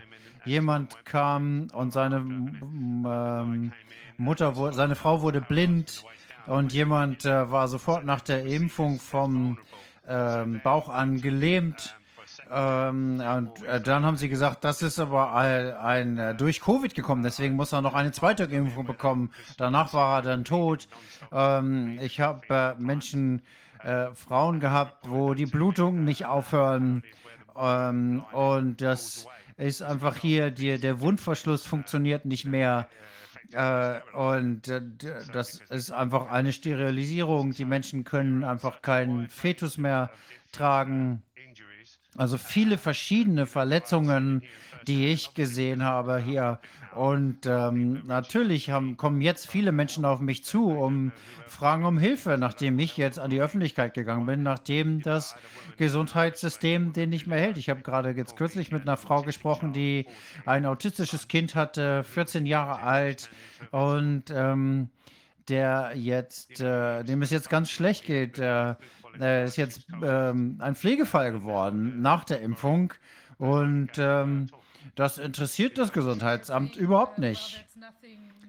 Und die sagen, okay, das hat nichts mit der Impfung zu tun, das interessiert uns nicht, das gucken wir nicht an. Ja, ah, das ist einfach, da, da gibt es einfach keine Reaktion. Und ich sehe das äh, jetzt immer wieder, immer wieder. Und das ist normalerweise, sind das Fälle von 1 zu einer Million in der Häufigkeit. Und ähm, ich habe gerade mit einer Intensivschwester aus Australien gesprochen, die in, einer Kim, in einem Kinderkrankenhaus, ist und hat gesehen, dass die Kinder da in ein Olympiastadion äh, gebracht wurden und wie die Herde geimpft worden sind. Und ja, viele davon sterben jetzt. Ähm, das heißt, die ist jetzt überall mit äh, sterbenden Kindern umgeben. Wovon sterben die Kinder? Genau. Multiorganversagen, Herzversagen, Blut, äh, Blutgerinnung. Äh, ein äh, Freund, der auch ähm, Krankenpfleger ist, hat gesagt, die haben im Moment die, äh, Leute mit äh, Dingen, Blut, Blut ähm, Thrombosen im Arm. Und da gibt es viele von. Das gab es früher äh, alle Jubeljahre mal. Und jetzt gibt es das häufig. Also wann und wo wird das aufhören? Solange die Menschen nicht aufstehen, wird das nicht aufhören, fürchte ich. Aber wir bewegen uns in die richtige Richtung. Ich habe aber ich befürchte, dass die Lethargie, vielleicht kann man es so nennen, vieler Menschen, das ist, wird noch viele, viele Tode, Tode fordern.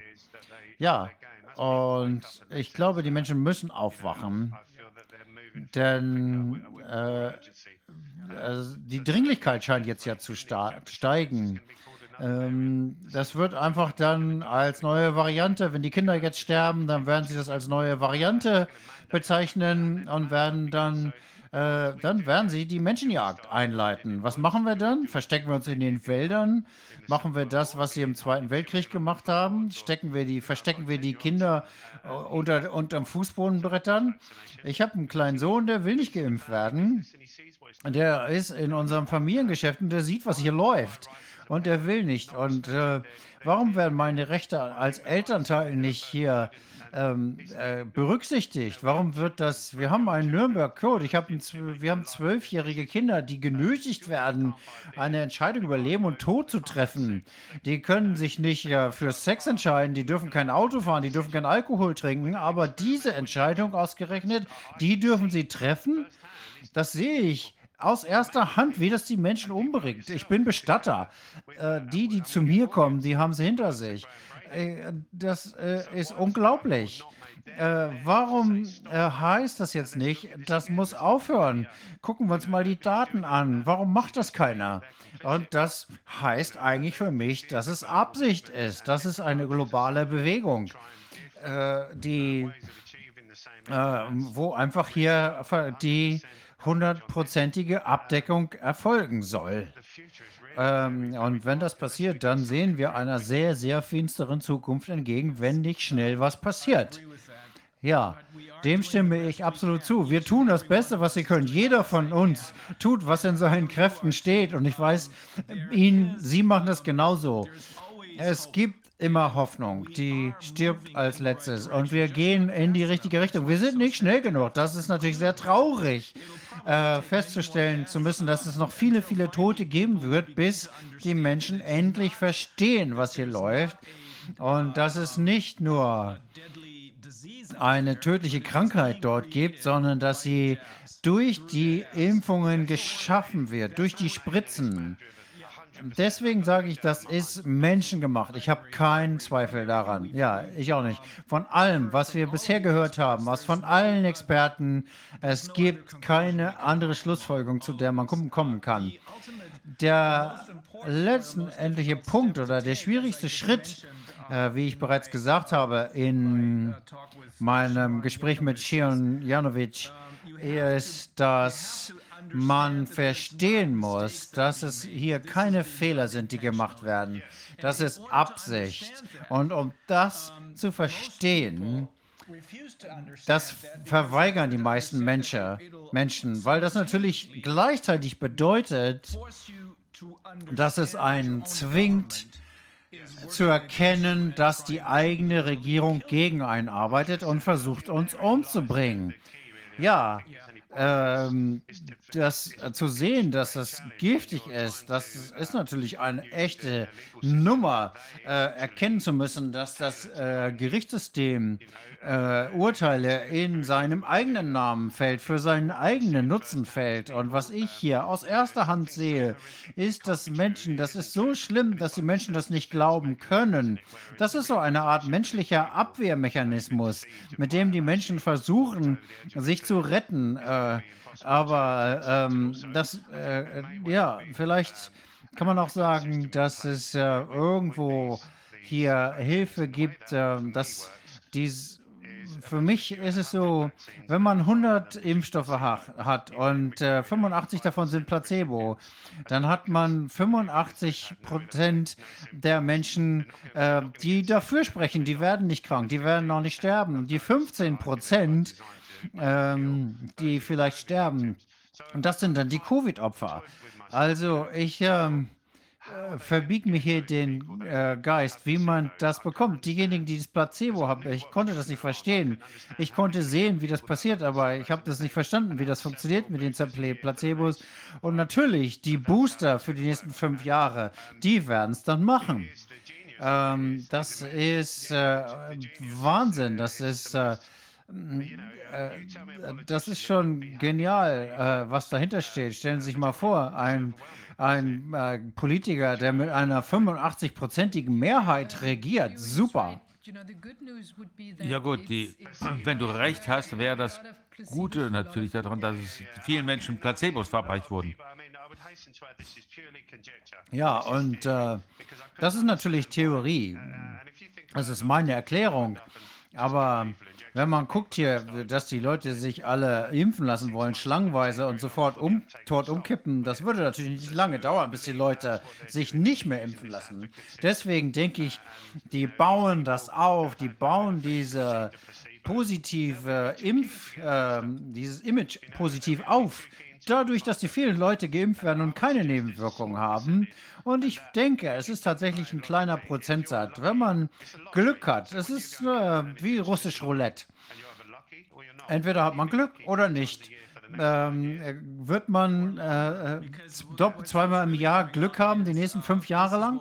Wahrscheinlich ja, oder nicht. noch länger, äh, denn das haben wir ja von einigen, einigen äh, meiner Kunden, äh, habe ich das gelernt, meiner Mandanten, dass im Oktober 2019 äh, hat der Vorstandsvorsitzende, äh, äh, sorry, Entschuldigung, der Vorsitzende des äh, Gesundheitsausschusses des Bundestages äh, schon den Teilnehmern einer Sitzung gesagt, dass es nicht mit zwei äh, Impfungen gemacht, äh, getan ist, sondern dass es alle sechs Monate nochmal einen Booster gibt. Ja, klar, denn was sieht man nicht? Ja. Wenn Ihre Theorie stimmt, und ich denke, Wolfgang Wodak würde Ihnen zustimmen, ich glaube, er hat das schon mal so gesagt, äh, wenn Ihre Theorie korrekt ist, dann ist das, was jetzt gerade läuft, ein, dann ist das kein äh, Glücksspiel mehr, das ist ja russisches Roulette. Ja, absolut, absolut, ja. Äh, Sie wissen ja, man muss schon eine große, mehr, äh, große Anzahl an Placebos haben, um tatsächlich ähm, die Leute umbringen zu können. Ähm, wer würde ähm, natürlich, die Leute bekommen Placebo und sagen, super, mir ist nichts passiert, ich habe keine Nebenwirkungen. Es gibt also das gar nicht, gibt keine Nebenwirkungen. Das ist genau das, was äh, Dr. Wolfgang Wodak sagt. Äh, kennen Sie ihn? Also, Ja, tut mir leid, ich bin etwas unwissend. Äh, ja, Sie sind ja wirklich extrem gut informiert. Also, ich denke, dass Sie Ihre Informationen nicht nur aus den Mainstream-Medien bekommen. nein. Äh, wenn man die Leichen sieht, dann sieht man aus erster Hand, was hier passiert. Und wenn man dann an die Öffentlichkeit geht, dann bekommt man viel Rückmeldung. Und äh, wenn ich, ich sehe das täglich hier, was hier los ist. Und ähm, dann äh, kriegt man natürlich schon äh, die Wissenschaft dazu nachgeliefert jetzt. Äh, ich werde von den Familien angerufen. Die Familien berichten mir, was da los ist. Das passiert äh, wöchentlich, dass Menschen sagen, ihre Angehörigen sind umgebracht worden. Und ähm, ich habe äh, gestern erst eine Familie gehabt, die sind alle geimpft, die sind alle krank. Einer von ihnen äh, ist äh, gerade ge- gestorben. Jetzt haben sie wieder, sind sie wieder positiv getestet worden.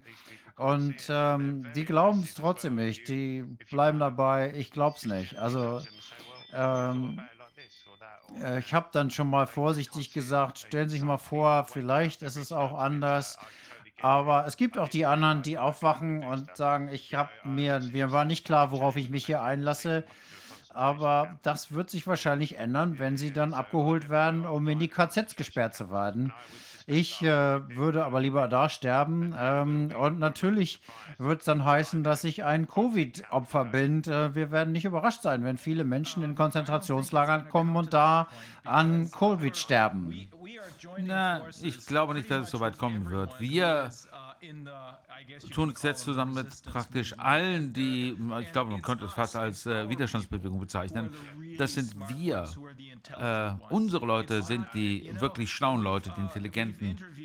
Wir haben eine ganze Gruppe von Professoren äh, der Psychologie und Psychiatrie äh, interviewt und einer davon aus Belgien, Professor Desmond, und der hat uns erklärt, dass es so schwer ist, diejenigen zu erreichen, die schon eine Impfung bekommen haben, weil das ist so, es, er sagt, es ist nicht wie eine Hypnose, sondern es ist eine Hypnose. So viele Menschen haben äh, dieser ständigen, äh, diesem, äh, ständigen Narrativ zum Opfer gefallen von Panik, Panik, Panik. Entweder wir lassen uns impfen oder wir sterben. Und äh, 30 Prozent der Menschen sind da schon zum Opfer geworden. Die kann man nicht mehr ansprechen, die können uns nicht mehr hören. Aber es gibt immer noch weitere äh, 30 Prozent, die äh, da irgendwie so noch unentschieden sind, wissen nicht, welche Seite sie wählen werden. Aber viele Arbeit, äh, stellen Fragen in der Zwischenzeit. Dr. Wodak, er hat ja die äh, Schweinepest ähm, äh, gest- gestoppt, die Schweinegrippe, Entschuldigung. Ähm, er konnte das äh, damals äh, stoppen. Die haben ja, das war der erste Versuch. Er war im äh, Parlament und so hat man äh, festgestellt, dass man eine Pandemie ausrufen kann, wenn man einfach die Definition ändert. In der Vergangenheit war das eine Krankheit, die weltweit sich ausbreitet. Erstens, Element 2 war mit vielen schweren Krankheitsverläufen und drittens viele Todesfälle. Und die letzten beiden Elemente hat man einfach über Bord geworfen. Jetzt muss es einfach nur noch eine weltweite Krankheit sein. Also jede Gruppe kann, äh, Grippe kann jetzt zu einer Pandemie werden. In der Tat äh, haben sie mich fast mit der Schweinegrippe umgebracht. Ja, ich äh, bin Asthmatiker, ehemaliger Raucher und ich habe die Impfung bekommen und mir ging es echt, echt schlecht. Ich wäre fast gestorben daran. Ja, und äh, das war das letzte Mal, dass ich mich gegen irgendwas habe impfen lassen. Und äh, die fragen mich natürlich ständig. Ich bin ja angeblich Risikopatient äh, und ich habe aber hunderte von Covid-Leichen behandelt ohne Maske. Und äh, es gab, je, ich habe sehe, es gibt überhaupt niemanden da, keine Ärzte, sonst welche Leute. Äh, die Krankenschwestern rufen uns Bestatter an. Ich Leute, hol die Leute ab, die sind noch warm. Und äh, äh, ich, ich ja, Meine Frau macht mit äh, ohne Maske. Die sagt, die ist okay. Ich habe einen 55-jährigen Balsamierer, der mir hilft. Der macht das auch die ganze Zeit. Alles gut. Ähm, es gibt keine Pandemie. Ich äh, habe mit Ärzten und Krankenschwestern gesprochen die mich ansprechen und äh, die sind in der gleichen, die wissen, was da los ist, die lassen sich nicht impfen und dann verlieren sie eben lieber ihre Jobs. Das macht es natürlich in den Krankenhäusern schlimmer, aber das ist Teil des Plans, scheinbar. Ähm, ich, ich glaube, dass was äh, hier passiert, das eigentlich bricht mir das das Herz, äh, denn äh, äh, entweder ändert sich was oder die Menschen werden ster sterben. Und deswegen müssen wir jetzt was tun. Es ist furchtbar anzusehen. Und äh, es ist äh, schrecklich, äh, in Gruppen äh, von Menschen zu gehen, die versuchen, hier Party zu machen und fröhlich zu sein.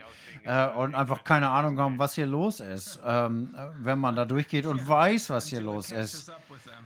Ja, Okay. natürlich, bis es dann äh, katastrophal wird. Ja, ja, absolut. Ähm, manchmal wünschte ich, ich würde das nicht wissen. Das würde mir ruhigere Nächte bescheren.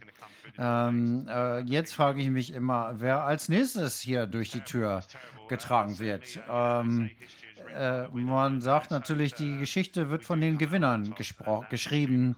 Und äh, die Geschichte sagt, äh, schre schreibt ja schon über diese mm, Verbrechen gegen die Menschlichkeit. Ich habe ein äh, interessantes Video dazu gesehen von einem Arzt, Dr. Dr. Hilary Madaj. Sie ist äh, eine sehr angesehene Ärztin und hat sich diese Impfstoffe genau unter, angeguckt. Es war ein Horror-Cocktail, den sie da gesehen hat.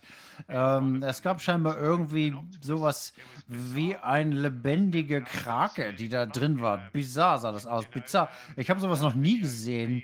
Das Video. Und sie hat gesagt, äh, sie hat verschiedene äh, Fotos gemacht und Filme. Und dann fragt man sich schon, warum will jemand das haben? Ja, Weil weil sie sie es nicht wissen. Ja, aber wenn man ihnen sagt, dann glauben sie das nicht. Äh, ganz ehrlich, mein ähm, Bruder äh, leitet eine Fabrik und äh, wir haben, wir sprechen nicht mehr miteinander. Er ist äh, doppelt geimpft, hat wahrscheinlich schon seinen Booster bekommen.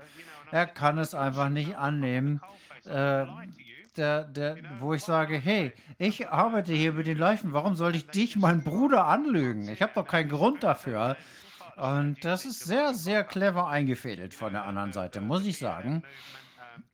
Äh, diese ganzen Dinge einfach um die Gesellschaft aufzusplittern. Von Spalten kann man eigentlich schon gar nicht mehr sprechen. Ähm, das ist äh, hier.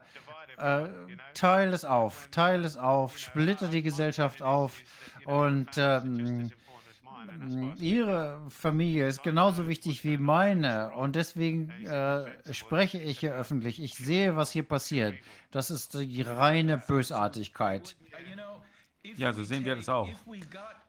Wenn wir all diejenigen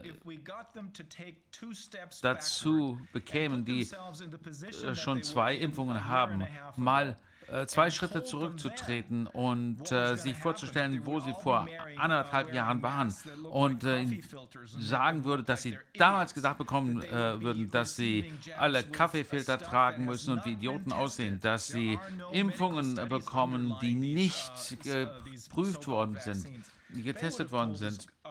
Dann hätten sie gesagt, äh, äh, fahr zur Hölle, äh, sie, äh, geh mal zum Arzt.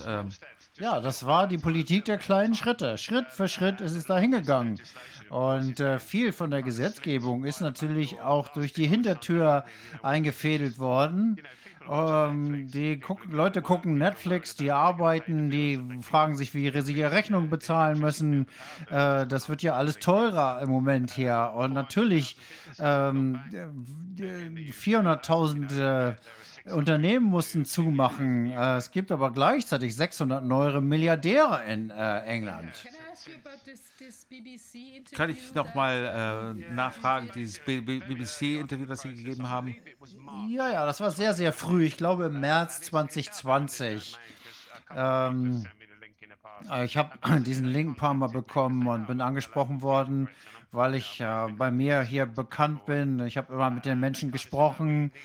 Und äh, dann äh, hieß es, wir haben Sorge vor diesem Covid und haben mich angesprochen und haben mich gebrieft ähm, und haben das sehr, sehr vor genau eingefädelt, so dass ich die äh, Hysterie ähm, unterstützt habe. Ich habe nicht verstanden, was da los war. Das war ganz, ganz früh und ähm, sie hier ähm, ist das jemand, äh, wenn, wenn, man, wenn die einem einen Leichensack vorlegen und sagen, hier, der hat HIV, der hat irgendwas ganz Schlimmes, dann glaubt man das natürlich erstmal. Und äh, dann äh, wurde mir das äh, so vorgegaukelt und ähm, ich habe das dann äh, geglaubt. Warum? Ich hatte damals keinen Grund, das nicht zu glauben. Ähm, und das war eigentlich erst tatsächlich, als dieses kleine Mädchen gestorben ist und ich sie gewaschen habe und äh, angezogen habe, ähm, als mir dann klar wurde, das sind reine Lügen. Das stimmt alles gar nicht, was sie mir da vorgemacht haben. Und äh, ähm, dann ähm, habe ich anderen Bestätigern gesagt, wenn die Menschen möchten, dass ihre Angehörigen gewaschen und angezogen werden, dann gebt mir das, ich mache das, obwohl es eigentlich untersagt war. Ähm, und das Interessante hier war, äh, dass ich, äh, ähm, äh, ich habe gehört, dass offensichtlich der Premierminister in äh, Wales zurückgetreten ist. Ich habe das gerade vor einer Stunde gehört. Wie wahr das ist, weiß ich nicht. Aber offensichtlich ist ihr nachgewiesen, ist ihr Bestechung äh, in Millionenhöhe nachgewiesen worden. Das scheint wahr zu sein. Ja, wir haben hier das auch gerade gehört. Äh, sie ist auch natürlich abschließend, ähm, war in dieser Global Groups. Es geht offensichtlich um Korruption. Natürlich, natürlich. Ähm, unterstützt das, was wir sagen, oder diskreditiert das, was wir sagen? Nein, da sind wir Nazi, Nazi, rechts, rechts natürlich, klar, logisch. Ja, natürlich, genau das sage ich ja. Dieselben Leute ähm, ver verbreiten ja dieses Narrativ dann. Gut, ich glaube, die platzen aus den Nähten auf der anderen Seite. Wir werden natürlich noch eine ganze Strecke gehen müssen. Wir äh, werden aber schneller. Wir bringen mehr und mehr Menschen zusammen. Wir alle zusammen. Unsere Anstrengung, gemeinsame Anstrengung, die bringt uns in die richtige Richtung. Und das wird sie über die Klippe schieben. Ja, wenn ich dabei helfen kann, äh, bin ich immer äh, gerne bereit äh, zu helfen. Ich habe wirklich tausende von E-Mails und äh, Anrufe bekommen von Ärzten, Krankenpflegepersonal. es war wirklich schwer. Meine Frau äh, leidet sehr darunter. Es ist wirklich hart, aber ich muss weiter mich äußern, denn ich kenne die Wahrheit. Wenn ich zwei äh, Dinge machen kann, wenn ich die Wahl habe zwischen äh, äh, den Mund halten, äh, die nächsten 10, 12 Monate, dann werde ich sowieso geschlossen. Oder ich kann jetzt noch äh, öffentlich äh, äh, sprechen und da vielleicht noch ein bisschen ja, so mehr Momentum aufbauen. So geht es uns allen. Es macht keinen Sinn, sich wegzuducken. Ich habe einige Kollegen und ich kenne auch einige Piloten von der Lufthansa, anderen Fluggesellschaften auch, die äh, sich entschieden haben, sie werden das Land verlassen aber alles, was man damit ist, sich Zeit erkaufen. Das ist nur eine Frage der Zeit, bis sie dort auch hinkommen.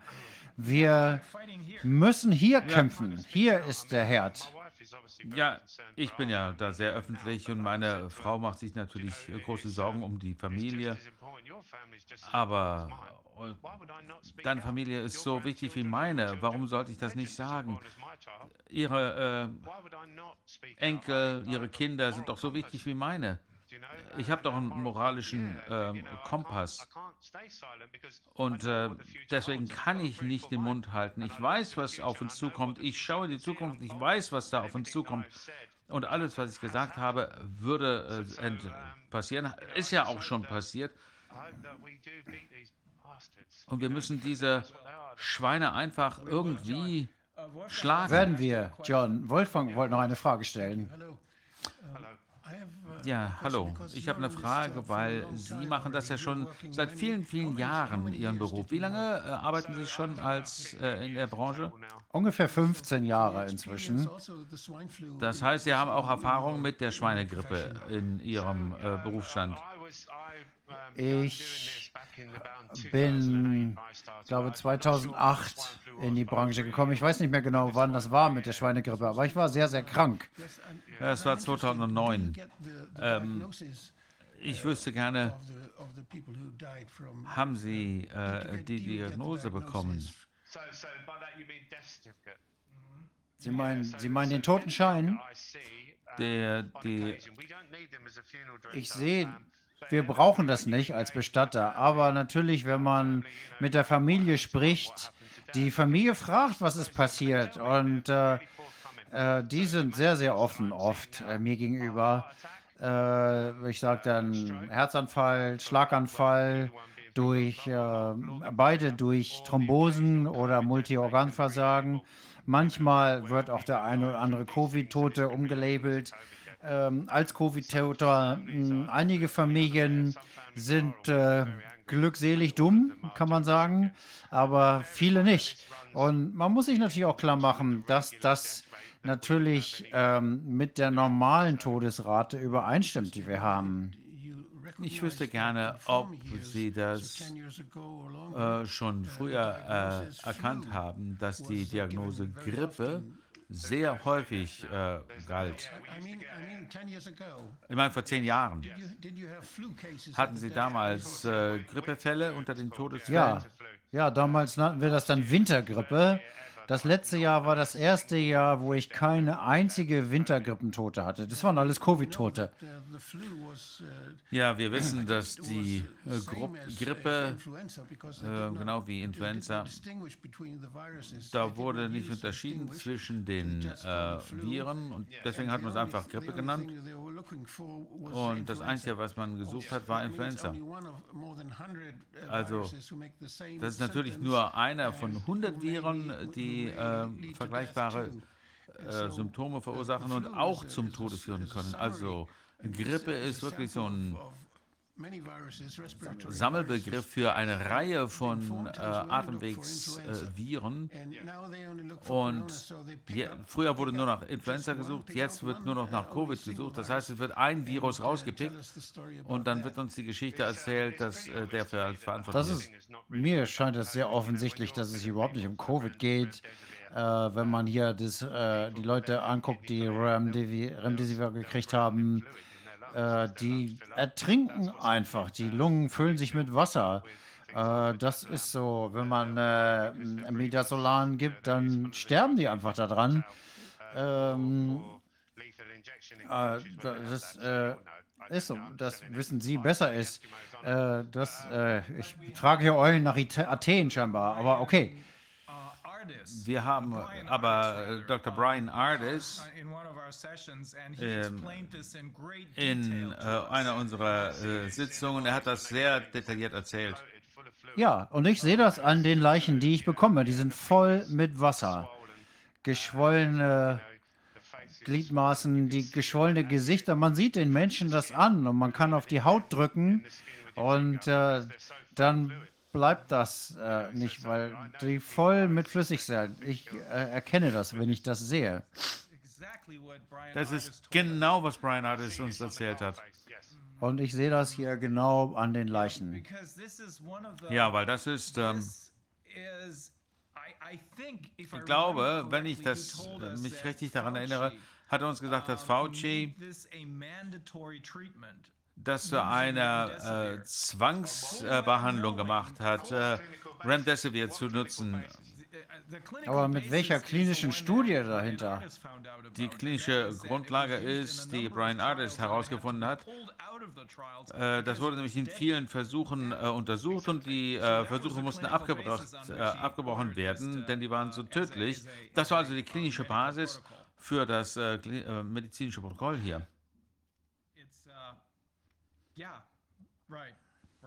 Ja. Genau.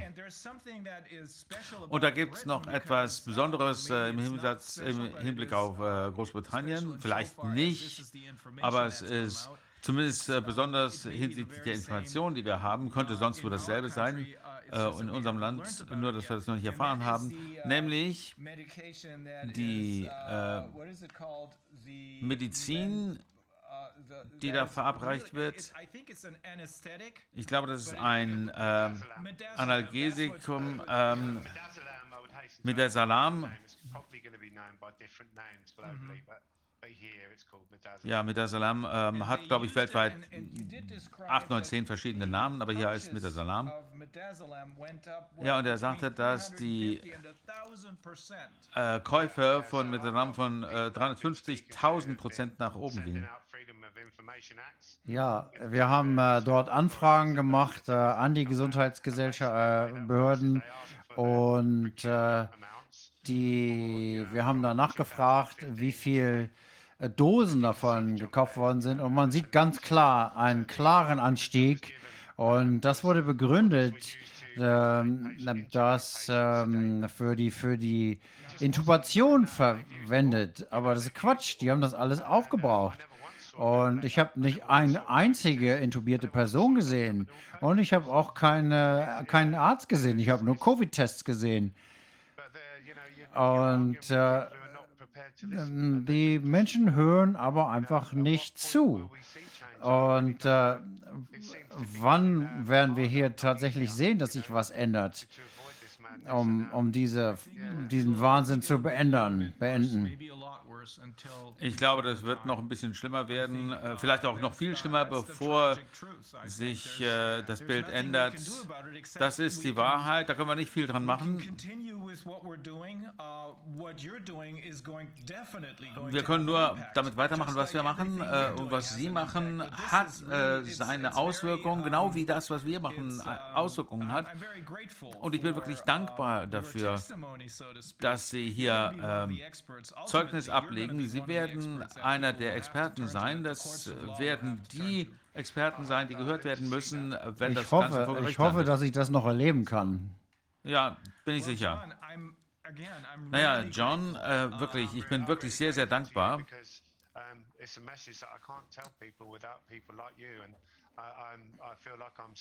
Ja, ich bin dir sehr dankbar. Äh, Das ist halt eine Botschaft, die ich äh, einfach nicht rüberbringe. Ähm, ich werde einfach trotzdem weiter den Menschen äh, das erzählen, werde es weitermachen und ich muss sagen, ihr habt wirklich meine Bewunderung. Ja, und Gegensatz, das bedeutet auf Gegenseitigkeit. Äh, äh, John, schönes Wochenende. Äh, geh einfach mal joggen oder irgend sowas. Genau, das mache ich gerne. Ich gehe gerne äh, spazieren und das werde ich wohl auch machen. Okay, vielen Dank. Tschüss. Gut. Byron Bridle sollte jetzt da. Byron Bridle ähm, ist jetzt hier. Er ist Associate Professor für virale Immunologie. Äh, Byron, ich weiß nicht an welcher Universität. Äh, University of Guelph ähm, in Ontario in Kanada. Wie geht's Ihnen? Na gut, ich. Ähm, ja, halt die Ohren steif. Äh, der Druck äh, wird immer größer. In meiner äh, Institution haben wir eine Impfpflicht. Deshalb kann ich nicht äh, äh, auf den Campus gehen, mindestens noch ein Jahr lang nicht. Ich habe viele Studierende gesehen und äh, Mitglieder der, des Lehrkörpers, die vom Campus herunter eskortiert werden. Und äh, der Lehrkörper wird immerhin ähm, bezahlt beurlaubt. Ähm, Studierende müssen von zu Hause studieren. Ähm, einige müssen halt ihre ähm, äh, Studierende um ein Jahr einfach ein, ein, Jahr Auszeit nehmen. Also eine sehr vergiftete äh, Umgebung, zumindest für mich. Ich habe Kollegen und Kolleginnen, die mich wirklich ähm, ganz böse attackiert haben, äh, mich beleidigt haben, mir falsche Dinge vorgeworfen haben in den sozialen Medien. Also es war wirklich schlimm. Das Interessante ist, dieser äh, Druck gegen mich ist wirklich explodiert, nachdem ich ein äh, Interview gegeben habe. Das war ein äh, Interview, wohl das erste Mal, dass ich öffentlich über Ergebnisse gesprochen habe, die ich gemacht habe. Also ich werde versuchen, natürlich, ich versuche immer, ähm, mich auf dem Laufenden zu halten, was in der Literatur veröffentlicht wird zu, äh, ähm, zur Impfwissenschaft, denn ich bin ja äh, nun da äh, Fachmann.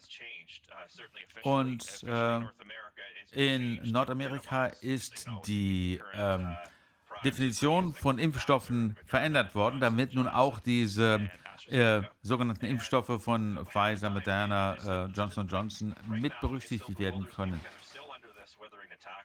Und äh, einige Leute äh, sagen, ähm, ich habe immer noch äh, Folgen, Spätfolgen von unterschiedlichen äh, Impfstoffen.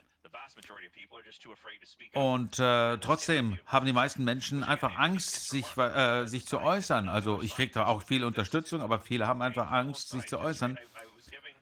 Und ich, äh, mir wurde eine Frage gestellt von einem äh, Radio-Interviewer, der hat nur seinen Job gemacht. Ich habe meine Arbeit gemacht. Ich bin ja Beamter. Äh, die Universität bezahlt meinen äh, Lohn. Also ist natürlich eine meiner Aufgaben als äh, öffentlicher Angestellter, äh, meine ähm, Expertise zur Verfügung zu stellen, wenn ich interviewt werde. Ich habe ja hier Expertise. Und ich wurde gefragt, es gab da eine Geschichte aus Israel, äh, was da passiert war. Zwölf junge Männer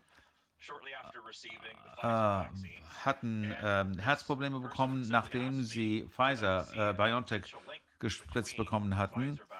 Und der Interviewer hat mich gefragt, ob es da einen Zusammenhang geben könnte. Und ich habe gesagt, ja, ich sehe da schon eine Möglichkeit. Und dann habe ich die äh, möglichen Mechanismen dargestellt, die hier einen Zusammenhang äh, verursachen könnten. Und das war wirklich äh, wissenschaftlich begründet. Und innerhalb von wenigen Minuten nach diesem Interview äh, wurde mir vorgeworfen, ich hätte nur die Hälfte äh, äh, der Wahrheit gesagt. Und ähm, äh, ich habe natürlich, ich finde das lächerlich, ich habe wahrscheinlich nur ein Prozent der ganzen Geschichte erzählt, noch nicht mal die Hälfte. Aber die Menschen haben so diesen äh, ganz engen Teil äh, der Geschichte äh, gehört, die ich in diesem Interview sagen konnte. Aber Kanada war natürlich eines der letzten Länder der Welt, wo man überhaupt Probleme mit den Impfstoffen feststellen konnte, eben aufgrund des äh, Berichtswesens, das wir hier haben, äh, im Zusammenhang mit Impfungen.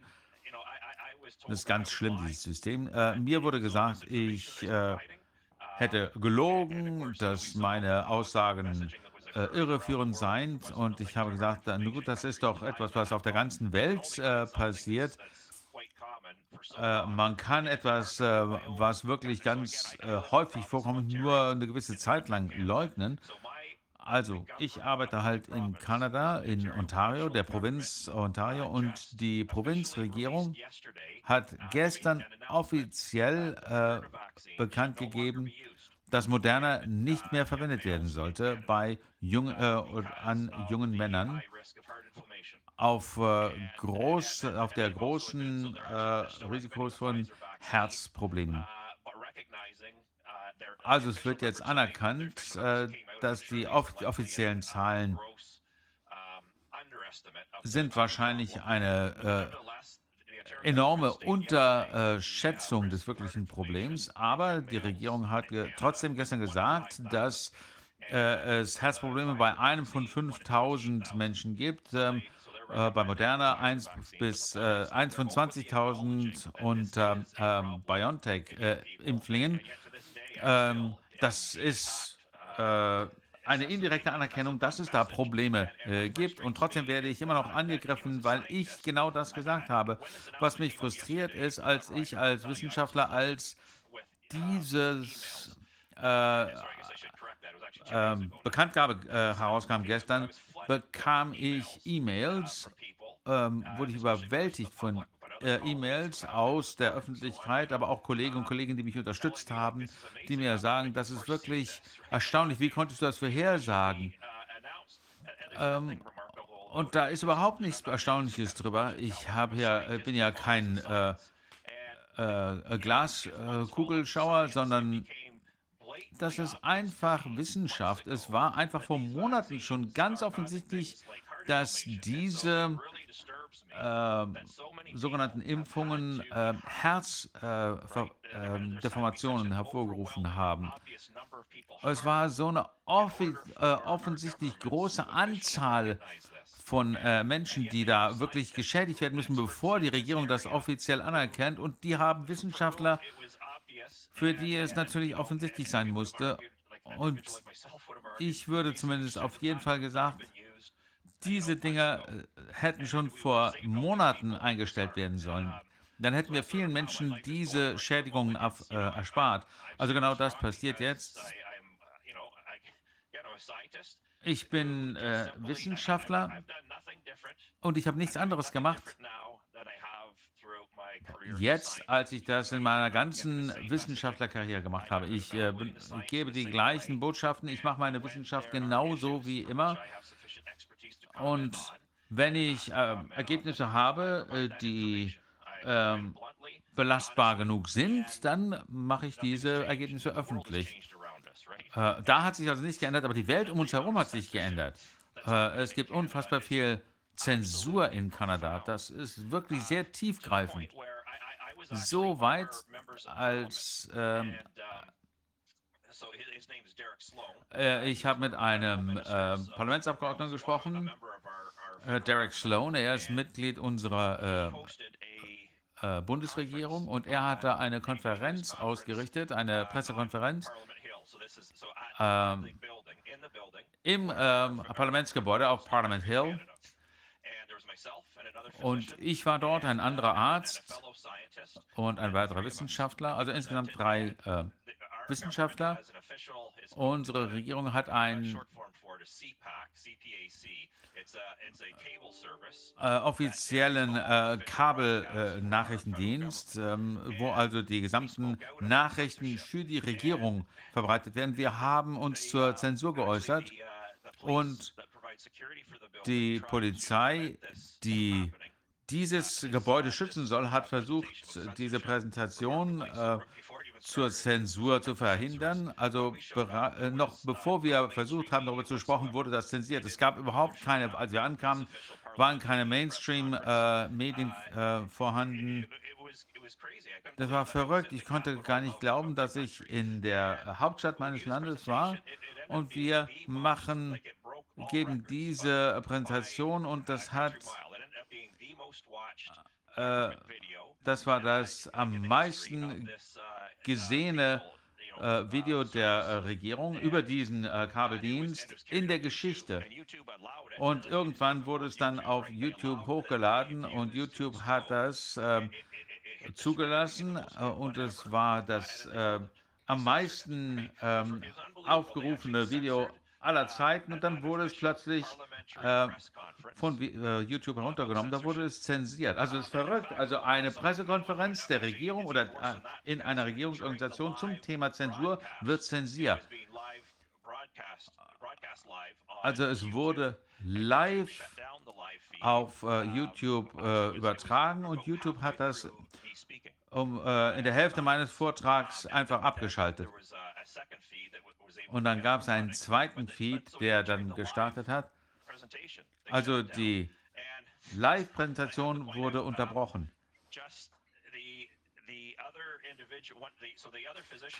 Und der andere äh, Arzt, der dort äh, persönlich vor Ort war, äh, Patrick Phillips, er ist Arzt aus einer Kleinstadt im nördlichen, äh, nördlichen Teil meiner Provinz. Er äh, ist seither ständig angegriffen worden Er ist von unserem, äh, unserer Ärztekammer in äh, Ontario völlig äh, demontiert worden. Also die Tyrannei, der Druck auf unsere Ärzte in unserer Provinz ist, äh, geht über alles hinaus, was ich jemals gesehen habe. Und äh, vor kurzem haben sie ihn äh, öffentlich äh, angegriffen. Sie haben ihm die Möglichkeit entzogen, äh, Rezepte zu, auszustellen. Er war einer der wenigen Ärzte in Kanada, die offen anerkannten, äh, welche äh, Wissenschaft ähm, verfügbar ist, um ähm, Krankheiten zu äh, behandeln, auch Covid. Und er hat das benutzt und dafür wieder angegriffen. Er hat die Menschen aus den Krankenhäusern rausgehalten. Unsere Regierung hat sich ständig beschwert, äh, dass äh, Covid-19 die ähm, Intensivstationen übermannt und er hat äh, dafür gesorgt, dass die Menschen aus den Krankenhäusern raus blieben, dass sie gesund blieben. Und sie haben ihm die Möglichkeit entzogen, die entsprechenden Mittel zu verschreiben.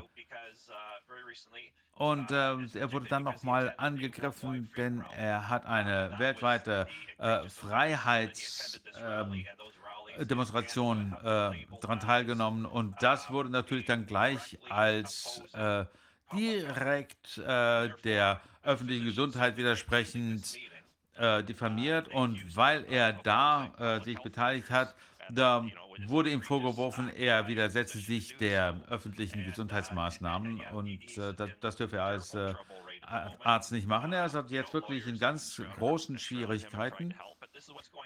Und nur weil er versucht hat, Menschen zu helfen, aber genau das passiert. Dann äh, Julian Panessi, äh, äh, eine Ärztin ähm, und äh, Ethikprofessorin, an der Universität von äh, West Ontario, nur ungefähr anderthalb Stunden äh, von hier entfernt. Äh, sie wurde zu einem, äh, an ihr wurde ein Exempel statuiert.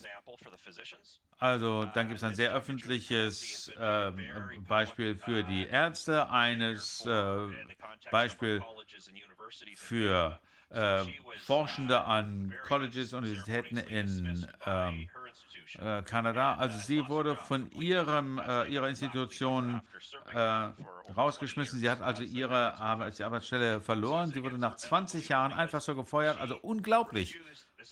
Nur weil sie sich geweigert hat, sich äh, impfen zu lassen. Aufgrund sind, äh, guter ethischer Gründe. Sie sagte, sie wollte nicht äh, geimpft werden weil sie eine sehr äh, wohl recherchierte Kosten-Nutzen-Abwägung äh, durchgeführt hat und sie dachte, dass das persönliche Risiko äh, für sie äh, aus der Impfung höher ist als das aus, aus keiner Impfung. Und damit hat sie dann ihren Arbeitsplatz verloren. Also so sieht es in Kanada aus. Also ich äh, habe natürlich besondere Sorge um unsere äh, Kollegen in Australien. Äh, da passieren ja Sachen, die hätte man sich vor ein paar Jahren nicht vorstellen können. Ähm, und äh, in Neuseeland ist es auch ganz schlimm. Aber Australien war ja immer äh, ein Vorreiter, oft in den falschen Dingen, also gerade was äh, Covid-19-Impfungen angeht. Also gerade Australien und Neuseeland deswegen tun die mir wirklich sehr leid, aber andererseits auch hier ist es auch ganz schlimm.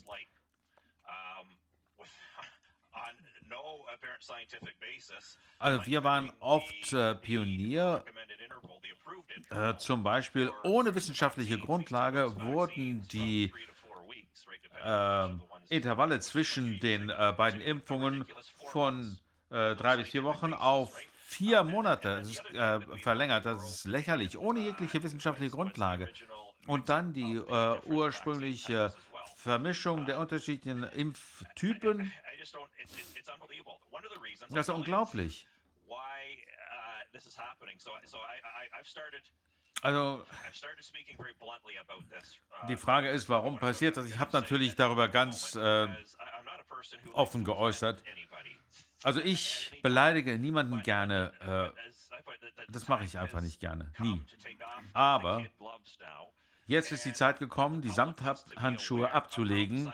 Die Öffentlichkeit muss darauf aufmerksam gemacht worden werden, wie diese wissenschaftliche Gemeinschaft funktioniert. Und ich denke, das ist in vielen Ländern der Fall, auf jeden Fall in Kanada. Es gibt viel zu viele Menschen, Politiker, Politikerinnen, die diese tyrannischen äh, Covid-19-Politik äh, vorantreiben, die auch gar nicht die Expertise haben.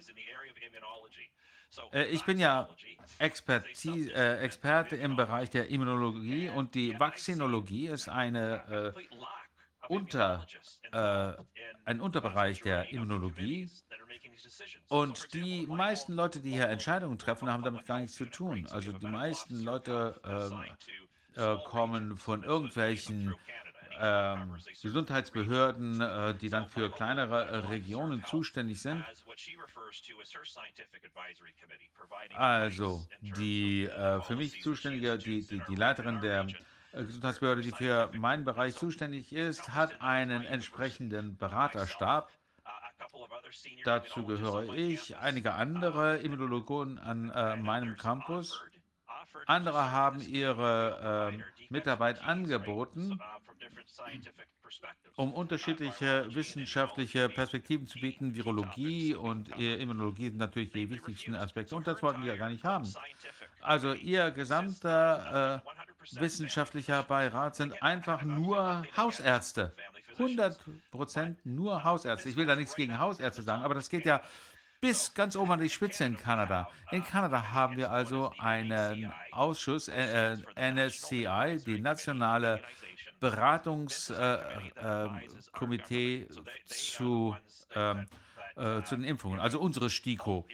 Das ist das Gremium, das die Regierung beraten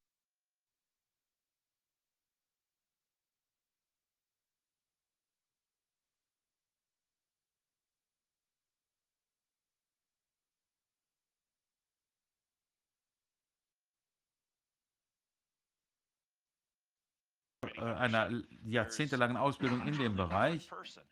Und soviel ich weiß, ist nur einer in diesem Komitee, der wirklich einen Doktortitel in Immunologie hat. Und dann gibt es noch einen klinischen Immunologen.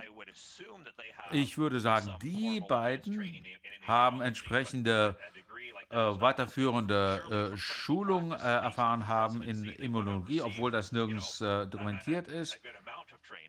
Äh, und natürlich, äh, das sind die einzigen beiden, die auf dem großen, in dem großen Ausschuss äh, überhaupt spezifische Erfahrungen haben, äh, die also fortführende äh, Ausbildung in Immunologie erfahren haben. Es hat einfach viel zu lange äh, gedauert, bis sie anerkannt haben. Und sie haben dann irgendwann festgestellt, dass ein ähm, Komitee haben, die ähm, Mitarbeiter haben, die äh, nur Immunologie, äh, die, äh, die keine Immunologiekenntnisse haben und dann haben sie in ganz, äh, ganz Kanada nach Immunologen gesucht und haben zwei in diesen äh, Ausschuss berufen. Also einer hat ja, wie gesagt, den äh, Doktor in Immunologie und deren, dessen Aufgabe war, war noch nicht mal sich zum Thema Immunologie zu äußern, sondern es ging hier um äh, pädiatrische äh, öffentliche Gesundheit. Also gar nicht darum, dass Sie äh, Ihre immunologische Schulung hier mit einbringen. Das könnten Sie natürlich machen, aber das war gar nicht der Grund, warum Sie äh, in den Ausschuss berufen wurden. Also äh, die Leute, die wirklich zum Thema Immunologie wirklich berufen wurden, äh, waren gar keine Experten. Ist verrückt und die Kanadier, denen ist das gar nicht klar. Diese beiden Immunologen sind im Ausschuss, haben aber gar keine äh, Stimme dort. Also die anderen haben alle Stimmen, aber die beiden, die sich auskennen mit Immunologie, die die Wissenschaft dahinter verstehen, die haben keine, äh, kein Stimmrecht auf, in diesem Ausschuss. Also wir können sehen, ganz oben äh, sind wir gar nicht so ausgestattet, dass wir da richtig mit umgehen können. Ich möchte hier wirklich niemanden äh, beurteilen oder die, die Kenntnisse von äh, Einzelnen, aber die meisten Ausschüsse, die hier Entscheidungskompetenz haben, kennen, äh, haben überhaupt keine Kenntnisse, was Immunologie angeht. Und äh, die meisten sind einfach nur Ärzte. Und das ist natürlich etwas, äh, was wir in Ontario haben. Das gilt aber für ganz Kanada. Offiziell wird empfohlen, dass äh, äh, Ärzte keine äh, Ausnahmegenehmigungen äh, geben sollen, dass Menschen von äh, Impfungen, ähm, von der Impfpflicht ausgenommen werden. Das heißt also, die Menschen gehen zum Arzt und äh, bitten um eine, ähm, ein ähm, äh, Zertifikat, dass sie das nicht machen äh, müssen. Und äh, die Ärzte sind äh, aufgefordert worden, das nicht auszustellen. Und die haben auch überhaupt gar nicht die Kompetenz, um das zu beurteilen. Äh, denn die Menschen gehen einfach davon aus, dass Ärzte unbedingt Immunologie verstehen müssen, dass sie das äh, wirklich gut sich da auskennen, aber sie würden sich wirklich, sie wissen wirklich, äh, sie werden überrascht. Ähm, weltweit hat sich das ein bisschen gebessert, aber gerade in Kanada haben die äh, Ärzte besonders wenig äh, Schulung, was äh, Immunologie angeht. Also normalerweise muss man fünf bis zwölf Vorlesungen hören, insgesamt, also fünf bis zwölf äh, Sitzungen, wo man mit Immunologie sich beschäftigt während des Studiums. Und wenn man dann, äh, dann ist äh, oft nur, ähm, hat man Ärzte, die die Wissenschaft gar nicht verstehen. Die äh, Studierenden im Grundstudium kriegen mindestens dreimal so viel Schulung im, ähm, in Immunologie an meinem Institut. Es ist erstaunlich, wenn wir unseren Kindern Impfstoffe erklären. Und ich muss ehrlich sagen, der durchschnittliche Arzt, ich will hier gar nicht niemanden beleidigen, ich will Ihnen nur die Wahrheit sagen. Man muss wirklich die Frage stellen, wer gibt mir hier die Informationen und wie viel wissen die eigentlich wirklich selber darüber? Der durchschnittliche Arzt in Kanada hat ganz wenig äh, Ausbildung im Bereich Immunologie und wenn es um Impfungen angeht, ähm, naja, wo ihre Stärke liegt, ist die Rezepte umzusetzen, die Protokolle umzusetzen, äh, unter welchen Bedingungen sollte eine äh, Impfung genutzt werden? Wie wird sie verabreicht? Also den Anweisungen können Sie viel, äh, folgen, also den Herstellerangaben. Wir haben einfach nicht das Wissen, um eine vernünftige Kosten-Nutzen-Abwägung durchzuführen und äh, wirklich einen Impfstoff wirklich beurteilen zu können. So sieht es in Kanada aus und die Menschen wissen nicht, dass wir von diesen angeblichen Experten äh, uns den, auf die verlassen, äh, die aber eigentlich gar keine Experten sind. Wie kann das dann eigentlich sein? Das ist ja echt befremdlich, wenn man sich so eine problematische Situation vor Augen führt. Dann würde man ja denken, dass das die Regierung sich um die besten Experten im Feld be bemüht, vielleicht äh, sogar international nach international Unterstützung sucht. Ja, genau, klar. Keine Ahnung. Das ist komplett, komplett sinnentfreit. Also wenn wir irgendwann mal wieder in einen, eine Art äh, Normalzustand zurückkommen, aber ich denke nicht, dass wir da uns gerade hinbewegen, dann werden wir natürlich diese ganzen äh, Prinzipien, äh, Maskierung und ähm, Zwangsimpfungen werden dann irgendwann auf die ähm, Grippen äh, oder Influenza angewendet. Also äh, keine Ahnung, keine Ahnung, warum wir das machen. Deswegen erwähne ich das ja. Das ist wirklich ganz wichtig, dass die Menschen das verstehen. Äh, gerade als äh, Kanada hier plötzlich diese, äh, den Abstand zwischen den Impfungen so lang ver äh, verlängert hat, ähm, ähm, nur weil wir nicht genügend Impfstoffe haben, haben wir gefragt, ja, wo sind denn die Daten? Äh, wieso, woher kommt das? Welche wissenschaftliche Grundlage wird? Und da, die Daten gab es einfach nicht. Und diese äh, kanadische STIKO, äh, das war wirklich sehr äh, peinlich. Die haben ihre wissenschaftliche Untermauerung hierfür veröffentlicht und ein, äh,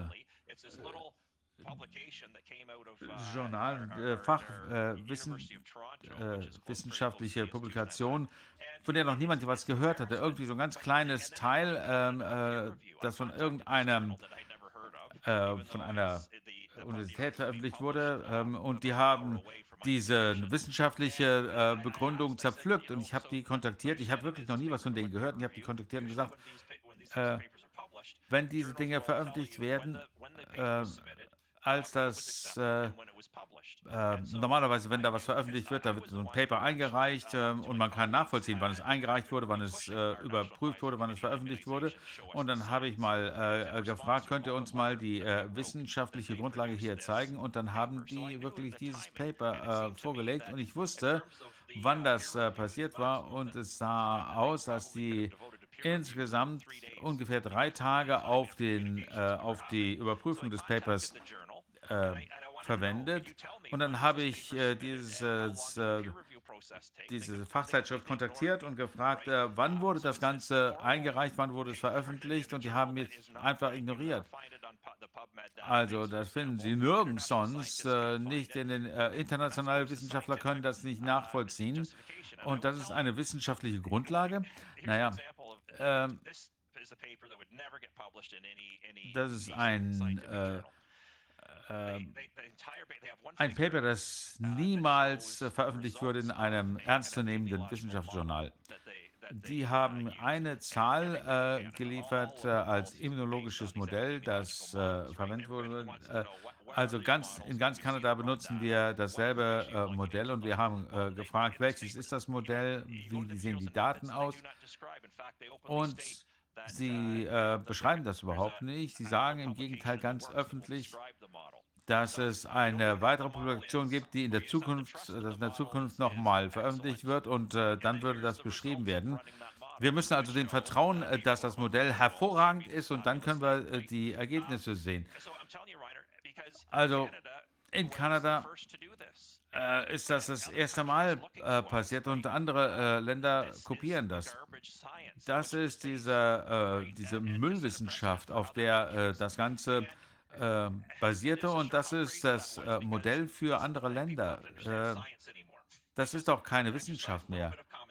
Äh, da brauchen wir nur ein bisschen gesunden Menschenverstand, ein bisschen sich umzuschauen, äh, vernünftige, einfache Fragen zu stellen und offen zu sein, um äh, hier entsprechende Antworten zu finden. Als das passiert ist, fand ich auch noch sehr erstaunlich,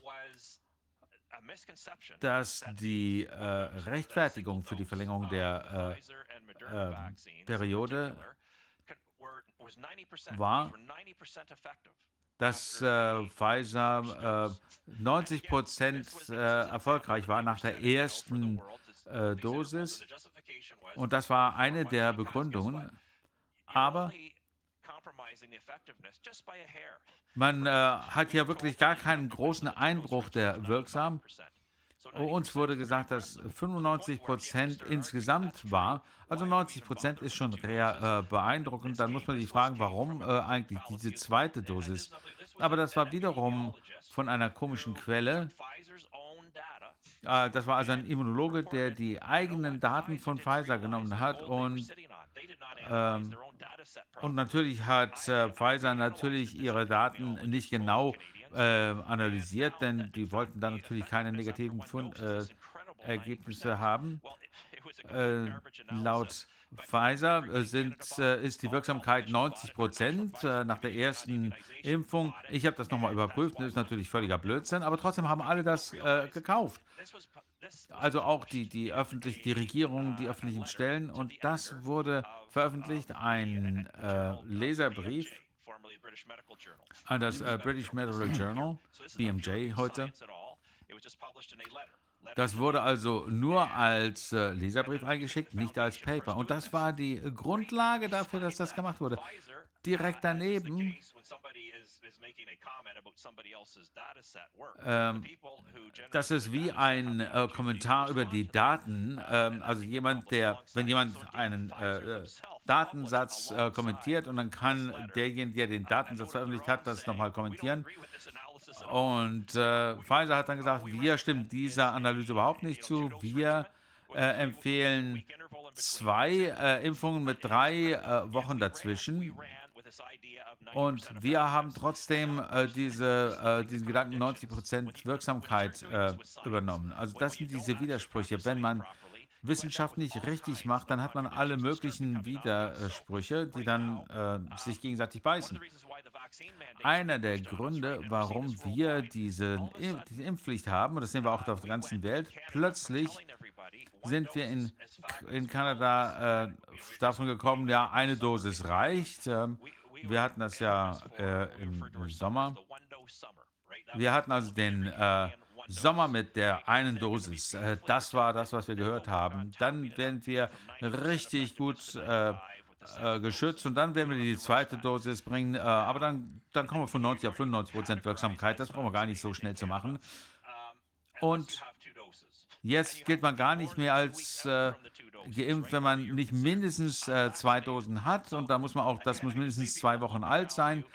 Und dann fragt man sich natürlich, Moment mal, wie äh, kann das denn sein? Äh, uns wurde doch gesagt, dass eine Dosis fast so gut war wie zwei Dosen und jetzt plötzlich ist man selbst nach der zweiten Dosis, äh, muss man erstmal 14 Tage danach sein, äh, damit man überhaupt als geimpft gilt. Das ist doch äh, nach der zweiten Dosis, das ist doch verrückt. Eine Frage. Sie sprechen von der Effektivität von 90 Prozent. Das ist die relative Risikoreduzierung, von der Sie ja sprechen, richtig? Und das ist natürlich schon mal eine ähm, ein Betrug, weil die eigentliche Effektivität ja unter 1% liegt. Wenn man diese 90% legt und das äh, weiterdenkt, ist das natürlich ein Betrug. Denn wir verwirren die Leute hier. Wir sagen ihnen die Wahrheit nicht. Ja gut, dem stimme ich zu, absolut. Ja, ja, ja. Also äh, 100 wäre jetzt die ja, das ist so inzwischen so bizarr geworden für mich als Wissenschaftler, denn einerseits gibt es die wirkliche Botschaft, dass die Wahrheit, wie man äh, die Wissenschaft interpretieren muss, was Sie gerade gesagt haben, und ich ein, äh, benutze einfach das, was äh, die das Gesundheitswesen uns das vermittelt, äh, vermittelt, um zu sagen, wie verrückt diese Botschaft ist. Also ich stimme dem hundertprozentig zu, was Sie gerade gesagt haben. Für die Kanadier muss ich aber erstmal noch diese 90, 95 Prozent erwähnen, denn das ist genau das, was Ihnen erzählt wurde. Und offiziell ist die, äh, die Botschaft auch, Jetzt zieht das, bezieht das nur noch auf die zwei Dosen, aber äh, ursprünglich hat man uns gesagt, dass es keine äh, Durchbruchinfektionen gibt. Wenn man äh, doppelt, äh, zweifach geimpft ist, dann ist das fast 0%. Dann ist man also voll äh, geschützt. Aber wie gesagt, ich darf nicht auf den Campus für ein Jahr. Das heißt, wir haben eine äh, Gemeinschaft auf dem äh, Campus, Campus, die zu 99 Ge, ähm, geimpft sind. Das heißt, wir haben hier weit mehr als Herdenimmunität erreicht und trotzdem muss jeder immer noch die Maske tragen äh, die äh, den Abstand wahren muss auf diesen Punkten auf dem Boden, die da eingemalt sind, äh, hinstellen. Es dürfen nur bestimmte Anzahl von Leuten in einen Raum. Man muss die Maske absetzen, um mal etwas Essen in der Kantine reinzuschieben, dann wieder die Maske aufsetzen. Verrückt. Äh, äh, manche Leute äh, trinken mit ihren äh, trinken die Getränke mit äh, Strohhalm, damit sie die Maske nicht absetzen müssen. Das ist ja absoluter Quatsch. Damit disqualifizieren sie sich ja selber für Jahrhunderte. Alle, alles, was von diesen Leuten kommt, als Wissenschaftlern, das, äh, das brauchen wir ja gar nicht lesen. Das kann man ja gleich vom Tisch kriegen. Ja, gut. Das ist die große Botschaft, äh, warum ich auch immer weiter darüber äh, spreche. Ganz ehrlich, meine äh, sämtlichen äh, Veröffentlichungen hatten mit äh, Impfung zu tun, Impfstrategien. All meine Forschungsmittel waren immer gegründet auf der Entwicklung neuer äh, äh, Impfstrategien. Ich äh, werde als Impfgegner dargestellt. Ich bin aber ein Impfliebhaber. Ähm, das gilt aber nur für Impfstoffe, die äh, gut getestet sind, die äh, wirksam sind, die das auch gezeigt haben. Und da finde ich, sollte man das auch äh, fördern. aber nicht mit diesen Covid-19-Impfstoffen, den sogenannten. Äh, genau deswegen sage ich das ja, weil ich mich um Immunologie, Vaccinologie äh, kümmere. Ähm, ich denke, Sie, Sie haben völlig recht. Sie, äh, Im Moment wird absolut der äh, Glaube der Menschen an die Vaccinologie zerstört. Also wir werden ja unseren Glauben an äh, alle Impfstoffe verlieren. Also diese Impfstoffe, die in der Vergangenheit sehr gut funktioniert haben. Ähm, ich will nicht unbedingt kontrovers hier auftreten, sondern ich möchte meinen Fachbereich schützen, äh, indem ich der Welt zeige, es gibt auch Leute, die wissen, wie man das gut äh, wissenschaftlich fundiert betreibt. Ich ja, bin sehr begeistert von dem, was Sie tun und Ihrem, äh, Ihrer Opposition hier. Die Frage ist, warum haben wir das nicht vor zehn Jahren schon bemerkt? Denn die Strukturen der Universitäten, die Strukturen der Wissenschaft, der Finanzierung der Wissenschaft, die, das Geld, was in die Wissenschaft fließt, das ist ja einfach eine ganz große institutionelle Korruption, die die Ziele vorgibt, die die Themen vorgibt, die äh, vorgibt, worüber geforscht wird. Warum, äh, was haben Sie da gearbeitet? Es gibt so viele immunologische Mechanismen und äh, Effekte, die wir nicht kennen, von denen, über die wir was lernen sollten. Die, wenn man sich die Immunologen anguckt, dann heißt es immer, es geht um, äh, äh um äh, Impfung. Was für ein Scheiß. Ja, natürlich, wenn Sie über äh, äh, Colleges, Universitäten sprechen, da stimmt das.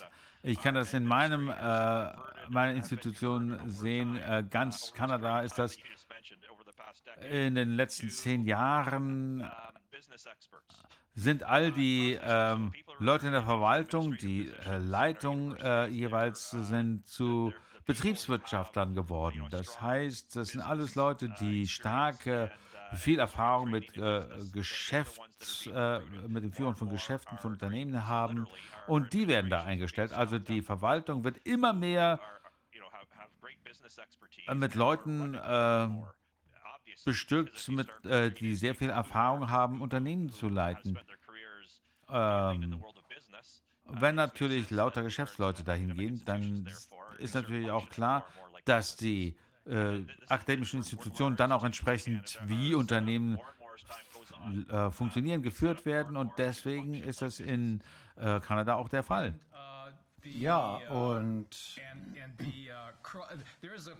es gibt da irgendwie so eine, ein, ein Drehtüreffekt, denke ich mal, kann man das nennen, zwischen Unternehmen und dem, was wir als öffentliche Institutionen betrachten. Die IMA, die Europäische Gesundheitsbehörde, glaube ich, IMA.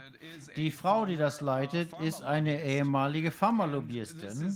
Und das ist jetzt kein Einzelfall, sondern wir sehen das überall. Wir, die haben alle unsere öffentlichen Institutionen nicht nur infiltriert, sondern übernommen. Das ist eine große feindliche Übernahme, was wir hier sehen. Und das, was äh, unabhängige Wissenschaft ist, ist äh, steht zum Ausverkauf. Ja. Der einzige Weg, da rauszukommen, ist, das alles öffentlich zu machen, das öffentlich bekannt zu machen. Das ist das, was wir hier tun, das ist das, was Sie hier tun, das ist das, was John O'Looney macht, wenn er darüber redet, was er in seiner Arbeit sieht als äh, Bestatter. Also das ist auch das, was Dr. Szymon Janowitz macht.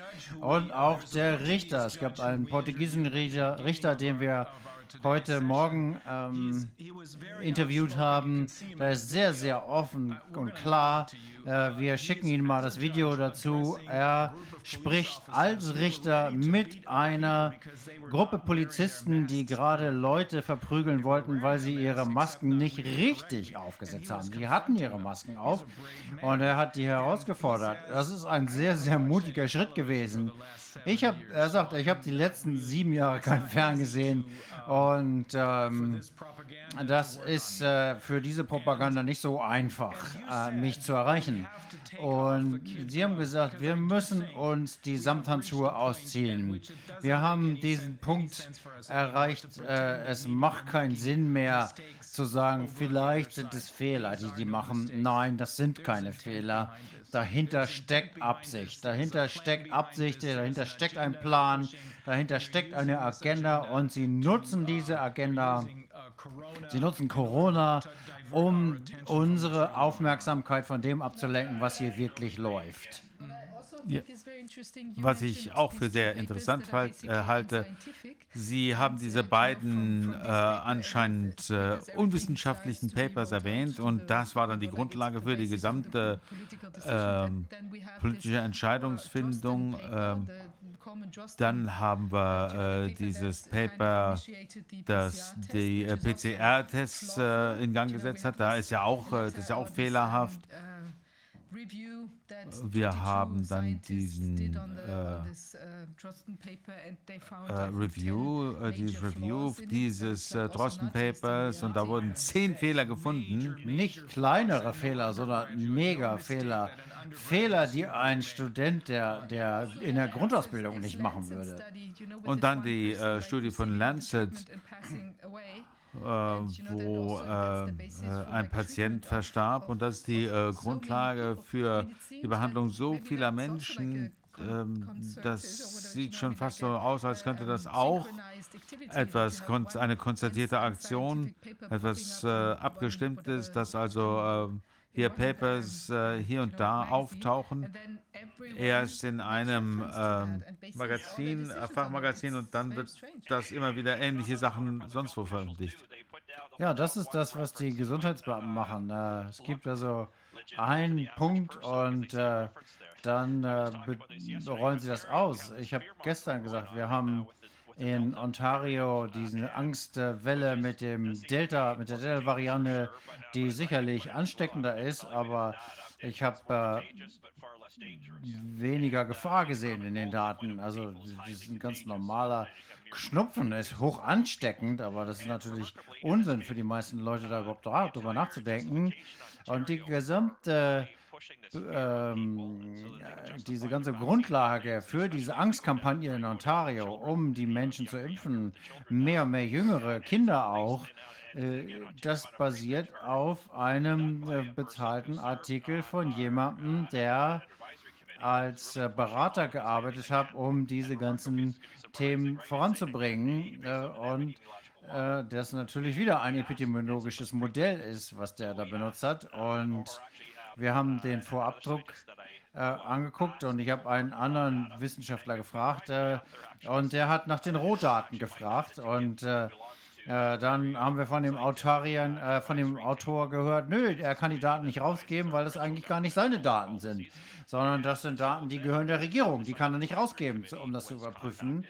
Und dann haben wir die Regierung kontaktiert und die äh, Regierung hat gesagt, ich habe gar keine Ahnung, welche Daten das hier überhaupt sein soll und welcher Artikel das sein soll. Und das ist wiederum dann das, woraus die Nachrichten gemacht werden.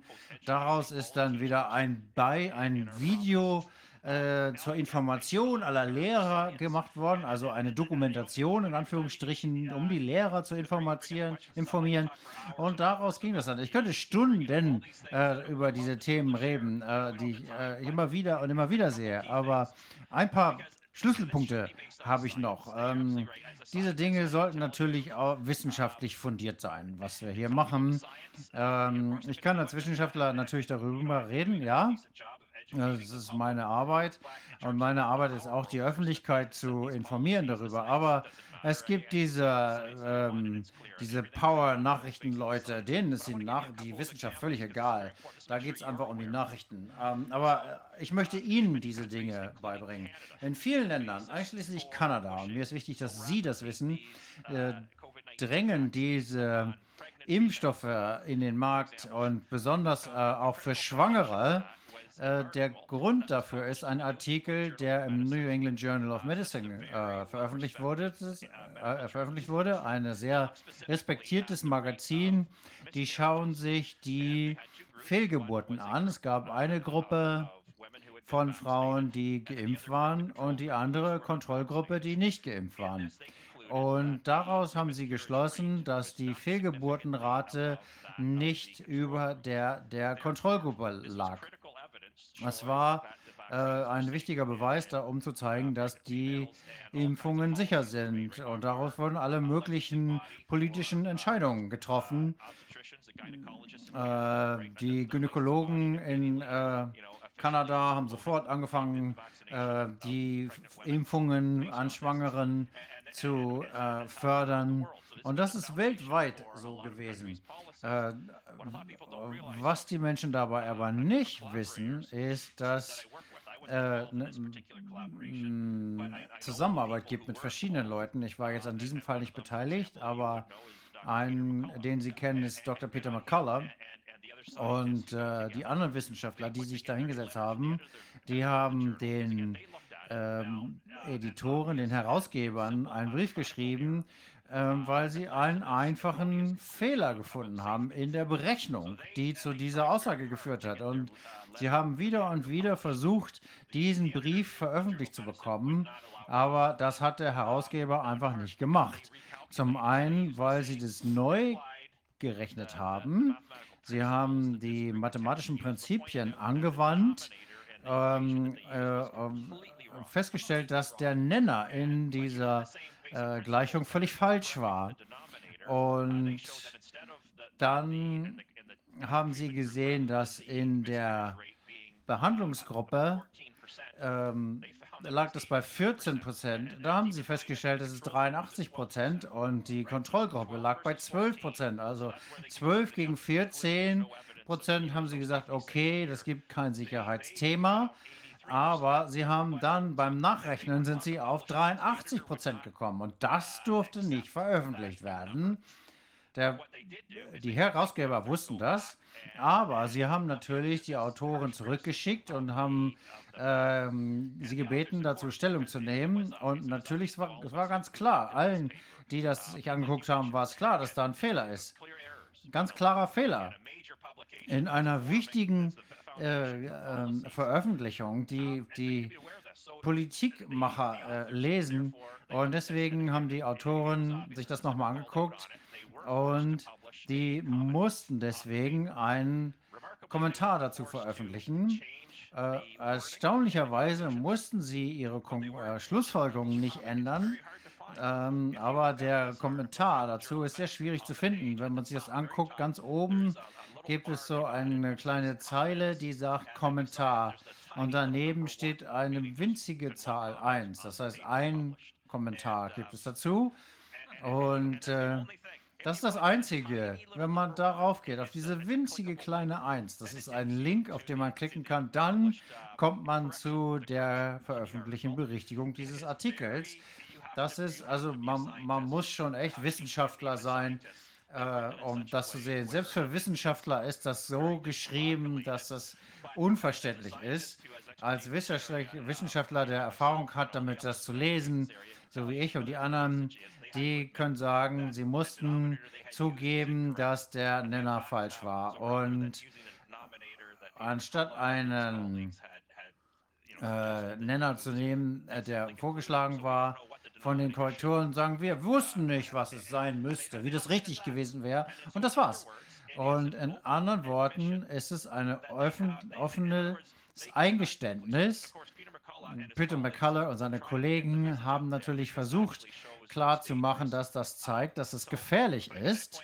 Aber nochmal, sie waren sehr frustriert, dass das nicht veröffentlicht wurde. Und stattdessen ist das ein fast genauso großer Erfolg, indem man mal guckt, wie die Wissenschaft funktioniert, weil wir sollten niemals die Gefahr oder die Nicht-Gefahr. Ähm, wir sollten nicht die Gefahr beweisen, sondern die Veröffentlicher und die äh, Hersteller sollten nachweisen, dass es sicher ist. Und deswegen kann diese Veröffentlichung dafür jetzt nicht mehr benutzt werden, dass sie sicher ist für, Schwächen, für Schwangere. Aber nichts hat sich geändert. Im Gegenteil, es wird jetzt weltweit werden jetzt schwangere Frauen geimpft. Auf dieser Grundlage, die es eigentlich gar nicht mehr gibt. Aber dieses Sicherheitspapier funktioniert gar nicht mehr, um das zu unterstützen. Das ist unglaublich. Das andere, und äh, ich spreche ja immer gerne von der Wissenschaft und da sind meine Kommentare drauf. Ähm, äh, in deinem E-Mail habe ich eine interessante Geschichte gesehen. Ähm, jemand, der jetzt den äh, Mainstream-Medien nicht zugehört. Ich weiß nicht, ob Sie das hier kennen. Ich habe das hier, eine äh, Arbeit, ähm, Toxicology, ähm, Gift, äh, ähm, Berichte zu Giftigkeiten. Hier sehen wir Ronald Kostoff und ich hatte Gelegenheit, jeden Donnerstag gibt es eine Gruppe internationaler äh, Ärzte und Wissenschaftlern, zwölf. Einer von ihnen ist Dr. Peter McCullough und Dr. Robert Malone, äh, einer der Erfinder der mRNA-Technologie. Vor zwei Dienstagen haben wir drei Leute gehabt, die drei unabhängige Forschungsgruppen vertreten haben, äh, die mit ähm, den Berichtswesen zu den Nebenwirkungen gearbeitet haben. Die meisten haben mit VAS gearbeitet und die haben hier Ron Custer eingeladen. Der ist großartig, der Mann. Wir wollten wissen, was seine Erfahrung war mit dieser Veröffentlichung hier. Dann, ich halte das hier mal in die Kamera, damit äh, man die Namen lesen kann. Denn man muss das einfach mal nachlesen. Ähm, das ist absolut klar und deckt die ganzen Probleme mit diesen Impfstoffen auf. Das ist unglaublich, was hier steht. Was ich hier äh, sagen möchte, ist ähm, das Gewicht der, der Beweislast hier. Das muss man sich unbedingt angucken. Aber wir haben noch drei andere Gruppen in diesem Call. Ähm, einer hat komplett unabhängige Analysen, Analysen gemacht und alle sind zum gleichen Schluss gekommen, dass diese Impfstoffe wesentlich schädlicher sind, als sie Gutes tun. Und es gibt noch eine fünfte Gruppe ähm, und die haben auch etwas veröffentlicht. Das stimmt dem auch wieder zu. Das zeigt, dass für jedes gerettete Leben zwei Tote in Kauf genommen werden müssen. Die Zahlen variieren da etwas, aber von, die variieren zwischen 2 zu 1 bis 5 zu 1 im Durchschnitt, je nach Altersgruppe. Aber fünf unabhängige äh, Arbeiten, zwei bereits veröffentlicht. Ähm, und das ist das hier. Ron Kostoff, äh, 83 Jahre alt. Er hat gesagt, dass er absichtlich sich nicht mit dieser modernen Technologie äh, beschäftigt hat. Der war, äh, der konnte noch nicht mal Zoom bedienen. Er konnte noch nicht mal sein Smartphone äh, nutzen, um uns anzurufen, damit wir mit ihm reden können. Und ähm, stattdessen musste ein anderer Teilnehmer ähm, ihm sein Te Telefon geben, äh, weil er, er konnte nur am normalen Telefon quasi teilnehmen. Also war etwas schwierig. Das, also, äh, und dem war das auch nicht klar, weil er nicht sich um die Mainstream-Medien kümmert. Ähm, er hat aber gesehen, wie kontrovers das hier ist und äh, wir haben ihm gesagt, er ist unser neuer Superheld. Er sagt, wieso? Ich mache doch das, was ich immer gemacht habe. Ich habe das meine ganze Arbeit, äh, Leben lang so gemacht. Er hat es einfach nicht bemerkt, was für ein Zündstoff er da in die Manege geworfen hat. Ähm, dass das komplett allem widerspricht, was in den öffentlichen Medien gerade äh, läuft. Und wenn man sich mal das Abstract anguckt, man muss nicht die wissenschaftlichen Details angucken, aber wenn man sich diese beiden Sätze hier nur anguckt, dann äh, steht da Folgendes. Und das ist eigentlich, äh, das sagt es eigentlich alles. In der höchsten demografischen Risikogruppe, und das sind hier die 65 Jahre und älteren Personen, das ist die höchste äh, Nummer. Äh, der Titel geht übrigens über Kinder. Das heißt, äh, wir sind sicherlich äh, klar, dass die Kosten-Nutzen-Analyse hier völlig aus dem Ruder geraten ist. Das ist eben aber überhaupt kein Thema bei Kindern, die Krankheit. Aber also damit hat er angefangen und er hat gesagt, äh, der, aber der, der Punkt war eben der, der höchst ähm, anfälligen Gruppe, da hat er gesagt, jedes gerettete Leben heißt äh, fünf Gestorbene. Ähm, das heißt, da gibt es überhaupt keinen Grund für, das hier noch nicht mal bei der höchsten Risikogruppe zu empfehlen. Und dann äh, bricht er die einzelnen Risikogruppen runter, äh, Altersgruppen runter äh, und, und äh, er kommt noch nicht mal in die Nähe dessen, äh, was es äh, bei Kindern ist, weil er sagt, das ist wahrscheinlich 100 zu 1 äh, was da das Verhältnis ist, da brauchen wir gar nicht drüber nachdenken. Und ähm, was ich unglaublich finde, ist äh, zwei, zwei Gründe, warum ich hier angegriffen worden bin, als ich hier die äh, diese Studie dazu veröffentlicht habe. Und äh, das passt auch genau zu dem, was Sie gerade gesagt haben, Rainer. Ähm, Sie haben über die Europäische Gesundheitsbehörde gesprochen. Die ähm, scheinen tatsächlich dieses runterzuspielen. Wir haben gesehen, dass die Regi äh, japanische Regierung ähm, für mehr vorklinische Studien äh, gefragt hat. Und na, es war sehr frustrierend zu sehen, dass die, Chine die japanische ähm, Regierung da sehr genaue Analysen zu hatte und Studien zu hatte. Und das haben Sie ja gerade gesagt, ähm, wie das hier funktioniert. Die haben das alles runtergemacht in kleine Textschnipsel, so dass natürlich da niemals irgendwo die Alarmglocken gelautet haben. Erst als wir die Daten gesehen haben in Tabellen und die tatsächlichen Zahlen gesehen haben, äh, da haben wir uns schon angefangen, am Kopf zu kratzen und die Alarmglocken sind da losgegangen. Und deswegen sehen wir ganz klar hier, dass diese Impfstoffe überhaupt nichts mit traditionellen Impfstoffen zu tun haben. Aber ich bin natürlich sehr dafür angegriffen worden, dass ich das gesagt habe. Und die Menschen haben mich angegriffen, das zu überdramatisieren und sagen, das ist hier giftig. Ähm, das, dem stimmt doch jeder zu, denn alle haben das hervorgehoben. Ja, aber das ist das Interessante mit diesem Paper. Äh, die haben eben hier äh, Themen, äh, Probleme hier mit der Impfung nochmal gar nicht besprochen. Zum Beispiel der erste Punkt wenn ich hier die äh, Probleme hervorhebe. Ich hoffe, das können Sie hier lesen. Das äh, Spike-Protein ist ein Toxin, da steht's. Ja, deswegen haben sie ja auch diese Impfstoffe überhaupt erfunden, um äh, gegen diesen äh, so gefährlichen Virusanteil zu schützen, gegen das Spike-Protein. Und jetzt spritzen sie dieses äh, Spike-Protein direkt in die Körper der Leute. Genau. Und das ist der Grund, warum gibt hier zwei Gründe, warum ich mich äh, hier auf äh, Kinder und die äh, Älteren konzentriert. Also mit diesem ähm, Pap Papier jetzt habe ich natürlich gar kein Problem mehr über die Älteren zu sprechen, über Kinder zu sprechen. Also das Risiko für Kinder ist natürlich ganz gering, das ist schon mal klar. Aber was viele Menschen gar nicht verstehen ist, warum äh, ist das ein Problem für Kinder? Kinder haben einen äh, eigenen äh, Schutz vor ähm, Infektionen, weil die, äh, die, Arbeit, äh, die Atemwege, die oberen Atemwege äh, voller Rezeptoren für die Viren sind. Das heißt, das ist ein äh, inhärenter Schutz für Kinder. Das ist, als wenn man ein ähm, Free äh, Climbing macht.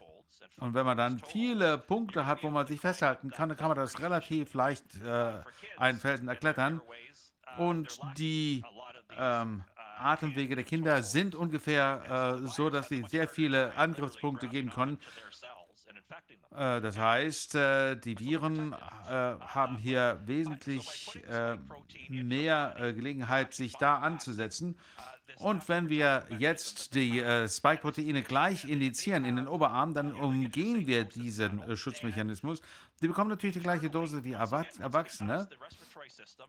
Und wenn dieses, ähm, äh, der, die Atemwege mal überwunden sind, dann haben die Kinder die gleiche, äh, die gleiche Reaktion wie Erwachsene, denn Dadurch werden ja äh, grundlegende physiologische Prozesse im äh, Körper angeregt. Das heißt, natürlich gesehen haben Kinder wesentlich geringere Risiken, äh, wenn sie äh, das Spike-Protein äh, inhalieren. Aber wenn man das jetzt direkt in den Körper äh, injiziert, dann umgeht man diesen Schutzmechanismus. Oh nein, das ist Wahnsinn, Wahnsinn. Das ist überhaupt kein, das hat nichts mehr mit Wissenschaft zu tun. Aber wir müssen uns die Fakten, wir müssen den Fakten ins Auge sehen. Wir müssen einfach wahrnehmen, was hier los ist. Das hat überhaupt nichts mit Gesundheit zu tun. Es ist was komplett anderes, eine ganz andere Agenda. Und natürlich macht es das sehr schwierig für den normalen Menschen, der äh, zu lange die Mainstream-Media geguckt hat, zu verstehen, was hier passiert. Aber wenn man diesen Fakten ins Auge sieht, die wir jetzt hier sehen, und wir haben das hier im Corona-Ausschuss ja schon lange gesehen und mit so vielen Experten gesprochen, und ich bin natürlich selber kein Arzt, aber ich habe mit Just, wie heißt der Richter nochmal im Englischen? Ähm, äh, im äh, obersten englischen Gericht, der sagt, äh, wir haben alle einen Kopf, der zu mehr da ist, als einen Hut draufzusetzen. Und wenn wir jetzt hören, wie Sie die Wissenschaft erklären, wie Wolfgang Wodorf die Wissenschaft erklärt, dann können wir das auch alle irgendwie nachvollziehen. Wir können natürlich das nicht hinterfragen, die Details, äh, es sei denn, wir sprechen mit Ihnen und lassen uns das erklären oder lesen das aber wir haben alle noch einen Verstand, ein Gehirn, was uns hilft, zu unserer eigenen Meinung zu kommen. Ja, mehr brauchen wir ja nicht. Das ist für mich wirklich so äh, offensichtlich geworden, dass man hier gar keine Expertise braucht in diesen Spezialbereichen, die wir äh, in dieser Pandemie hier bemühen. Eins, was wirklich äh, Bände spricht hier, Rainer, ähm, ich gehöre ja vielen unterschiedlichen äh, Gruppen an, internationalen Gruppen. Ich habe tausenden Menschen auf der ganzen Welt, äh, vor allem Wissenschaftlern, ähm, also vor allem in den Medien, die Leute, die uns zensieren, die Leute, die sagen, dass wir Fehlinformationen liefern. Ähm, Tausenden, wirklich wörtlich Tausenden in der ganzen Welt, auch in den Vereinigten Staaten.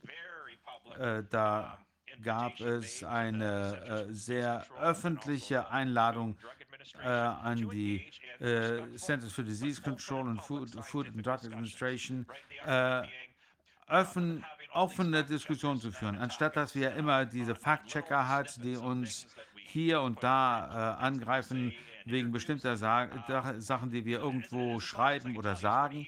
Es ist immer ganz leicht, wenn man äh, einzelne Soundbites nimmt und die dann zerpflückt, das ist ja ganz einfach. Und es ist viel, äh, ist ganz anders, wenn man mit Leuten im Gespräch ist, in Echtzeit, wenn sie sehen, wohin ein Argument, äh, in welche Richtung das geht, dann kann man sich da dementsprechend anpassen. Das ist eine ganz andere Art äh, zu interagieren. So machen das natürlich Wissenschaftler in der Regel auch, äh, vor allem Gelehrte. Und äh, Eisen schärft, schärft Eisen. Und äh, das ist die Art und Weise, wie man sieht, was dabei herauskommt, wenn man sich so miteinander unter, äh, bespricht. Wir haben jetzt so viel Wissenschaft hier für Covid-19 äh, COVID und wir müssen uns jetzt nur fragen, wo ähm, kommt die Waagschale runter? Was äh, scheint die Wahrheit zu sein? Und es gab wirklich, ich habe wirklich schon an 100, äh, es sind schon äh, Einladungen hunderttausende Menschen gegangen und nicht einer will äh, diese Diskussion führen. Niemand, nicht einer, niemand meiner Kollegen, äh, kein Wissenschaftler, keine Ärztin auf der ganzen Welt redet mit mir übers Telefon, äh, auf äh, Zoom und schon gar nicht öffentlich. Die Öffentlichkeit sagt immer weiter, hört diesen Leuten nicht zu, die erzählen nur Lügen. Und da sind die so äh, zuversichtlich, dass sie äh, recht haben. Dabei äh, haben sie eben nicht recht. Und äh, sie werden auch wirklich ärgerlich, dass wir Menschen äh, töten, weil wir Lügen erzählen. Also einerseits verursachen sie jede Menge äh, Sie, äh, Sie sagen, dass wir viel Schaden anrichten, dass wir Lügen erzählen, aber wir sagen euch nicht wie. Also wenn ihr so zuversichtlich seid, dass wir falsch liegen, äh, dann, dann habe ich ja auch kein Problem, wenn irgendjemand äh, äh, mir das äh, erläutert. Ich will ja niemandem schaden. Also, äh, wenn ich wirklich ähm, weiß, dass ich recht habe, dann kann ich auch mit einem reden, der äh, Unsinn erzählt, so wie ich. Ja, und dann äh, kann man das ja auch öffentlich machen, aber keiner, nicht eine Person in dieser ganzen Zeit war bereit, das mit mir oder mit den vielen anderen Kollegen und Kolleginnen auf der ganzen Welt, die äh, zu ähnlichen Ergebnissen kommen. Da muss man natürlich kein Wissenschaftler sein, um zu sehen, dass das ein Riesenproblem ist. Ja, es ist ganz, ganz offensichtlich und ich glaube, jetzt wird das langsam offen öffentlich und ich glaube, das ist das einzig positive Gesamtergebnis dieser ganzen Geschichte, dass jetzt rauskommt, wie wir manipuliert worden sind, nicht nur in den letzten anderthalb Jahren. Wenn mir jemand gesagt hätte, was passiert äh, in den vor 15, 18 Monaten, wenn jemand mir das am Anfang 2020 gesagt hätte, hätte ich ihm gesagt, nimm deine Pillen und geh zum Arzt. Und, äh, aber wir haben jetzt bald keine ähm, äh, keine Verschwörungstheorien mehr, weil die alle wahr geworden sind. Und ähm, es gibt mehr und mehr Menschen, die jetzt ja noch ähm, äh, sprechen möchten, einschließlich Martin Schwab. Der sagt inzwischen auch, ich glaube an überhaupt nichts mehr, solange ich das nicht selber überprüfen kann. Okay, Baimi, äh, ich könnte noch Stunden mit Ihnen reden. Das ist sehr, sehr spannend. Wolfgang hat mich gerade gefragt, können wir die Quellen bekommen? Beispielsweise diesen Artikel, den Sie uns gerade gezeigt haben. Können Sie das scannen und uns mailen? Ja, kann ich, gerne. Wunderbar. Das wäre sehr schön. Und nochmal, ich möchte gerne, würde gerne weiter mit Ihnen sprechen, aber dazu wird es noch Gelegenheiten geben. Jetzt haben wir Paul Alexander in der Leitung, der schon, ich glaube, der hat nur 30 Minuten Zeit. Aber wenn Sie möchten, bleiben Sie dabei und hören Sie zu. Ja, sehr gerne. Ich, äh, äh, ich äh, höre Paul immer gerne zu. Er ist wunderbar. Wenn ich darf, dann bleibe ich gerne dabei. Ja, okay, danke, danke. Paul, können Sie uns hören? Das ist eine Frage, die ich eigentlich nicht stellen sollte. Äh, ich glaube, äh, ich muss sie jetzt trotzdem stellen. Paul, können Sie uns, können Sie uns hören? Vielleicht ist er, hat er sich gemutet. Können Sie mich jetzt hören? Tut mir leid, dass wir Sie haben warten lassen, aber vielleicht äh, ist das, was Sie gerade gehört haben, war vielleicht auch für Sie nicht gerade langweilig. Nein, äh, lass mich dies, das hier sagen. Äh, wenn ich äh, jetzt nur noch äh, eine, einen Vortrag hören könnte, dann würde ich mir einen von äh, äh, Professor Byron Bridle, Bridle anhören. Er hat eine sehr interessante Art äh, zu reden. Ich kann immer was von ihm lernen. Also das finde ich wirklich toll. Vielen Dank. Danke, gleichfalls. Lassen Sie mich äh, versuchen, Sie kurz vorzustellen. Wahrscheinlich ist es einfacher, Sie machen das selber. Sie sind äh, Gesundheitsforscher, Sie waren äh, Pandemieberater unter Trump, offizieller ähm, Berater des HHS und Sie haben an der Universität von Toronto, äh, Oxford und McMaster studiert, richtig? Ja. Ja. Und natürlich gibt es hier noch viel mehr. Sie hatten am Anfang der Pandemie die gleiche Strategie. Sie waren gegen die Lockdowns, aber dann ist irgendwas schiefgegangen. Was war das?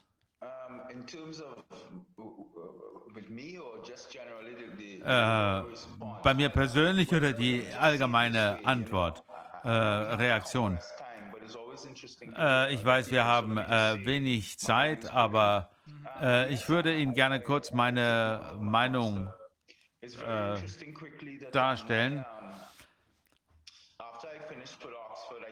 Als ich in Oxford fertig studiert hatte, kam ich nach Kanada zurück und ich wollte eigentlich in Johns Hopkins äh, Kriegführung äh, studieren und da habe ich mit äh, Herrn Hendelson äh, jahrelang zusammengearbeitet. Ich hatte schon 2001 äh, einen kurzen äh, Vortrag gehört über ähm, ein kurzes Programm zu äh, biologischen Kriegswaffen äh, belegt und das war wirklich interessant.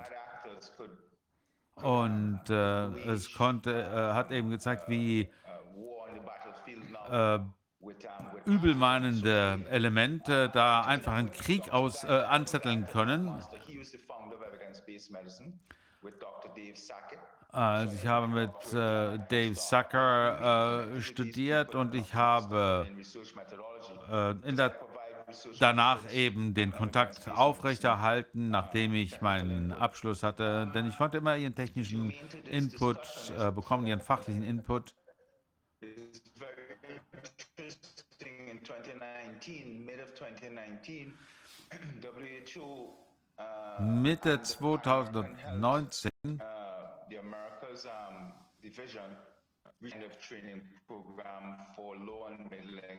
Leider ist die Qualität inzwischen der Verbindung unverständlich. medicine, everything to do around research, etc.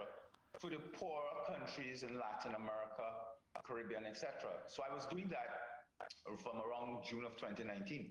Then when this thing began Also ab äh, Juni von 2019 habe ich mit äh, ärmeren Ländern in Lateinamerika zusammengearbeitet. Und als das Ganze dann in China losging, äh, war ich eben in Lateinamerika. Im Januar 2020 hat mich die WHO gebeten, eine andere Rolle zu übernehmen und äh, mich als Covid-19-Berater zu betätigen, denn äh, damals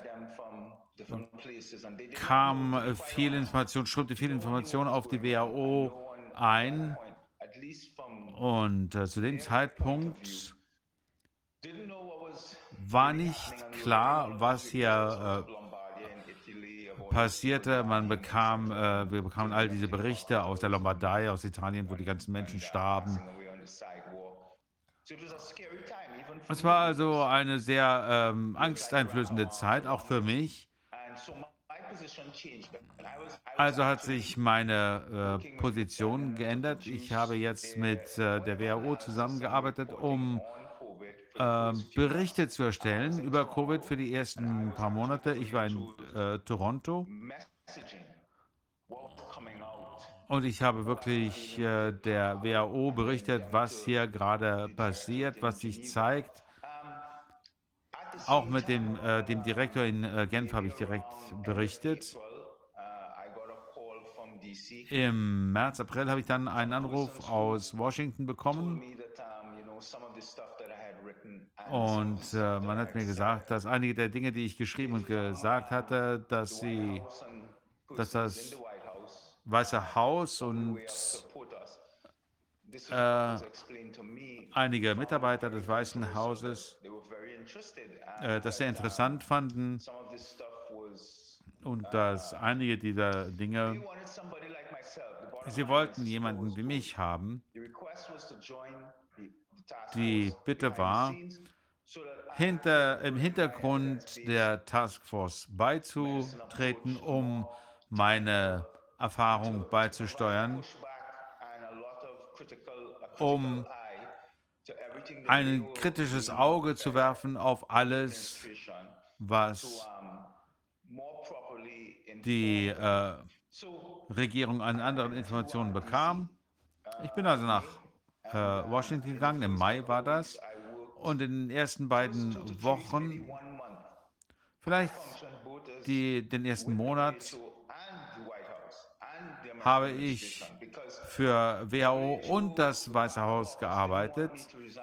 Denn das, äh, die WHO wollte nicht, dass ich meine äh, Aufgabe äh, aufgab. Äh, die Regierung Trump wollte nicht, dass ich äh, im Weißen Haus aufhöre. Und in der Regierung hatte ich äh, Beziehungen zu den höchsten Ebenen. Und man hat mir gesagt, wenn ich einen Weg finden könnte, mit der WHO weiter zusammenzuarbeiten, dann könnten wir natürlich auch äh, Informationen austauschen und alle hätten etwas davon. Also habe ich hier wirklich die ähm, Zusammenarbeit zwischen Gold und äh, äh, zwischen der äh, WHO und dem Weißen Haus äh, zu koordinieren. Seinerzeit versuchte Präsident Trump die Wahrheit von WHO zu bekommen und die WHO hat mich gefragt, das ist schon lustig, ob ich äh, da ähm, entsprechend die äh, Informationen weitergeben könnte. Und das konnte ich nicht. Das wäre ja ein äh, Interessenkonflikt gewesen. Es war auch gar nicht meine Rolle. Ich äh, konnte einige dieser Dinge, die ich machen sollte, gar nicht tun. Das war also für mich ein bisschen äh, schwierig. Meine Fach, äh, fachliche Funktion wurde plötzlich zu einer politischen und das fand ich dann doch etwas alarmierend. Dann habe ich äh, eine Sitzung gehabt mit der äh, Ethikkommission ähm, der, äh, im Weißen Haus. Und mir wurde gesagt, dass äh, ich nicht weitermachen könnte, wenn ich äh, weiter bei der WHO bleiben würde, weil es eben zu einem Interessenkonflikt kommen könnte. Und da wurde mir gesagt, äh, dass ich ähm, äh, dass ich bei der äh, WHO ähm, zurücktrete. Und das habe ich dann gemacht. Und Leute wie Martin Gulddorf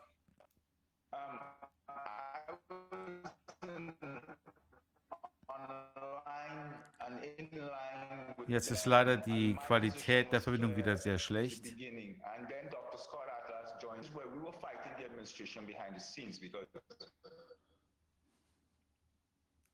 If you remember when you looked, and I mean, I'm not saying anything that I can't say, I'm just saying things that in what I was dealing with.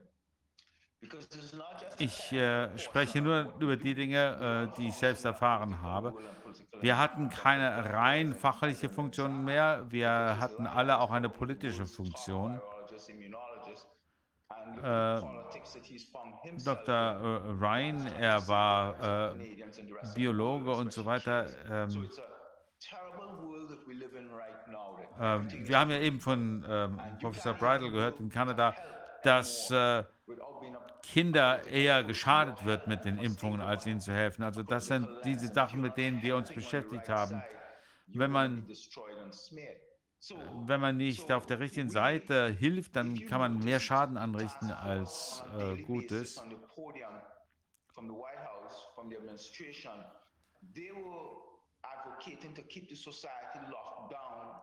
Es gab eine Schule innerhalb des äh, Weißen Hauses, das äh, den Lockdown aufrechterhalten wollte, die Schulen weiter geschlossen halten wollte. Präsident Trump ähm, war von Anfang an, äh, dass also, sobald wir festgestellt haben, dass man Covid mit äh, Risikominderungsstrategien beikommen kann, dass wir einen ähm, mehrstufigen Ansatz wählen konnten. Wir wussten, dass 99,5 Prozent äh, der Bevölkerung äh, Covid gut überleben würden. Äh, da darf man hier keinen Fehler machen. Das ist eine schlimme Krankheit für äh, ältere Menschen. Das wissen wir ja schon alle lange. Aber das ist wirklich katastrophal für einen Teil der Bevölkerung, die äh, vorerkrankt sind, die äh, schwer übergewichtig sind. Auch junge Menschen können daran äh, sterben. Da muss ich Ihnen nichts erzählen, was Sie nicht schon wissen. Das wussten wir auch damals schon. Unsere Aufgabe war, unser Fachwissen mit äh, der Politik in Einklang zu bringen. Ähm,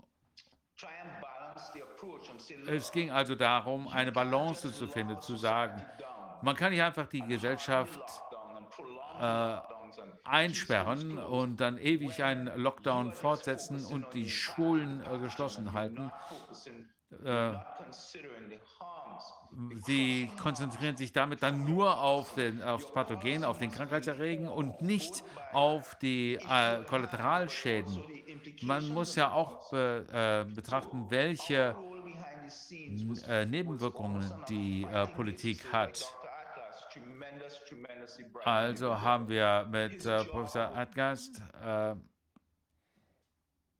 nun ist das Video leider wieder eingefroren.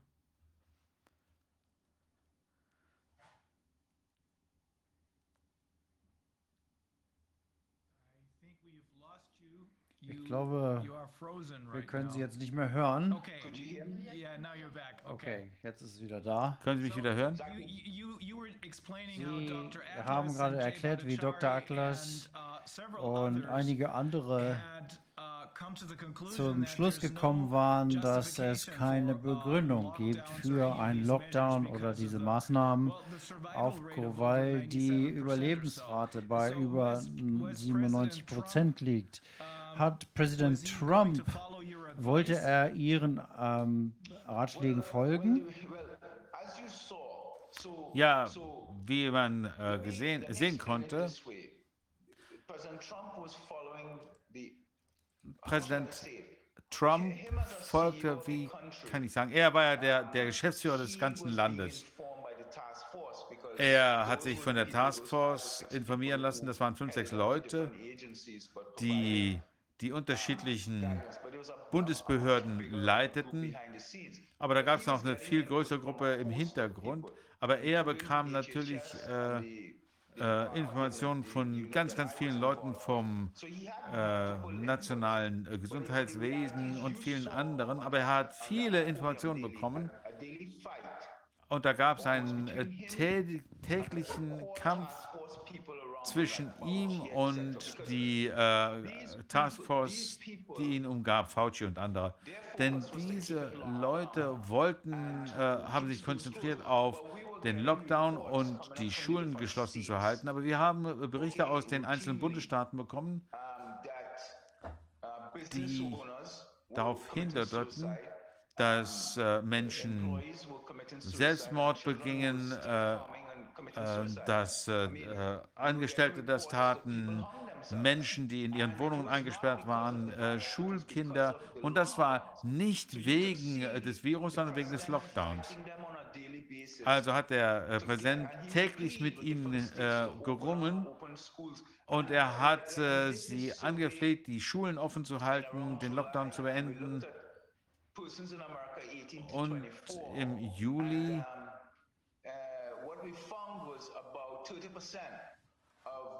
haben wir äh, untersucht, dass 20 Prozent der 18 bis äh, 28-Jährigen in den äh, Universitäten, ähm, also da, das haben wir untersucht, das ist ein, eine der gesündesten Gesellschaftsgruppen überhaupt, äh, dass da viele mehr Selbstmord begehen als normal. Also trotzdem ähm, wurde die, äh, der Lockdown fortgeschrieben. Und was da äh, hinten rüber fiel, war, dass man die Hochrisikopatienten, dass dann die Menschen mit hohem Risiko, dass man die entsprechend beschützen musste und die anderen in Ruhe lässt. Und dann nicht sowas, äh, äh, wie äh, könnt ihr die Alten äh, einfach wegsperren? Nein, wir wollten die äh, Menschenleben retten. Wir haben sie nie eingesperrt. Bis heute sind äh, die äh, Pflegeheime in Kanada, in den USA, in Großbritannien wirklich zu äh, Schlachtfeldern geworden. Wir haben hier unsere Eltern und Großeltern verloren, wegen der Mitarbeiter, die die Infektion äh, hineintrugen und das noch immer tun. Was wir versucht haben, war, wir nehmen nur die äh, Menschen mit hohem Risiko und die schließen wir nicht ein. Man kann viele Maßnahmen ergreifen, um sie zu schützen, Vielleicht müssen die von, sich von ihren Familien fernhalten und vielleicht ein bisschen mehr Abstand halten äh, vom Rest der Gesellschaft. Aber den Rest der Gesellschaft lässt man im Prinzip in Ruhe. Denn in der Vergangenheit, was wir gemacht hatten, war, äh, wenn man die äh, Gesellschaft in Ruhe lässt, dann kann sie eine Immunität entwickeln und damit schützen sie dann die ähm, Verwundbaren. Was wir stattdessen gemacht haben, ist, dass wir die Gesunden einsperren und die äh, Verwundbaren immer noch nicht schützen. Das war also katastrophal. Jeder Lockdown auf der ganzen Welt bis heute, nicht einer Fall, wo Lockdowns erfolgreich waren bei der Verringerung der äh, Übertragungsrate. Alle sind gescheitert, jeder einzelne. Jede Massenpflicht war ein katastrophaler äh, Fehlschlag, hat die äh, Verbreitung der Krankheit nicht eingestrengt. Und wir haben äh, im Gegenteil festgestellt, überall da, wo es einen Maskenzwang gab, die Infektionen nach oben gingen. Also all diese Maßnahmen waren äh, Fehlschläge. Äh, das Ganze war und bar jeglicher wissenschaftlicher Untermauerung.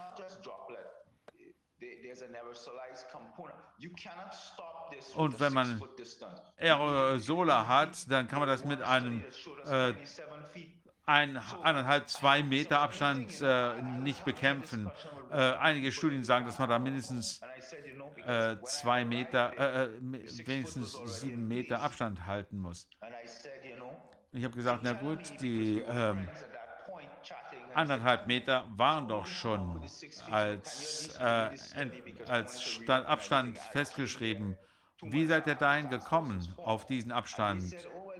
Und dann haben die gesagt, nö, da gibt es keine wissenschaftliche Grundlage, das haben wir uns so aus dem Finger gesogen. Wir haben das einfach gesagt, einige haben gesagt, anderthalb Meter, andere zwei Meter. Wir fanden 1,80 Meter gut. Also, was bedeutet das? Meiner Auffassung nach bedeutet das, ich war ja da. Meine Meinung ist die, dass, äh, dass äh, ich glaube, dass Präsident Trump äh, von seiner Taskforce äh, völlig in die falsche Richtung ge, äh, gedrängt wurde. Einige haben das wirklich ganz gut analysiert und haben versucht, das gut äh, zu lösen, aber äh, im, Wesentlichen kann ich sagen, er war natürlich kein Wissenschaftler. Er hat versucht, viel zu tun für die Vereinigten Staaten. Ich muss sagen, dass ich persönlich äh, sehr beeindruckt war davon, was er gemacht hat, äh, wie er der Wirtschaft auf die Füße geholfen hat und so weiter. Also von daher war ich äh, bereit, auch diese Aufforderung anzunehmen, der Taskforce beizutreten. Aber wenn wir uns das äh, im historischen Rückblick betrachten, muss ich sagen, wir haben zwei Fehler gemacht. Erstens, und ich äh, möchte nicht über Herrn, äh, über Präsident Trump urteilen. Erstens, er hat nicht die richtigen Leute ge äh, gefeuert von dieser äh, Taskforce Fauci und andere. Die haben einfach all diese Modelle, die sie äh, genutzt haben, alle Graphen waren unangemessen. Ich bin der Meinung, dass Fauci ein schlechter Wissenschaftler ist. Er hätte im Labor bleiben sollen, einfach Chemi äh, Chemikalien zusammenrühren. Er hätte nicht ins öffentliche Gesundheitswesen gehen sollen. Ich weiß nicht nach 19 Monaten, ob irgendwo irgendwas er gesagt hat, wo ich sagen könnte, aus äh, virologischer Sicht, aus immunologischer äh, Sicht, epidemiologischer Sicht, dass er da recht hatte. Ich glaube, er versteht gar nicht, wie äh, falsch er liegt mit allem, was er sagt. Aber es ist ein anderes Thema. Also die, diese Leute hätte Trump rauswerfen müssen aus dieser Taskforce.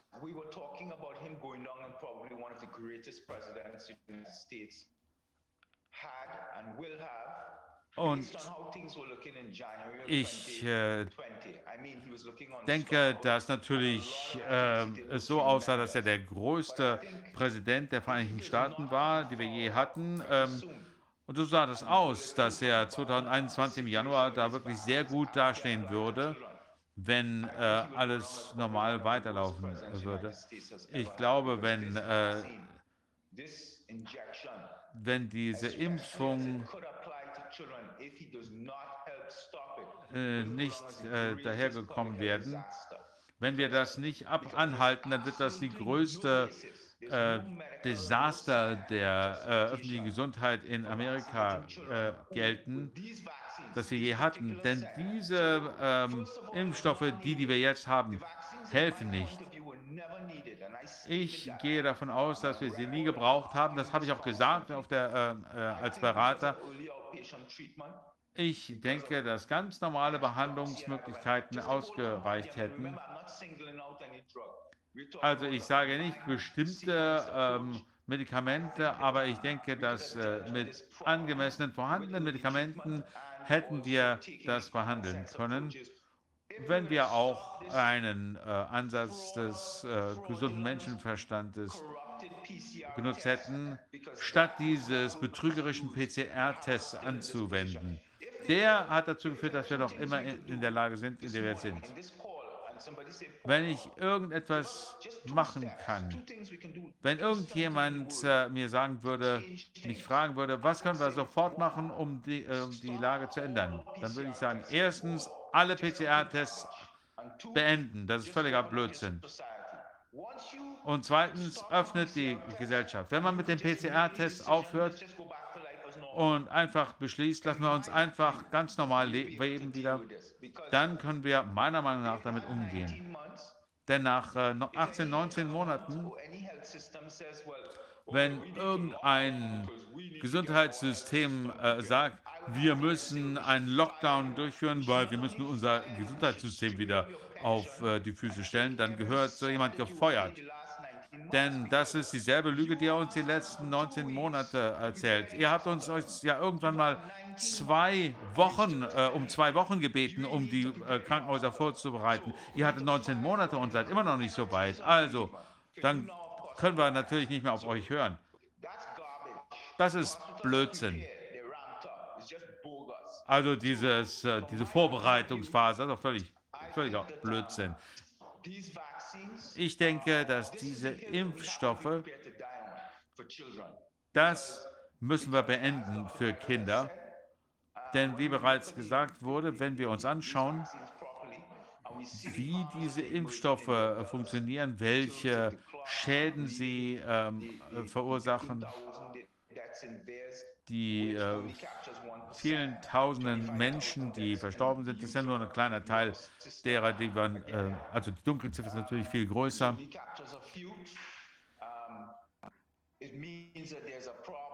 Dann heißt das, wir haben ein Problem, ein ernstes äh, Problem. Und Dr. Bridle, äh, ich denke, das müssen der Welt erklären. Und um ganz kurz zum Ende zu kommen,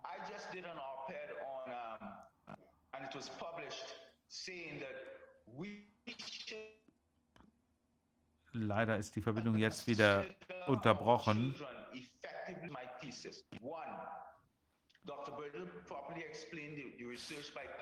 Dr. Bridle hat ja eben schon erläutert, dass äh, die äh, Kinder die Rezeptoren in der Nase äh, nicht haben, sodass es keine molekulare Basis, äh, Grundlage gibt dafür, sich äh, zu infizieren. Und zweitens, dass Kinder schon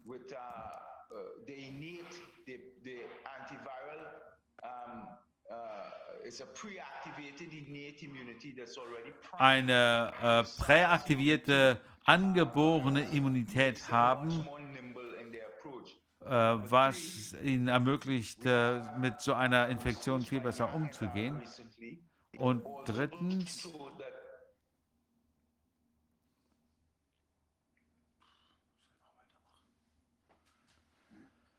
leider ist die Verbindung wieder eingefroren.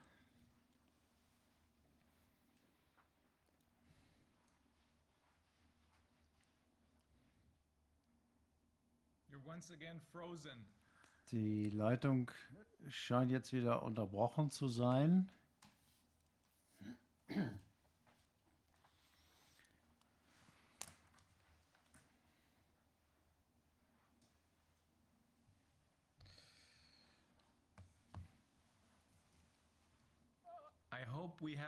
Ich hoffe, dass Sie nicht komplett weg sind.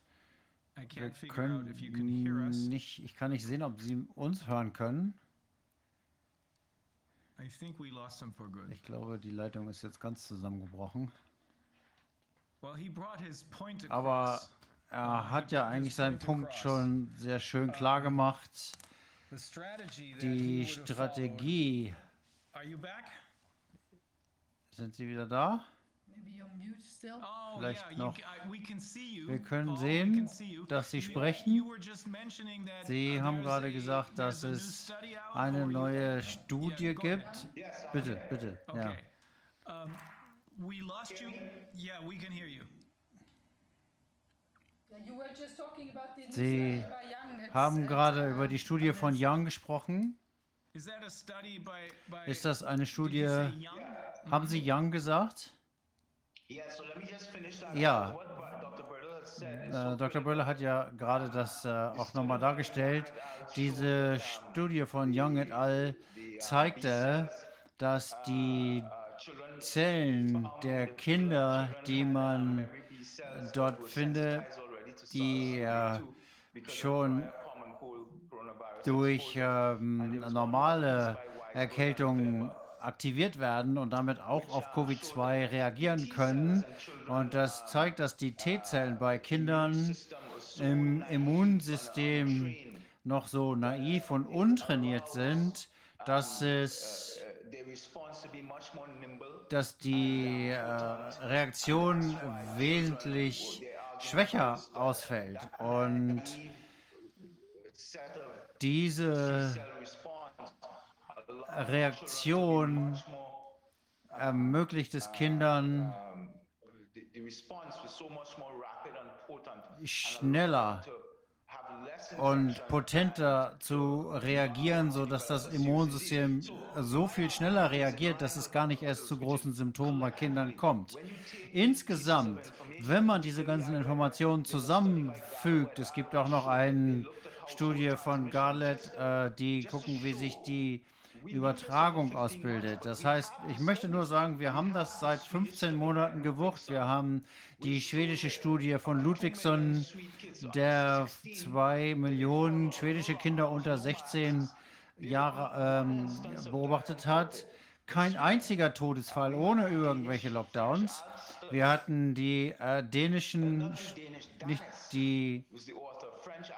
Danis, der hat ein Kind angeguckt, was Mitte 2020 infiziert war. Der ist in drei verschiedene Schulen gegangen, hat mit allen möglichen Schülern, Mitschülern und äh, Lehrern interagiert, 120 enge Kontakte und es hat keinen einzigen Fall, Fall gegeben, wo das Kind die Krankheit übertragen hätte. Also kein Kind hat an irgendein anderes Kind das übertragen. Nur die Lehrer haben auf die Kinder übertragen. Wir wussten das.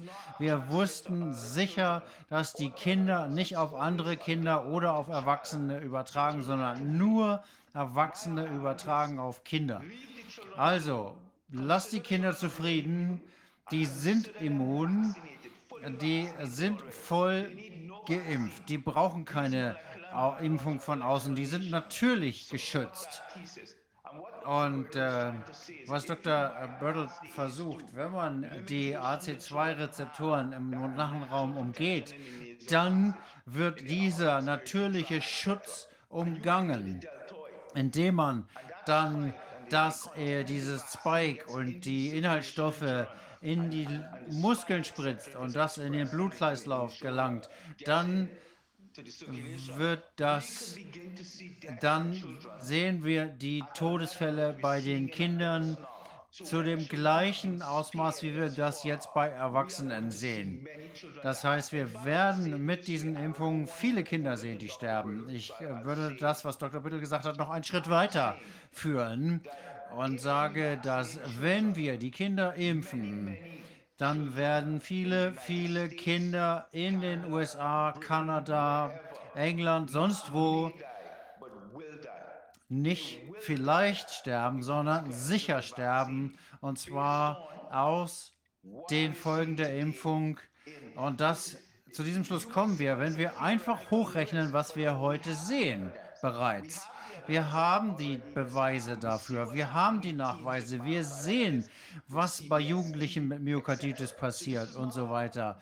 Das ist nicht einfach eine Diskussion. Wir haben Daten dazu, die uns genau das nahelegen. Und äh, bislang sind die Kinder ja noch ausgenommen, weil sie diese natürliche äh, Immunität mitbringen. Warum wollen wir die umgehen? Warum?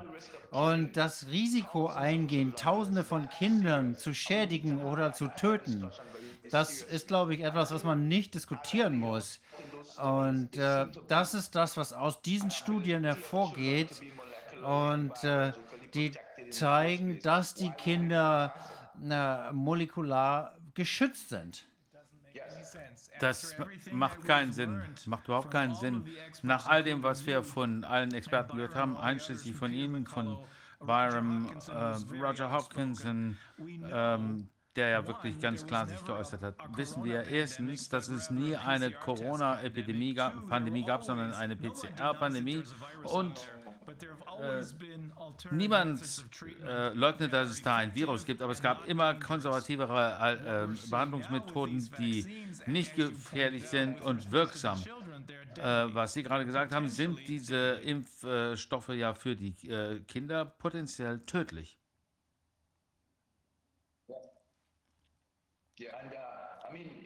Ja, die Leitung aus Amerika scheint wieder schwierig zu sein. Wir können natürlich verschiedene Annahmen tätigen, was wir tun können. Aber jetzt, wenn wir jetzt nach die, in die Staaten gucken und aus äh, persönlichen Gründen versuche ich gerade nach Kanada zurückzukommen. Ich war in Florida vor einigen Wochen und ich war in Washington. Wenn man sich anguckt, wie die Menschen sich hier verhalten, man fährt nach Florida beispielsweise, die Sonne scheint, die Menschen haben keine Masken, leben ihr Leben, die gehen äh, an einigen Orten in Restaurants, setzen sie ihre Masken auf, da wo sie müssen. Wir müssen aufwachen und das unterbrechen. Diese verrückte, blödsinnige, unlogische Maskerade beenden. Es gibt keinerlei Grund dafür, dass wir in New York eine Meile weg oder 500 Meter von Kanada entfernt eine Maske tragen müssen und da nicht. Also ich gehe nach New York nur ein paar hundert Meter, dann kann ich äh, ins Fitnessstudio gehen, ganz normal leben. Also das zeigt schon die Verrücktheit dieser ganzen Sachen und dass es überhaupt keine wissenschaftliche Grundlage da gibt, überhaupt keine. In äh, Kanada, Ontario, muss ich eine Maske tragen. Wenn ich hinsetze, kann ich die Maske abnehmen. Wenn ich sitze, können Menschen ohne Masken reinkommen. Dann äh, nehmen sie die Bestellung an und tragen das Essen raus. Also dieses Virus ist echt schlau. Wenn ich jetzt ins Restaurant gehe, um mich hinzusetzen, dann muss ich die Maske tragen. Aber wenn Sie reinkommen und Sie wollen an die These, an die Theke gehen und Sie wollen Ihr Essen mitnehmen, dann brauchen Sie keine Maske. Das heißt, das ist alles Bullshit. Das ist alles, äh, das ist reine technokratische Bürokratie. Äh, und die saugen den äh, den, den Steuerzahlern hier das Blut aus den Adern. Die haben niemals irgendeinen vernünftigen Job gehabt. Die haben keine Ahnung, was äh, Unternehmer hier leisten müssen, was Angestellte leisten müssen. Die sitzen einfach da irgendwo in ihren Büros und ihren Meetings, trinken ihren Kaffee und sagen, okay, jetzt machen wir mal diese Regel, jetzt machen wir mal diese Regel und gucken, was passiert.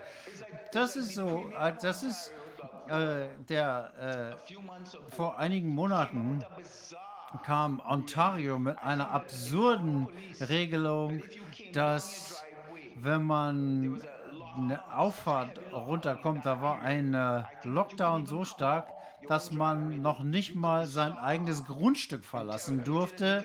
Man konnte sogar einfach ähm, in Haft genommen werden. Und, ähm, und das wurde von der Polizei durchgeführt. Und da haben die aber immerhin gesagt, so weit gehen wir jetzt doch nicht. Und nächsten Monat, nächsten Morgen haben die dann gesagt, okay, machen wir jetzt doch nicht so. Also das war eine Idee mit diesem strengen Lockdown. Und äh, das heißt, da sieht man, dass es alles völlig unwissenschaftlich ist.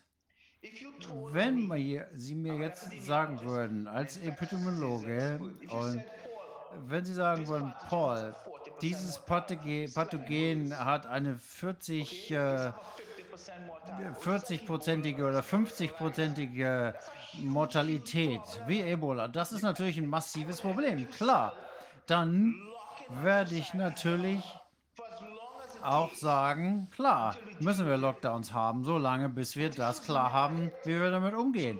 Und das wär's. Aber so war das hier überhaupt nicht.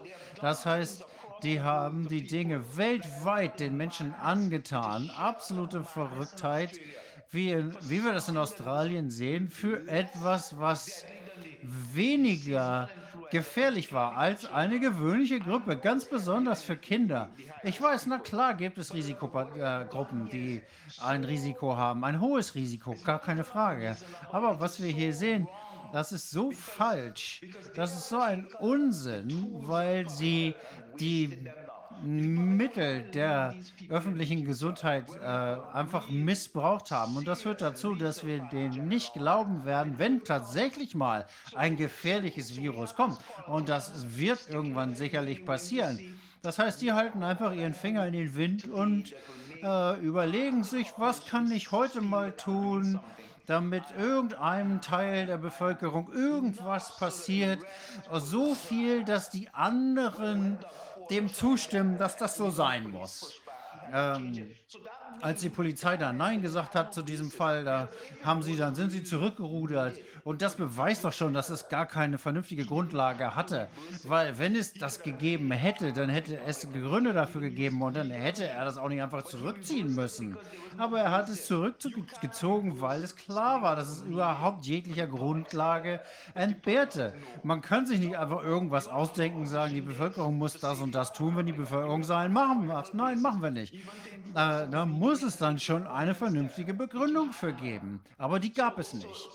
Und für mich, wenn Sie mich jetzt persönlich fragen, dann würde ich sagen, diese Pandemie, was wir hier Pandemie nennen, oder vor 15 Monaten äh, hätte das längst beendet sein können. Die haben nur mal gespielt, die haben es einfach mal ausprobiert und haben gesehen, versucht, wie weit sie gehen können diese äh, PCA-Zyklen, Tests mit diesen lächerlichen Zyklen, das ist einfach nur, damit sie uns diesen asymptomatischen Quatsch verkaufen können. Das äh, ist einfach Unsinn. Da gibt es überhaupt keine glaubhafte Grundlage für. Und das Problem ist, äh, ich glaube, es hat die Bevölkerung so sehr in Angst und Schrecken versetzt, dass als Fauci dann gesagt hat, jeden Tag, jeden Tag und deswegen habe ich zu Trump gesagt, schmeiß diese Typen endlich raus. Jeden Tag kommen die her und sagen dem einfachen 15-jährigen äh, Kind, äh, hier, du, wir haben gesagt, du bringst, du, hier gibt es ganz gefährlich. Und Johnny hat gedacht, Susi, das mit 15 könnte ich meine 85-jährige Oma umbringen. Und diese Nachricht, diese Botschaft haben sie den Leuten eingebläut, eingeimpft, dem Größteil der Bevölkerung. Und auch wenn Johnny nicht komplett mitgemacht hat, weil er gedacht hat, okay, was soll das eigentlich? Okay, dann hat er sich lieber zwei Masken aufgesetzt, bevor er irgendwie seine Oma umbringt. Und dann ist er selbst mit Maske noch in den Wald gegangen, weil so verrückt haben sie ihn gemacht. Das sagt so manches über die psychologischen Auswirkungen, die das Ganze haben wird. Nicht nur heute, sondern auch langfristig, was äh, Psychologen halt auch wirklich erwarten. Die erwarten das M Schlimmste. Ja, dem stimme ich absolut zu. Also, wir brauchen hier etwas, jemand, der mal die Führung übernimmt und sagt, Schluss damit, Schluss mit den PCA-Tests, Schluss damit. Das ist 100% falsch. Das kann man alles wegschmeißen. Wenn jemand krank wird, tut mir leid, klar. Äh, aber dann kümmern Sie sich um Ihre eigene Gesundheit. Ich komme aus der aus der Karibik. Meine Eltern sind da. Ich habe meine Eltern dahin zurückgebracht. Sie möchten da sterben. Okay, gut. Aber meine Schwester, wo sie jetzt leben, seit das angefangen hat, vor 19 Monaten, sie kümmert sich um meine Eltern zu Hause. Wir sprechen jeden Tag miteinander. Und die sind aus dem Krankenhaus rausgekommen.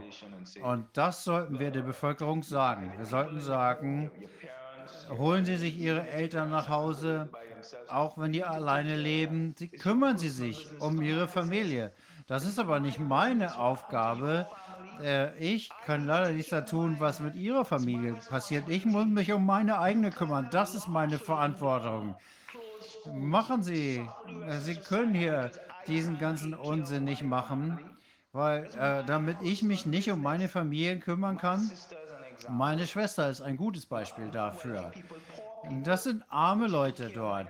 Sie kümmert sich um meine Eltern. Meine Eltern haben, sind im Lockdown gewesen und die, die äh, schirmt die Leute ab, wenn sie das Risiko nicht. Und sie hat natürlich ihre Vorsichtsnahmen ergriffen. Es gibt äh, Hydroxychlor, es gibt Ivermectin. Das hat sie als Behandlungsmethoden in petto. Sie arbeitet mit Ärzten zusammen und kümmert sich darum. Sie hat sie früh behandelt und das Leben ist weitergegangen. Ja, okay, sie gehören zur Risikogruppe, sie können nicht alles machen. Ähm, aber sie hat das persönlich die Verantwortung für ihre Familie übernommen. Und das ist kein Grund, die komplette Gesellschaft einzusperren. Das ist das eine. Das andere ist, in den, El in den Altenheimen, da müssen, müssen, sind viele gestorben. 90 Prozent der Toten in äh, Ontario sind in den Altenheimen gewesen als ich in der Trump-Administration war, haben wir gesehen, dass die Dinge in den Altenheimen passieren, weil die Angestellten dort, die sind, die müssen vier, fünf äh, Jobs machen, um überhaupt überleben zu können. Und das waren diese sogenannten Superspreader. Und wir haben das aber nicht unterbunden. Einige Länder hatten äh, ein, äh, ein Schema und ich habe das in verschiedenen Treffen auch erklärt und äh, gesagt. Da war es so, dass ein Angestellter für, einen ganzen, für eine ganze Etage zuständig war. Ich habe das mehrmals angebracht, aber das ist natürlich nirgendwo gehört worden. Und ich habe gesagt, man muss dass man muss äh, zusehen, dass die Belegschaft getrennt wird, wenn da irgendwas geht, äh, wenn die sagen, okay, ich habe einen Fall zu Hause, okay, dann sollten die zu Hause bleiben und sich dort um ihre Kinder und Erwachsenen kümmern, um ihre Eltern kümmern. Und aber dann nehmt doch die Leute, äh, die in Ausbildung sind und äh, dämmt den Herd ein, wenn ihr einen habt. Ähm, die einigen haben ein äh, haben Hotelzimmer gemietet. und äh, so, dass man dass man nicht viel rumreist, dass die Leute da bleiben. Und das ist nicht passiert. Und deswegen sind viele, viele ältere Menschen an Übertra Übertragungen gestorben, die die Belegschaft mit reingebracht hat. Und was Covid uns aber gezeigt hat, ist, und äh, eine traurige Geschichte. Wir haben uns früher in unserer Gesellschaft nie um die Älteren gekümmert. Äh, wenn die Großeltern alt waren, dann haben wir sie ins Altenheim gesteckt und dann waren sie außer Sicht und aus, dem, aus, dem, aus der Erinnerung. Und ich habe auch Verwandte in Ontario, in Altenheim. Ich habe das alles gesehen dort. Und ich habe gesehen, was dort an Leiden ist. Die äh, werden nicht gebadet, die werden nicht geduscht, monatelang nicht, ähm, äh, wenn es einen Lockdown gibt. Und äh, dann müssen die in ihre, werden die in ihre 5x5 Meter Zelle gesperrt, äh, in, ihr, in ihr Zimmer. Das ist, und äh, wenn wir das machen mit den Alten und uns entschließen, sie wie die Schlimmsten der Schlimmen zu behandeln. Ich gehe dahin und die Menschen, die besuchen ihre Großeltern noch mehr, nicht mal. Ich gehe dahin und spreche mit denen, weil die natürlich einsam sind. Und dann stülpt man diesem noch diese ganze Pandemie über und isoliert sie. Die haben die letzten Monate ihres Lebens in, in uh, miserabel verbracht. Und äh, man, wir haben das gar nicht bemerkt, dass, äh, dass äh, jeden Tag äh, die Leichenwagen da vorgefahren sind. Das fiel irgendwie gar nicht auf und das ist den Leuten überhaupt nicht in den Kopf gekommen, dass da was los ist. Dass sie äh, natürlich begrenztes Immunsystem haben. Die Menschen sind am Ende ihres Lebens. Da gibt es natürlich Krankheiten, gegen die sie sich nicht mehr wehren können. Und was wir mit Covid gemacht haben, was Covid uns gezeigt hat, ist, dass das so schlimm war, dass ich es als kriminell bezeichnen möchte.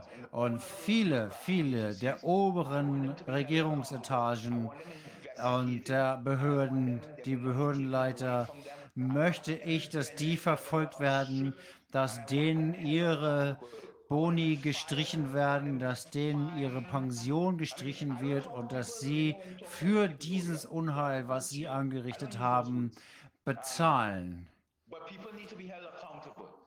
Die Menschen müssen, die das verursacht haben, müssen dafür ver zur Verantwortung gezogen werden. Denn wir müssen sicherstellen, dass sowas nie wieder passiert. Und wir dürfen diesen Menschen nie wieder die Macht geben, die sie da haben, weil wir jetzt gesehen haben, wie sie sie missbrauchen. Wir haben keine Pandemie, überhaupt in keinster Weise. Und äh, wir müssen einfach diesen Testquatsch beenden und unser Leben leben und wenn Sie jemanden haben, um den Sie sich kümmern müssen, dann tun Sie das. Tun Sie das und kümmern Sie sich darum. Und äh, warten Sie nicht, setzen Sie sich nicht auf Ihr Sofa und warten Sie, bis die Zukunft unserer Gesellschaft, die Kinder zerstört sind, sondern Sie müssen die persönliche Verantwortung, jeder Einzelne muss die persönliche Verantwortung übernehmen für die Kinder, für die Alten in den Altenheimen. Wir haben jetzt 19 Monate hinter uns. Niemand kann sehen, was da passiert ist. Ich habe haufenweise Krankenhäuser gesehen, in Kanada beispielsweise, die mir gesagt haben, äh, dieser ganze, was wir da hören haben, äh, Überbelegung und so weiter, ist komplett gelogen. Ich, äh, die, die Intensivstationen waren leer. Und äh, ich betrachte alles, was dazu in den Medien erscheint, als komplette Lüge. Alles, was, egal wo, das braucht man sich nicht anhören, das ist komplett gelogen. Ja gut, das bringt uns an den Punkt, wo wir äh, erkennen müssen, dass nicht nur die Regierung und Regierungen und die Beamten sind, die wir zur Verantwortung ziehen müssen, sondern auch die Medien, die äh, hier ihre ähm, Fäden ziehen im Hintergrund. Ja, absolut. Ja. Paul,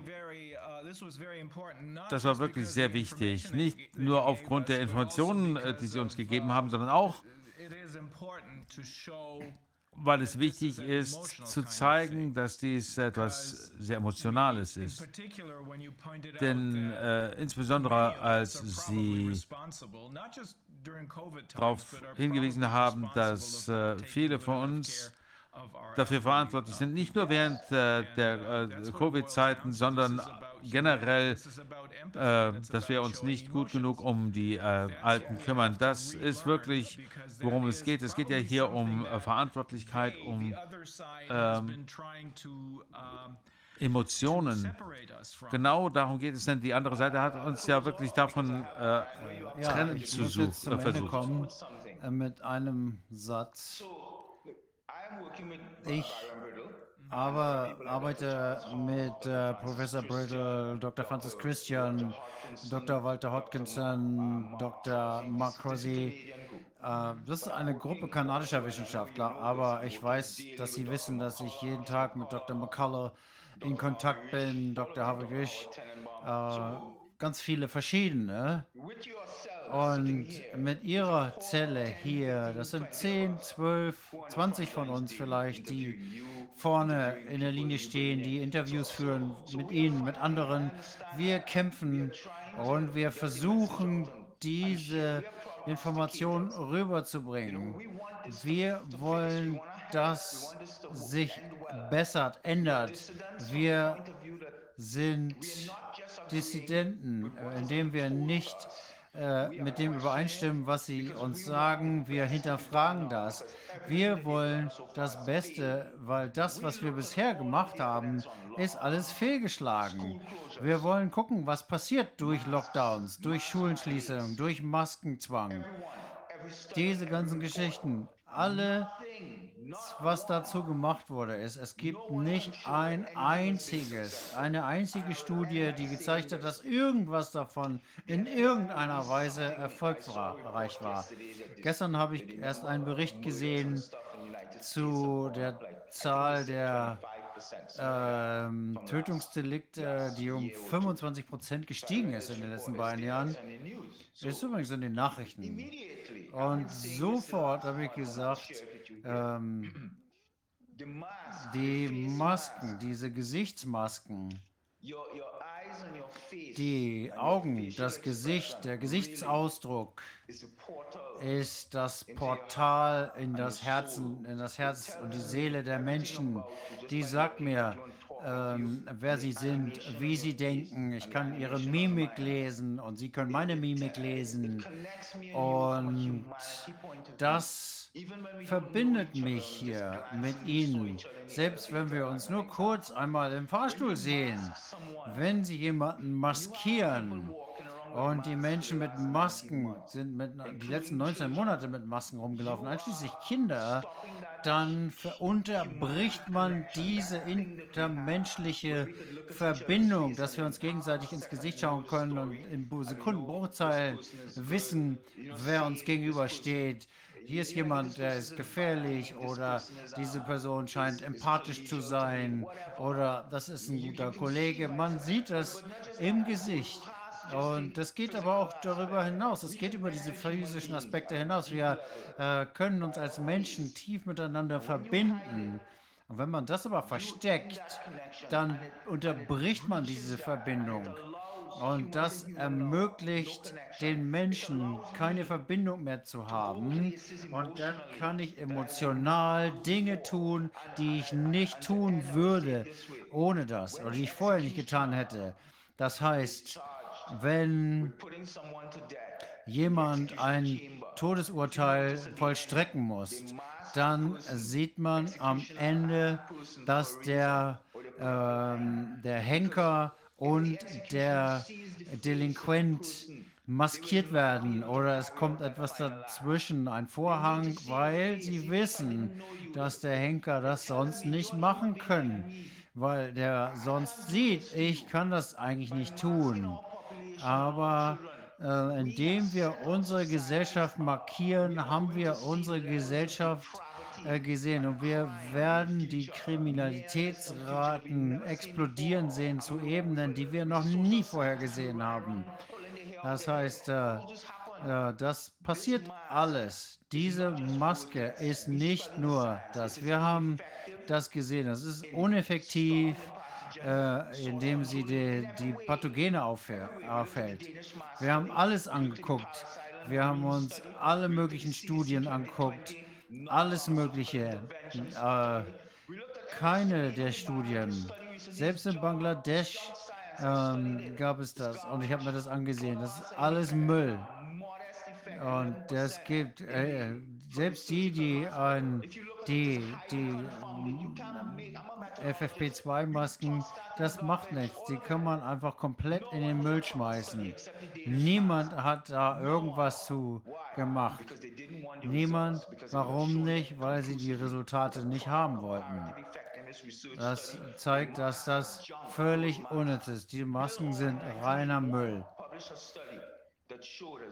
Es hat Studien gegeben. 1981 gab es eine berühmte Studie dazu, dass selbst bei Chirurgen, sie haben sich angeguckt, Chirurgen, die Masken getragen haben und welche, die keine gemacht getragen haben.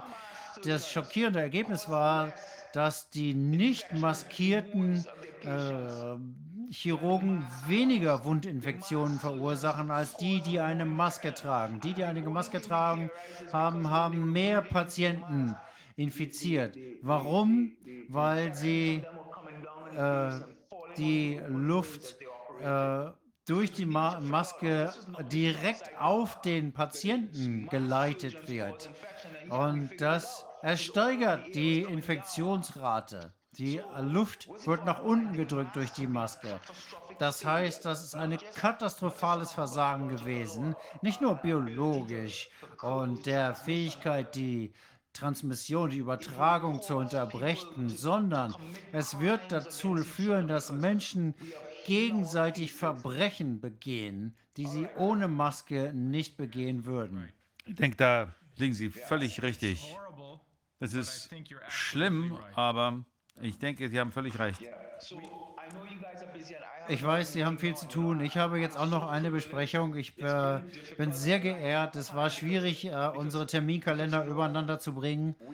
Äh, wir haben viele wollen mit mir reden und Meetings haben, aber Ihre Arbeit und jetzt ist die Leitung leider wieder zusammengebrochen.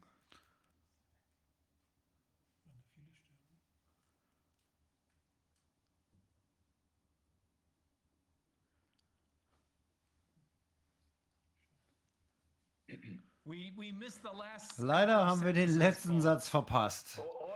Alles, was ich sagen möchte, ist, ich bin sehr dankbar, dass Sie mir Gelegenheit gegeben haben, hier teilzuhaben. Es gibt viel, was wir austauschen müssen. Alle werden gerade auseinandergerissen in verschiedenen Meetings und Diskussionen. Wenn es irgendwas gibt in der Zukunft, wo ich Sie unterstützen kann, kommen Sie bitte auf mich zu. Ich würde sehr, sehr gerne äh, noch äh, weiterarbeiten. Ich bin, äh, finde es sehr gut, die Arbeit, die Sie leisten hier. Das gilt auch für uns. Äh, Wir sind wirklich sehr dankbar für den Input und auch für die äh, Emotionen. Vielen Dank, Paul. Dankeschön. Alles Gute. Oh. Ungeheuer. Viel und bewegend Es heute. ist sehr, Wahnsinn, echt. Tja, was soll man sagen? Also wir haben wieder m, sechs Stunden ziemlich harte Sachen gehört, aber eben auch von guten Leuten, das muss man ja auch sagen. Das sind gute Leute da draußen, die, wenn wir mit denen äh, weiterarbeiten, ähm, das wird keiner bremsen können. Das wird Ja, keiner bremsen können. eine, eine schöne Mischung, Ja, weil äh, der Bestatter ja. aus seiner Sicht, der ja nicht wissenschaftlich denkt und arbeitet, Er natürlich hat alles durchschaut. der hat es durchschaut, wie so mancher Taxi- und Busfahrer das durchschaut. Ja. Und ähm, ich habe neulich eine schöne Arbeit gelesen, die sagte, dass es überhaupt nicht abhängt von intellektuellen Fähigkeiten, ob man solche Dinge durchschaut oder nicht. und die, die, äh, das hängt vielmehr von ganz anderen Dingen ab. Das hängt davon ab, ob man es gewohnt ist, Dinge kritisch zu hinterfragen, ob man jemand ist, der es gewohnt, der, der skeptisch sein durfte in seinem Leben bisher. Und die Leute, die Gehorsam, die Karriere machen wollen, die müssen gehorsam sein heutzutage. Genau. Und wenn du gehorsam sein musst, dann darfst du nicht, musst du deine Skepsis zurückhalten. Und wenn du Erfolg mit Skepsis hast, dann trainierst du das, dann, dann weißt du, das bringt was. Und das ist, glaube ich, bei vielen, bei vielen äh, Menschen ist es, ja, wird es unterdrückt, wird es nicht geschult. In der Schule ja wird man schon, wenn, wenn da einer sagt, Herr Lehrer, was Sie sagen, das stimmt nicht. Ja. Das liegt aber ganz anders. Dann kriegt er doch Ärger mit dem Lehrer, anstatt dass der Lehrer dann neugierig wird und, und sich darüber freut. Also da sind, das ist eine ganz eine Art zu denken, die offenbar bei der Mehrheit Nein, wir, das, sind, ja das, nicht mehr, wir das, sind ja nicht mehr zu kritischem Denken erzogen worden. Ja, wir vielleicht noch, aber. Man ist auch nicht erfolgreich damit man eckt an, ne? aber nur so, ja. wenn man die eingetretenen Pfade verlässt, lernt man was Neues kennen. Ja. Nur das bringt uns weiter. Ne? Ja. Übrigens, der Mann heißt natürlich Lord Jonathan Sumption, der ehemalige englische, ja, großartiger Mann, der bestimmt auch noch mit uns reden will. Äh, wir haben jedenfalls einen Kontakt zu ihm jetzt. Sehr gut. Sehr gut. Ja. Ich glaube, sind wir eigentlich am Ende für heute. Ja, ja wir, ja, wir müssen mal was, was, was Lustigeres machen. Nicht? Wir müssen mal was machen, was so. Es ist alles so bedrückend, alles so. Äh, wir sagen zwar immer, das wird alles besser, aber das sieht man uns nicht an. Und äh, ich, glaube, ich glaube, wir sollten da mal was machen, was, was unseren Witz auch schult und was so die, die Möglichkeit schult, mit anderen Menschen umzugehen. Ich habe das erlebt, dass wir jetzt im Wahlkampf, dass wir also immer dann, dass die Leute immer dann zuhörten, wenn man so eine, ihnen so eine positive Stimme, Stimmung äh, ver vermitteln konnte. Und das ging manchmal mit Musik ganz gut. Ja, das werden wir wieder hinkriegen. Wir haben jetzt ja Kontakt zu einer Reihe von Jazzmusikern ja, und schön. zu einem ähm, ja, Konzertgitarristen. Wir wollen selber singen. Ah. ich habe dich noch nie. du, ich war, mal, ich war mal Mitglied im Radio Bremen Kinderchor. Na guck mal, dann kannst du das ja noch. Der Rattenfinger von Hameln haben wir gemacht. ich kann da das ja. viele von. genau. Ja. ja, dann wir haben uns, wir haben uns vorgenommen, dass wir, wir haben nebenan was aufgebaut und da wollen wir dann mal ein bisschen äh, was üben. Okay. Und, aber das, wir schämen uns noch und wir, wir können das noch nicht. Und wir wissen nicht, ob wir das irgendwann mal zeigen, aber mal sehen. Äh, wir machen schon mal neugierig. Ja, wir sollen das tun. ja. Ich wollte noch mal hinweisen, diese, ähm, den den, äh, diesen Tor, Tor, äh, Tor-Netzwerk, sich den Browser runterzuladen und auch sich zu merken, wie unsere Adresse äh, ist. Wir werden die jetzt auch noch mal posten, aber schreibt, also sollen sich alle aufschreiben, damit dann, ja. falls irgendwie das Abschalten äh, vorangeht, dass wir auf die Art und Weise zeigen, sagen können, was wir für Informationen haben oder wo man uns dann auch weiter sehen kann. Ich glaube, das ist für heute mit was sehr Wichtiges, weil das kann ja doch ein bisschen jetzt. Die anderen werden sich Die werden sich verstärken. verstärken wir, haben noch, wir haben noch diese Übung gemacht im Sommer, dass das Internet zusammenbricht. Ne? Mhm. Und immer wenn die Übung machen, dann, ist, dann, dann steckt da irgendwas dahinter. Ja. Ja, auch vor dem Hintergrund auch die Zeitung, die wir jetzt äh, also immer sonntags veröffentlichen werden, die ähm, kann man dann quasi eine, ja, ein digital-analoges Flug, Flugblatt kann man sich dann runterladen, gegebenenfalls auch über diese Tor-Netzwerk-Möglichkeit, ähm, um die dann eben auch weiter zu verbreiten, sodass wir auch da in Kontakt bleiben können. Ich glaube, es ist sehr wichtig und sich auch weitere Vernetzungsmöglichkeiten ergeben. Ja, ansonsten ähm, nur noch der Hinweis auf die Spenden. Wir sind auf Spenden angewiesen, um unsere Tätigkeit fortsetzen zu können. Da wird noch einiges auf uns zukommen in absehbarer Zeit. Und ähm, tja, auch Open Media freuen sich über Spenden, um hier weiter uns da zu unterstützen und auch ihre eigenen Projekte mit Filmen und so weiter voranzubringen. Ich glaube, in diesem Sinne das Kühlwasser kocht und wer weiß, vielleicht in den nächsten äh, Tagen und Wochen wird es dann auch mal richtig sprudeln, schätze ich mal. Zwei Sachen kommen noch. Im Abspann äh, kommt gleich der subjektive Student. Der hat heute, sehr interessanter Junge, äh, den sollten wir uns auch mal anhören, der hat heute ein neues Video gemacht äh, in dem er über diese Absurditäten bei der Feststellung, ob jemand geimpft oder ungeimpft ist, hinweist. Ähm, Und dann gibt es ein Interview mit dem ähm, Dr. Schleiter. Das ist auch sehr interessant. Ähm, Dr. Schleiter ist ähm, Jurist, Richter am Landgericht Berlin, ähm, sagte aber nicht in dem Video, aber wir wissen es ja alle. Äh, das ist der Autor äh, der einer sehr, sehr guten, es gibt zwei sehr, sehr gute Verfassungsbeschwerden. Die eine ist von Professor Muswig, die andere ist von ihm. Und in diesem Interview erläutert er warum aus juristischer Sicht hier absolut alles neben der Spur liegt. Absolut alles neben der Spur liegt. Letzten Endes der Rechtsstaat. Er sagt es nicht so wie ich, aber äh, ein, ein rauchender Trümmerhaufen ist. er formuliert es anders. Er formuliert es ein bisschen netter. Und der entscheidende Schritt, der noch fehlt, nämlich der, dass es hier keine Fehler sind, sondern dass das Absicht ist, der fehlt auch. Aber vielleicht kann man das nicht als äh, jemand in so einer Position. Dennoch sehr interessant zu sehen. Für den normalen Hausgebrauch gemacht. Genau, in diesem Sinne viel Spaß noch damit und wir oder viel Inspiration und dann würde ich sagen, erfreulichen Freitagabend, ein ersprießliches Wochenende und bis nächste Woche. Ja, tschüss. Tschüss. Tschüss. So, hallo und herzlich willkommen zu einem weiteren Video des subjektiven Studenten. Ähm, ich glaube, dass das Video hier extrem wichtig ist. Wenn sich das bewahrheitet, was ich hier glaube gefunden zu haben, ist es, wie ich finde, der absolute Megahammer. Also ich kann es immer noch nicht ganz glauben, aber es scheint so zu sein. Ich möchte es gerne euch vorstellen, weil ich finde, dass das die Runde machen muss, wenn es stimmt. Alles deutet darauf hin. Ähm, bevor ich darauf eingehe, ich möchte das Video kurz halten. Ganz kurz der Hinweis, das ist hier nur meine Meinung. Ich glaube, dass ich, ähm, ja, also ich glaube, dass ich die Daten richtig interpretiere, aber es ist keine Tatsachenbehauptung. Es kann sich herausstellen, dass ich einen Fehler gemacht habe. Das möchte ich nur zur Sicherheit sagen. Nicht, dass ich dann nachher noch rechtliche Probleme bekomme. Worum geht's? Ähm, wir haben den Wochenbericht verglichen von äh, gestern, von dem 30. September und der Woche davor, dem 23. September. Und ähm, gerade der, ähm, also die Tabelle 4 ist immer die Tabelle, mit der man die Impfeffektivität beschreibt. Also wenn sich Politiker darauf beziehen, wie viel Prozent äh, der Patienten ungeimpfte sind und so weiter und so fort, dann bezieht man sich immer auf die Tabelle 4, weil hier angegeben ist, die wahrscheinlichen Impfdurchbrüche unter den Hospitalisierten und so weiter und so fort. Und in dieser Tabelle hat sich extrem viel in einer Woche verändert. Wieso hat sich was verändert? Weil man ähm, ja, gesehen hat, dass man von manchen Fällen keinen Impfstatus hatte. Und äh, dann hat man eben einfach die Fälle rausgestrichen, von denen man keinen Impfstatus vorliegen hatte. Also wo man nicht wusste, ob die jetzt geimpft oder ungeimpft waren. Und das führt dazu, dass beispielsweise bei den ähm, hospitalisierten Covid-19-Fällen gesamt, bei den über 60-Jährigen, also die ähm, über 60-Jährigen, die hospitalisiert sind, war die Zahl am 23. September noch bei 65.621 Hospitalisierten.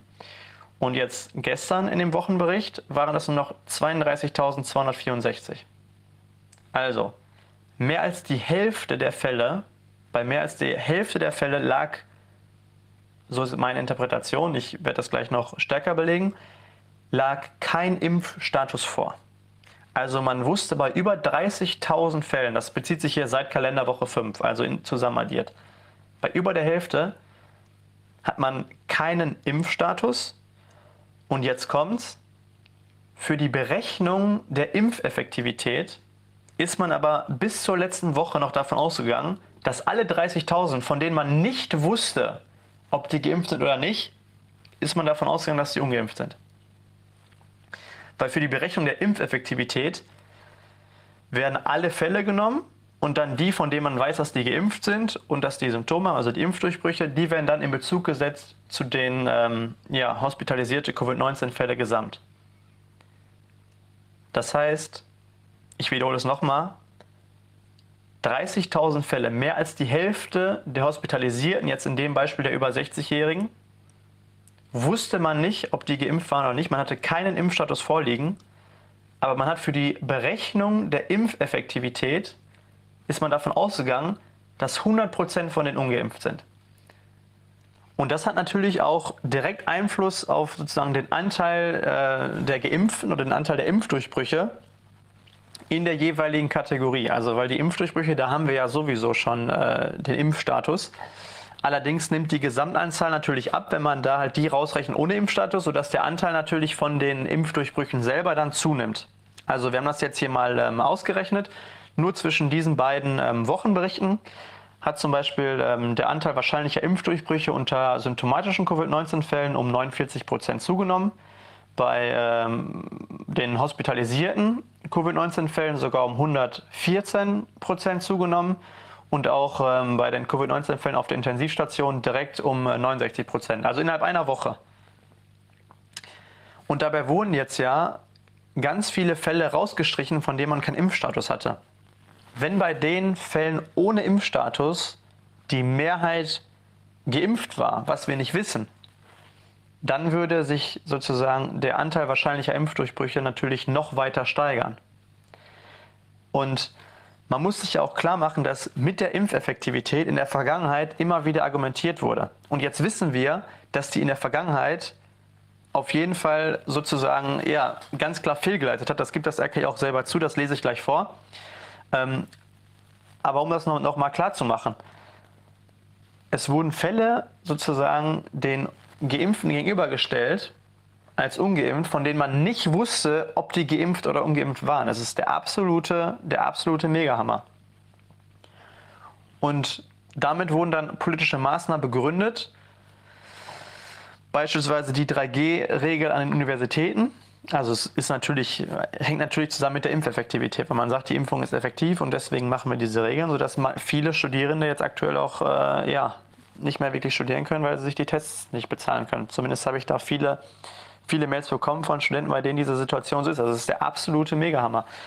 Und was schreibt das RKI dazu? Das RKI schreibt dazu Folgendes. Steht direkt über der Tabelle 4, wenn ihr das lesen wollt, auf der Seite 18, glaube ich. Ähm, Zitat. Dafür ein Teil der Covid-19-Fälle, die Angaben zum Impfstatus unvollständig sind, ist von einer Untererfassung der geimpften Covid-Fälle auszugehen. Infolgedessen kann in den bisherigen Berechnungen die Impfeffektivität in einigen Fällen überschätzt worden sein. Ab dem 30.09. werden daher für die Berechnung der Impfeffektivität nur noch jene Covid-19-Fälle berücksichtigt, für die eine Angabe zum Impfstatus vorliegt. Diese methodische Anpassung hat zu einer Aktualisierung der in Tabelle 4 berichteten Daten und in einigen Fällen zu niedrigeren Schätzern der Impfeffektivität im Vergleich mit früheren hier berichteten Berechnungen geführt. Hier sagen Sie auch noch mal ganz kurz, diese methodische Anpassung hat zu einer Aktualisierung geführt. Also es sind nicht mehrere Anpassungen passiert. Also die einzige methodische Anpassung, äh, Sie sprechen nicht von Anpassungen, sondern Sie sprechen von nicht von der Mehrzahl, sondern von einer Anpassung. Das ist die Anpassung in Bezug auf den Impfstatus. Also falls da Einwände kommen von wegen, ja, da wurden jetzt auch noch nur noch die symptomatischen gezählt oder so. Ich, ich will auf die Gegenargumente nicht stark eingehen, aber wir haben das gecheckt und Sie schreiben hier, Sie reden hier ganz klar von einer Anpassung, die zu einer Aktualisierung geführt hat, der Zahlen. Und das ist die mit dem Impfstatus. Und wir sehen, dass in vielen Fällen sozusagen sich die Zahl ja um mehr als die Hälfte sogar ähm, verringert hat. Also, das ist das Video. Ähm, ich werde das Video äh, Impfstatus Gate nennen, weil ich es absolut Hammer finde. Ähm, ich kann mich natürlich irren, wenn ihr meint, ich habe hier Fehler gemacht. Ich sehe keine, weist mich gerne darauf hin. Aber ansonsten, ähm, ja, soll es das hier gewesen sein. Ich wünsche euch noch einen schönen Tag, beziehungsweise jetzt vermutlich einen guten Morgen. Und ähm, jetzt kommen gleich noch die Quellen und die Möglichkeit, wie ihr mich unterstützen könnt. Ja, unfassbar. Ich wünsche euch noch einen schönen Tag. Ciao.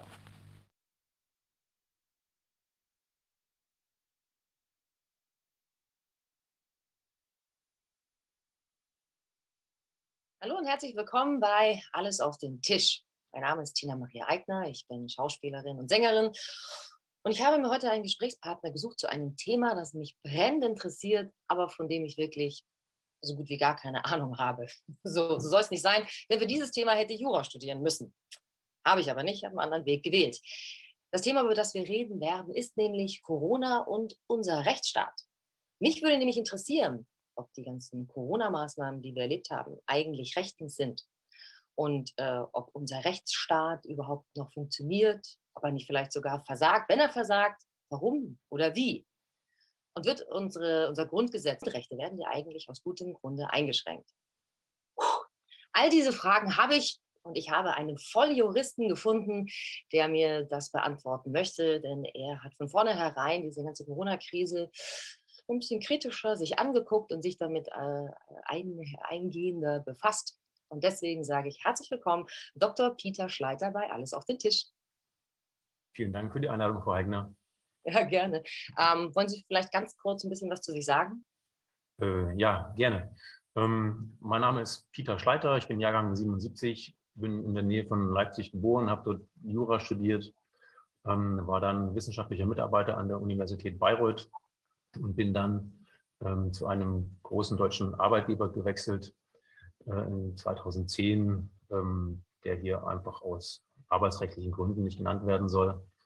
Ähm, habe dort diverse Rechtsgebiete betreut, äh, überwiegend im strafrechtlichen Bereich. Ähm, wichtig ist mir hier noch zu betonen, dass ich dieses Gespräch als Privatperson führe. Okay, alles klar. Vielen Dank dafür. Dann sitzen wir also beide privat da. Da. Ich äh, habe keine Ahnung und Sie ein bisschen mehr als ich. Deswegen würde ich sagen, wir springen gleich mal rein ins Thema. Und würden Sie vielleicht mal grundsätzlich anfangen, für alle, die den so, so geht wie mir, das über unseren Rechtsstaat und unsere Gewaltenteilung habe ich irgendwann, glaube ich, in der neunten Klasse das letzte Mal was gehört. vielleicht wollen Sie uns einen ganz kurzen Einführungskurs dazu geben. Ja, gerne. Ähm, ich habe ähm, schon mal was an die Tafel gemalt, ähm, habe hier äh, einfach zum besseren Verständnis, das, was Sie dort sehen, ist praktisch eine Dreiteilung in drei Säulen unserer Staatsgewalt. Klassischerweise äh, haben die neuen äh, Rechtsstaaten diese Dreiteilung nämlich in Legislative, Exekutive und Judikative. Ähm, wie Sie dort auch sehen. Ähm, das Ganze steht auf dem Boden, dem Fundament unserer Verfassung oder äh, auch, wie äh, sie auch genannt wird, unser Grundgesetz. Ähm, und der Gedanke ist, die Legislative, das heißt die gesetzgebende Gewalt, erlässt die Gesetze, die Exekutive äh, führt sie aus und die Judikative überprüft das Handeln der beiden anderen Gewalten. So ist das im, Optimalfall und so ist es gedacht. Ähm, nur, kurz zum Verständnis, wer gehört überhaupt zu den drei Gewalten zur Legislative? Gehört natürlich ganz klar, ähm, gehören die Parlamente, ähm, das heißt Bundestag, Bundesrat und die Länderparlamente. Zur Exekutive gehören alle, die die, die Gesetze ausführen, das heißt Bundesregierung, Ministerien, äh, Landesregierungen äh, bis runter zu den kommunalen Behörden, äh, wie die ähm, Polizei äh, oder das Ordnungsamt oder das Jugendamt. Und zur Judikative gehören natürlich die Gerichte. Ein Problem gibt es in diesem Bereich, und das sehen wir auch hier in der Krise, glaube ich, ähm, als, was sich als dysfunktional herausgestellt hat, ähm, ist das Problem der sogenannten Gewaltenverschränkungen. Das heißt, die Gewalten sind nicht scharf voneinander getrennt, sondern sie gehen ineinander über. Das ist grundsätzlich auch gut und richtig so, weil man muss ja auch miteinander reden und sich ein bisschen abstimmen manchmal. Aber ähm, das kann auch eben auch zu ähm, dysfunktionalen ähm, Ergebnissen führen oder äh, Verhaltensweisen der einzelnen Bereiche. Äh, Beispiel für solche Gewaltenverschränkungen ist ähm, beispielsweise, dass ein Minister gleichzeitig Abgeordneter im Parlament sein kann und zumeist auch ist. Das heißt, er ist sowohl Teil der Exekutive als auch Teil der Legislative, hat auch Gesetzesinitiativrecht oder aber die Richter beim Bundesverfassungsgericht werden maßgeblich mit durch ähm, das Parlament auch gewählt oder jedenfalls Teile des Parlaments. Ähm, dort gibt es auch eben Vorschlagsrechte und so weiter. Okay, sehr schön. Ja, vielen Dank. Gut, dann wollen wir mal in meine, äh, meine Fragen einsteigen. Das heißt, äh, können wir uns das vielleicht mal nacheinander ansehen, jede Gewalt, um zu sehen, wo die jetzt in den letzten anderthalb Jahren, äh, was eigentlich ihr Job ist und wo sie vielleicht nicht gemacht haben? Ja, ähm, um das vielleicht vorwegzunehmen, ähm, das, was wir heute sehen, den Zustand unseres Rechtsstaates äh, und der Gesellschaft, ähm, hätten wahrscheinlich die meisten Juristen vor anderthalb oder zwei Jahren ähm, noch für unmöglich gehalten äh, und als klar verfassungswidrige Dystopie abgetan.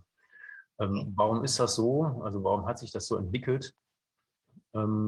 Ich glaube, das ist meine persönliche Auffassung, im Übrigen wie auch alles, was ich jetzt hier ausführe, allerdings ist auch das alles gut belegt.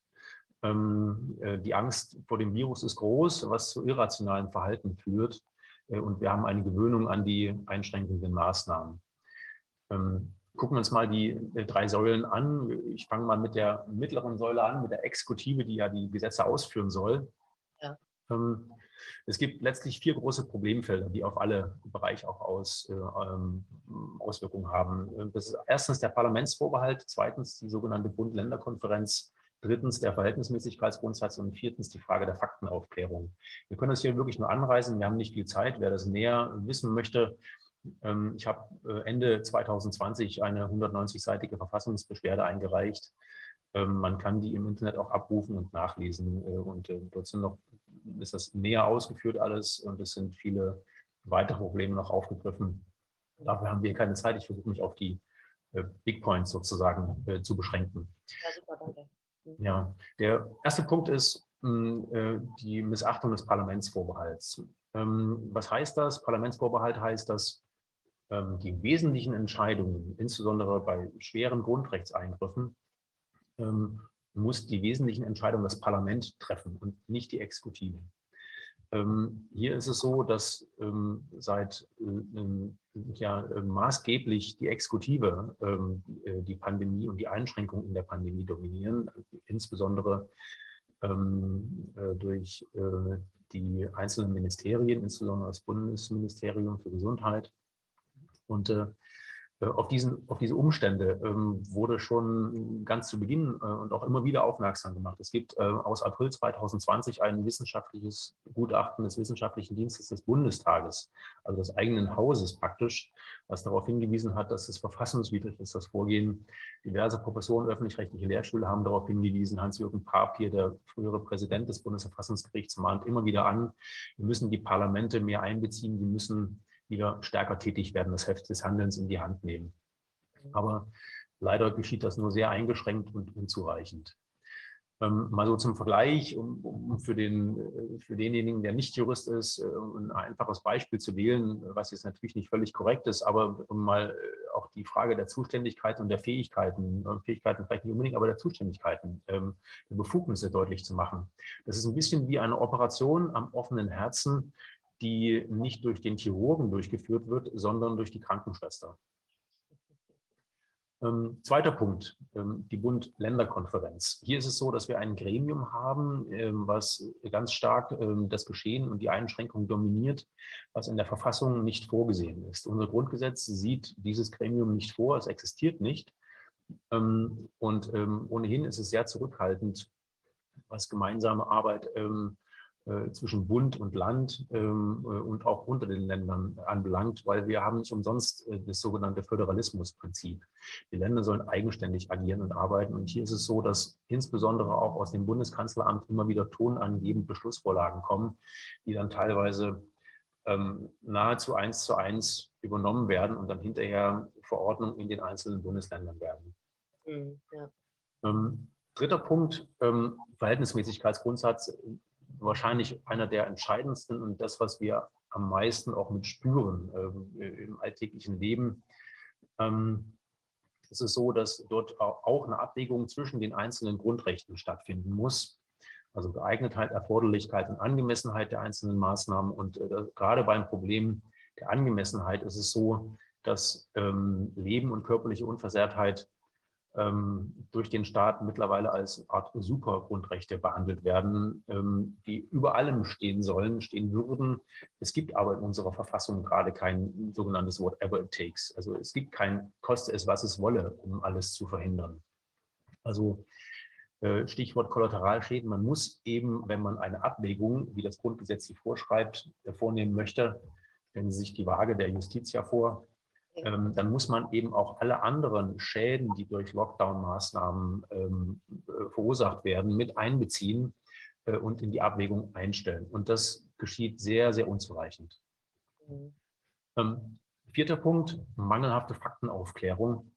Ähm, man muss sagen, am Anfang der Krise war das in Ordnung, wie vorgegangen wurde. Äh, das hätte ich genauso gemacht. Ähm, ich hätte auch erst mal, als die, Sachlage noch unklar war, gehandelt und auch die Exekutive ähm, machen lassen. Ähm, und hätte dann aber äh, schnell versucht, so viel wie möglich Aufklärung reinzubringen. Also Sie kennen den Spruch, die Krise ist die Stunde der Exekutive, da müssen sie handeln, das ist auch richtig so, da muss schnell gehandelt werden, da ist auch ein Parlament zu träge.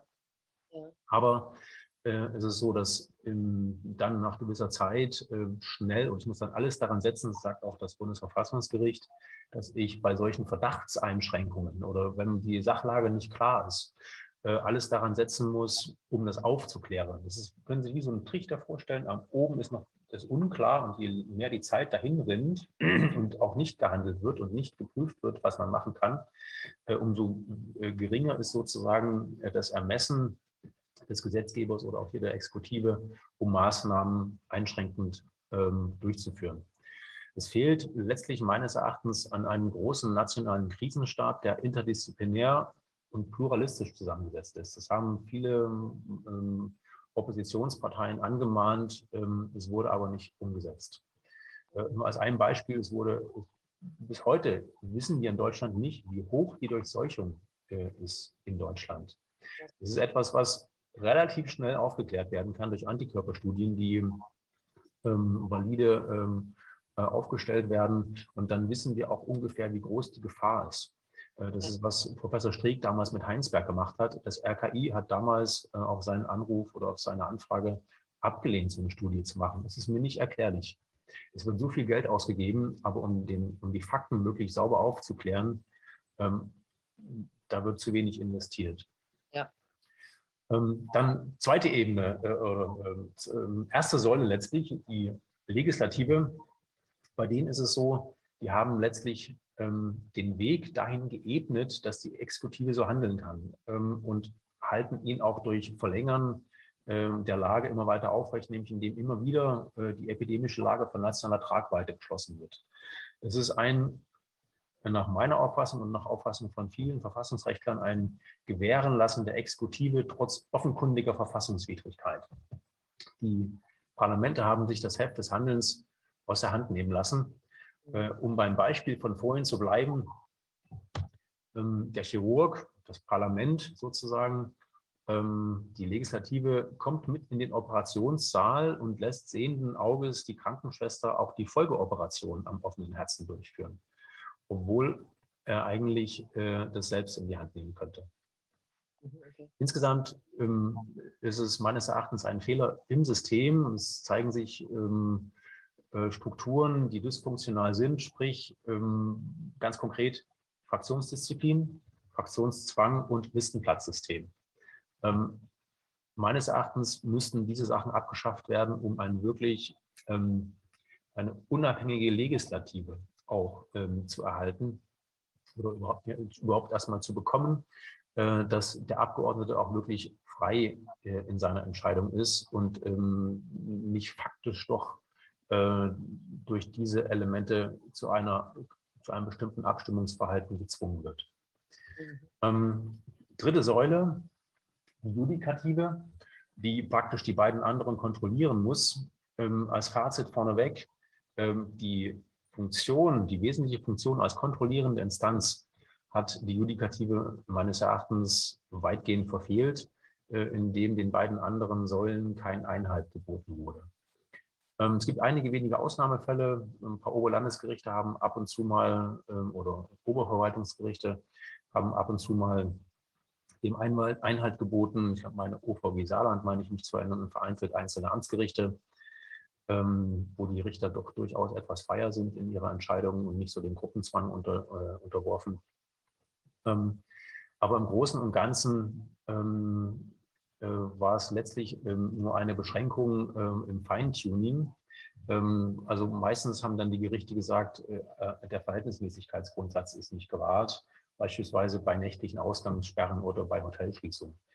Aber die großen Fragen, die Big Points, sind nicht angegangen worden. Beispielsweise, was ich angesprochen habe, den Parlamentsvorbehalt, die Bund-Länder-Konferenz und diese Einschränkung auf Verdacht, dass sich Gerichte wirklich mal intensiv auch mit der bisherigen Rechtsprechung des Bundesverfassungsgerichts auseinandergesetzt haben, die mal dargelegt haben und geprüft haben, ob das wirklich ähm, so funktioniert. Das ist meines Erachtens ähm, ähm, äh, extrem unzureichend, hat das nur stattgefunden.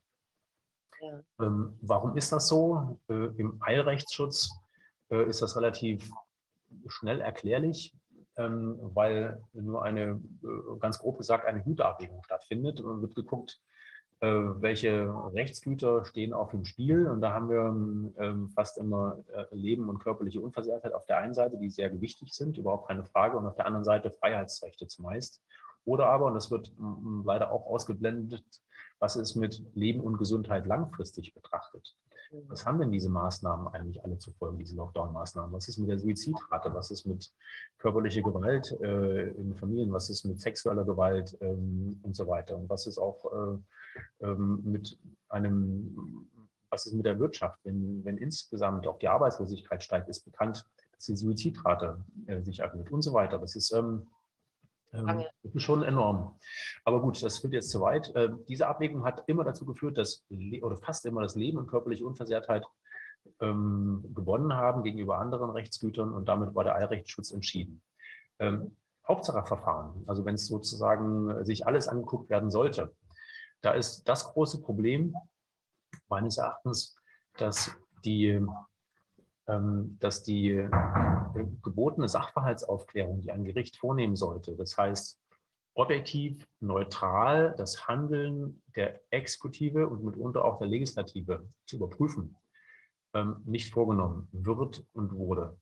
Ähm, Konkret, wenn ich als Richter entscheiden soll, ob eine Verordnung rechtmäßig ist, ähm, dann darf ich eigentlich nicht äh, die Argumente desjenigen als Beweismittel, als Art Beweismittel oder Begründung anführen, der ähm, dazu beigetragen hat, dass diese Verordnung so zustande gekommen ist, wie sie zustande gekommen ist. Konkret das Robert-Koch-Institut, das RKI, ähm, ist ja eine Landes-, äh, eine Bundesoberbehörde, die unmittelbar ähm, unterstellt ist dem Bundesgesundheitsministerium und die unmittelbar mit denen zusammenarbeitet und weisungsgebunden ist. Und wenn jetzt eine, äh, eine Justizbehörde sagt, ja, die Verordnung des Bundesgesundheitsministeriums ist schon in Ordnung, weil das RKI hat gesagt, dann macht es ähm, das RKI als Sachverständigen äh, in äh, eigener Sache, zu einem Sachverständigen in eigener Sache und das darf nicht sein. Es muss also unabhängig überprüft werden durch externe Sachverständige, ähm, wie es äh, denn überhaupt darum steht, ist denn der Sachverhalt wirklich so, wie es das RKI darstellt? Vieles ist so, vieles ist bestimmt so und vieles ist auch vernünftig erhoben, aber wir wissen auch, dass ähm, äh, hier und da Problemfelder aufgetaucht sind und vor allen Dingen geht es gar nicht um die Frage, ob wir den, äh, ob wir die, ob, es geht um die Frage, dürfen wir das als Gesetz annehmen oder dürfen wir es überprüfen? Und die, das Gesetz sagt eindeutig, oder der, das Rechtsstaatsprinzip sagt eindeutig und die Gewaltenteilung, wir müssen es überprüfen und dürfen es nicht als Gesetz ansehen. Ein Beispiel im, im Strafprozess ist es so, wenn man wenn wir einen Mörder haben, der zusätzlich oder alleine in, ins psychiatrische Krankenhaus kommt, weil er krank ist, psychiatrisch auffällig, ähm, dann äh, und der hat seine Strafe abgesessen und, ähm, und auch die Unterbringungszeit, wenn er wieder rauskommt, dann muss überprüft werden, ob er noch gefährlich ist. Und äh, er darf erst dann wieder raus, wenn, wenn, es, wenn er nicht mehr gefährlich ist. Und diese Gutachten, die darf äh, nur ein Sachverständiger erstellen, äh, der nicht Gutachter der, äh, des Urteils gewesen ist. Also derjenige, der ihn ins Gefängnis gebracht hat, darf nicht darüber entscheiden, ob er wieder raus darf, weil der eventuell befangen sein könnte. Ähm, Und die Sachverständigen müssen auch wieder wechseln. Wir müssen in regelmäßigen Abständen muss ein neuer Sachverständiger drauf, dass äh, der Sachverständige sein ursprüngliches Urteil, wozu man ja tendiert, man möchte das, was man schon mal gesagt hat, bestätigen. Ähm, äh, Das darf er nicht bestätigen. Ja. Und letztlich, was ich auch noch anfügen möchte, das Bundesverfassungsgericht als unser höchstes Gericht, was das Ganze ja wirklich auch überprüfen soll, mh, hat ähm, meines Erachtens keinen guten Job gemacht in dieser Krise, ähm, weil äh, sie einfach zu lange zuwarten, immer noch zuwarten, ähm, gerade was die Hauptsachentscheidung angeht. Äh, Die Eilverfahren sind, ähm, sind viele entschieden, aber ähm, wenn 83 Millionen Menschen unter den massivsten Einschränkungen äh, seit Bestehen der Bundesrepublik Deutschland leiden und über 80 Prozent aller Grundrechte eingeschränkt sind. Ich habe das dargelegt in der Verfassungsbeschwerde.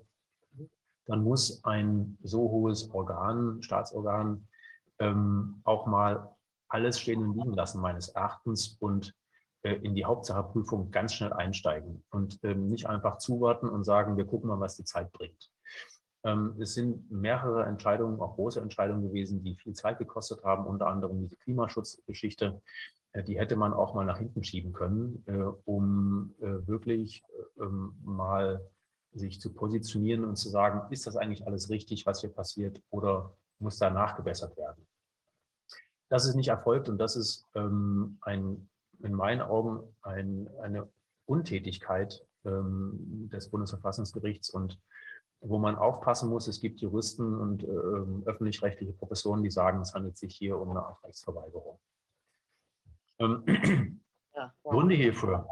Ähm, Selbstverständnis, ähm, also warum ist es in der Justiz so? Noch ähm, so zum Anschli Anschließen, ne? warum dürfte das so sein? Also ich glaube, das Selbstverständnis des Richters als Rechtsanwender und nicht als Rechtsüberprüfer. Ich glaube, viele Richter wissen auch gar nicht, dass sie ähm, rechtswidrige Verordnungen ähm, gar nicht anwenden dürfen, weil die einfach nichtig sind. Wenn sie gegen das Grundgesetz verstoßen, dann dürfen die nicht angewendet werden, dann handelt es sich um ein rechtliches Nullum. Das ist nicht existent. Dann darf ich im Übrigen auch, also ich darf es gar nicht anwenden und ich darf auch gar nicht dem Bundesverfassungsgericht vorlegen und ich muss auch nicht zur Entscheidung vorlegen, Sie dürfen das nur bei sogenannten formellen Gesetzen, die das Parlament beschlossen hat. Äh, zweitens, hohe Arbeitsbelastung. Es braucht einfach viel weniger argumentativen Aufwand, ähm, wenn ich einfach ein, eine, eine Verordnung, die ich zitieren kann, für richtig halte, als wenn ich darlegen muss, dass sie verfassungswidrig und damit nichtig ist. Das heißt, äh, wir haben eine Motivation der Judikative zur ähm, Dinge für korrekt zu halten, die sie eigentlich, ähm, äh, die man auch überprüfen könnte. Ähm, wenn es den gleichen Arbeitsaufwand machen würde, ähm, ob ich etwas für anwendbar oder unanwendbar halte, wäre, glaube ich, auch die Motivation höher, sich mal mit der Frage der Verfassungswidrigkeit zu beschäftigen. Mhm. Ähm, ein weiterer Punkt ist bei der, äh, bei der Staatsanwaltschaft, bei den Staatsanwaltschaften, einer, den äh, der Europäische Gerichtshof auch schon in, in einer Entscheidung 2019 gerügt hat. Die Staatsanwaltschaften sind weisungsgebunden. Das heißt, das Justizministerium kann von oben nach unten äh, Anweisungen erteilen, bis hin zum einzelnen Staatsanwalt etwas nicht zu tun. Und ähm, das ist durchaus ein Problem, weil auch beispielsweise im vorauseilenden Gehorsam entsprechend gehandelt wird. Ähm, und äh, im Extremfall auch tatsächlich so eine formale Anweisung tatsächlich erfolgt, wenn es um Strafverfolgungsfragen geht. Weitere Fragen oder weitere Gründe, ich glaube, auch in der Justiz ähm, ist es so wie in allen anderen Behörden, ähm, dass ähm, Richter letztlich ähm, in ihrem Feld sich bewegen und nicht aus der Reihe tanzen wollen, auch wenn sie ein bisschen freier sind, deutlich freier durch ihre äh, richterliche Entscheidungsunabhängigkeit aber man möchte doch ähm, nicht allzu sehr auffallen, glaube ich. Und äh, das ist auch durchaus karriereschädlich. Ähm, letztlich, gerade bei den äh, höchsten Gerichten, haben wir eine politische Auswahl von Richtern, äh, die dann beeinflusst ist wiederum durch die Exekutive und die Legislative. Ähm, ja, zusammenfassend kann man sagen, wir haben meines Erachtens ein ungeahntes, schweres Versagen des Rechtsstaates in allen drei Säulen der Gewaltenteilung. Und ich habe große, große Sorgen. Wir opfern Errungenschaften von über 100 Jahren Demokratie und Rechtsstaat, um die Krise zu bewältigen. Und ich finde dieses Opfer zu groß. Ähm, das habe ich mir im Übrigen auch alles nicht ausgedacht. Es gibt mehrere große Parteien, die gegenwärtig im Bundestag, äh, natürlich von Fraktionen vertreten sind, ähm, die fordern eine Aufarbeitung äh, eines solchen Versagens äh, in einem Untersuchungsausschuss. Ja. ja, kann ich verstehen. Also noch schwirrt mir ein bisschen der Kopf, was Sie alles erzählt haben, ist wirklich eine Menge. Ähm, es ist schade, ne, dass auf meine Eingangsfrage, Sie haben es eben schon gesagt, dass tatsächlich unser Rechtsstaat, so wie er eigentlich funktionieren sollte, tatsächlich versagt. In jeder Säule, das finde ich auch echt äh, bedenkenswert, sagen wir so. Also es muss, also muss man ein bisschen sacken lassen auch. Also ich muss das auf jeden Fall. Ähm, Sie haben ein paar ich nenne es mal Lösungsvorschläge, eigentlich auch schon angeboten, indem Sie mir erklärt haben, worin Sie versagen, was man eigentlich hätte tun müssen, in mehr Gutachten, bessere Überprüfung und, und, und. Gibt es noch was, was Ihnen einfällt, wo Sie sagen, da müsste man ganz klar einfach nachbessern? Ja, also man muss einfach sagen, ähm, kein Akteur der Staatsgewalt ist befugt, sich auch nur eine Minute nicht an unser Grundgesetz zu halten. Egal wie schwer die Krise ist, das Grundgesetz steht nicht unter dem Vorbehalt des Sonnenscheins. Das heißt, alle Akteure müssen sich strikt an das Grundgesetz und unsere freiheitlich-demokratische Grundordnung halten. Ähm, das, was wir heute sehen, kann man kaum noch vernünftig hierunter subsumieren, meines Erachtens. Konkret zur Legislative hatte ich vorhin schon gesagt, Abschaffung von Fraktionszwang, Fraktionsdisziplin und des Listenplatzsystems, ähm, sondern wirklich die Person des Abgeordneten in den Mittelpunkt stellen und seine eigene Entscheidungsfreiheit. Er wird auch von den Menschen gewählt. Das ist, das ist wirkliche Demokratie. Ähm, und zur Judikative kann ich äh, meines Erachtens nur sagen, die Richter müssen ihr Handwerk wieder richtig machen. Eine saubere Sachverhaltsaufklärung, objektiv, unbefangen und offen für alle Seiten. Und sie müssen auch alle Rechtsgüter wirklich abwägen, die mit in Rede stehen. Und ähm, ich glaube, es braucht auch Mut zum Widerspruch, Mut mal nicht ähm, sozusagen nur der Rechtsanwender zu sein, oder natürlich der Rechtsanwender zu sein, aber der kritische Rechtsanwender zu sein. Es gibt im Übrigen auch gesellschaftliche Bewegungen und Strömungen, die sich in dieser Krise gegründet haben, an die kann man sich auch wenden. Äh, Gerne mal googeln. Viele, viele Sachen. Einfach mal im Netz googeln. Genau, gibt es viele Bereiche mittlerweile. Genau, ja.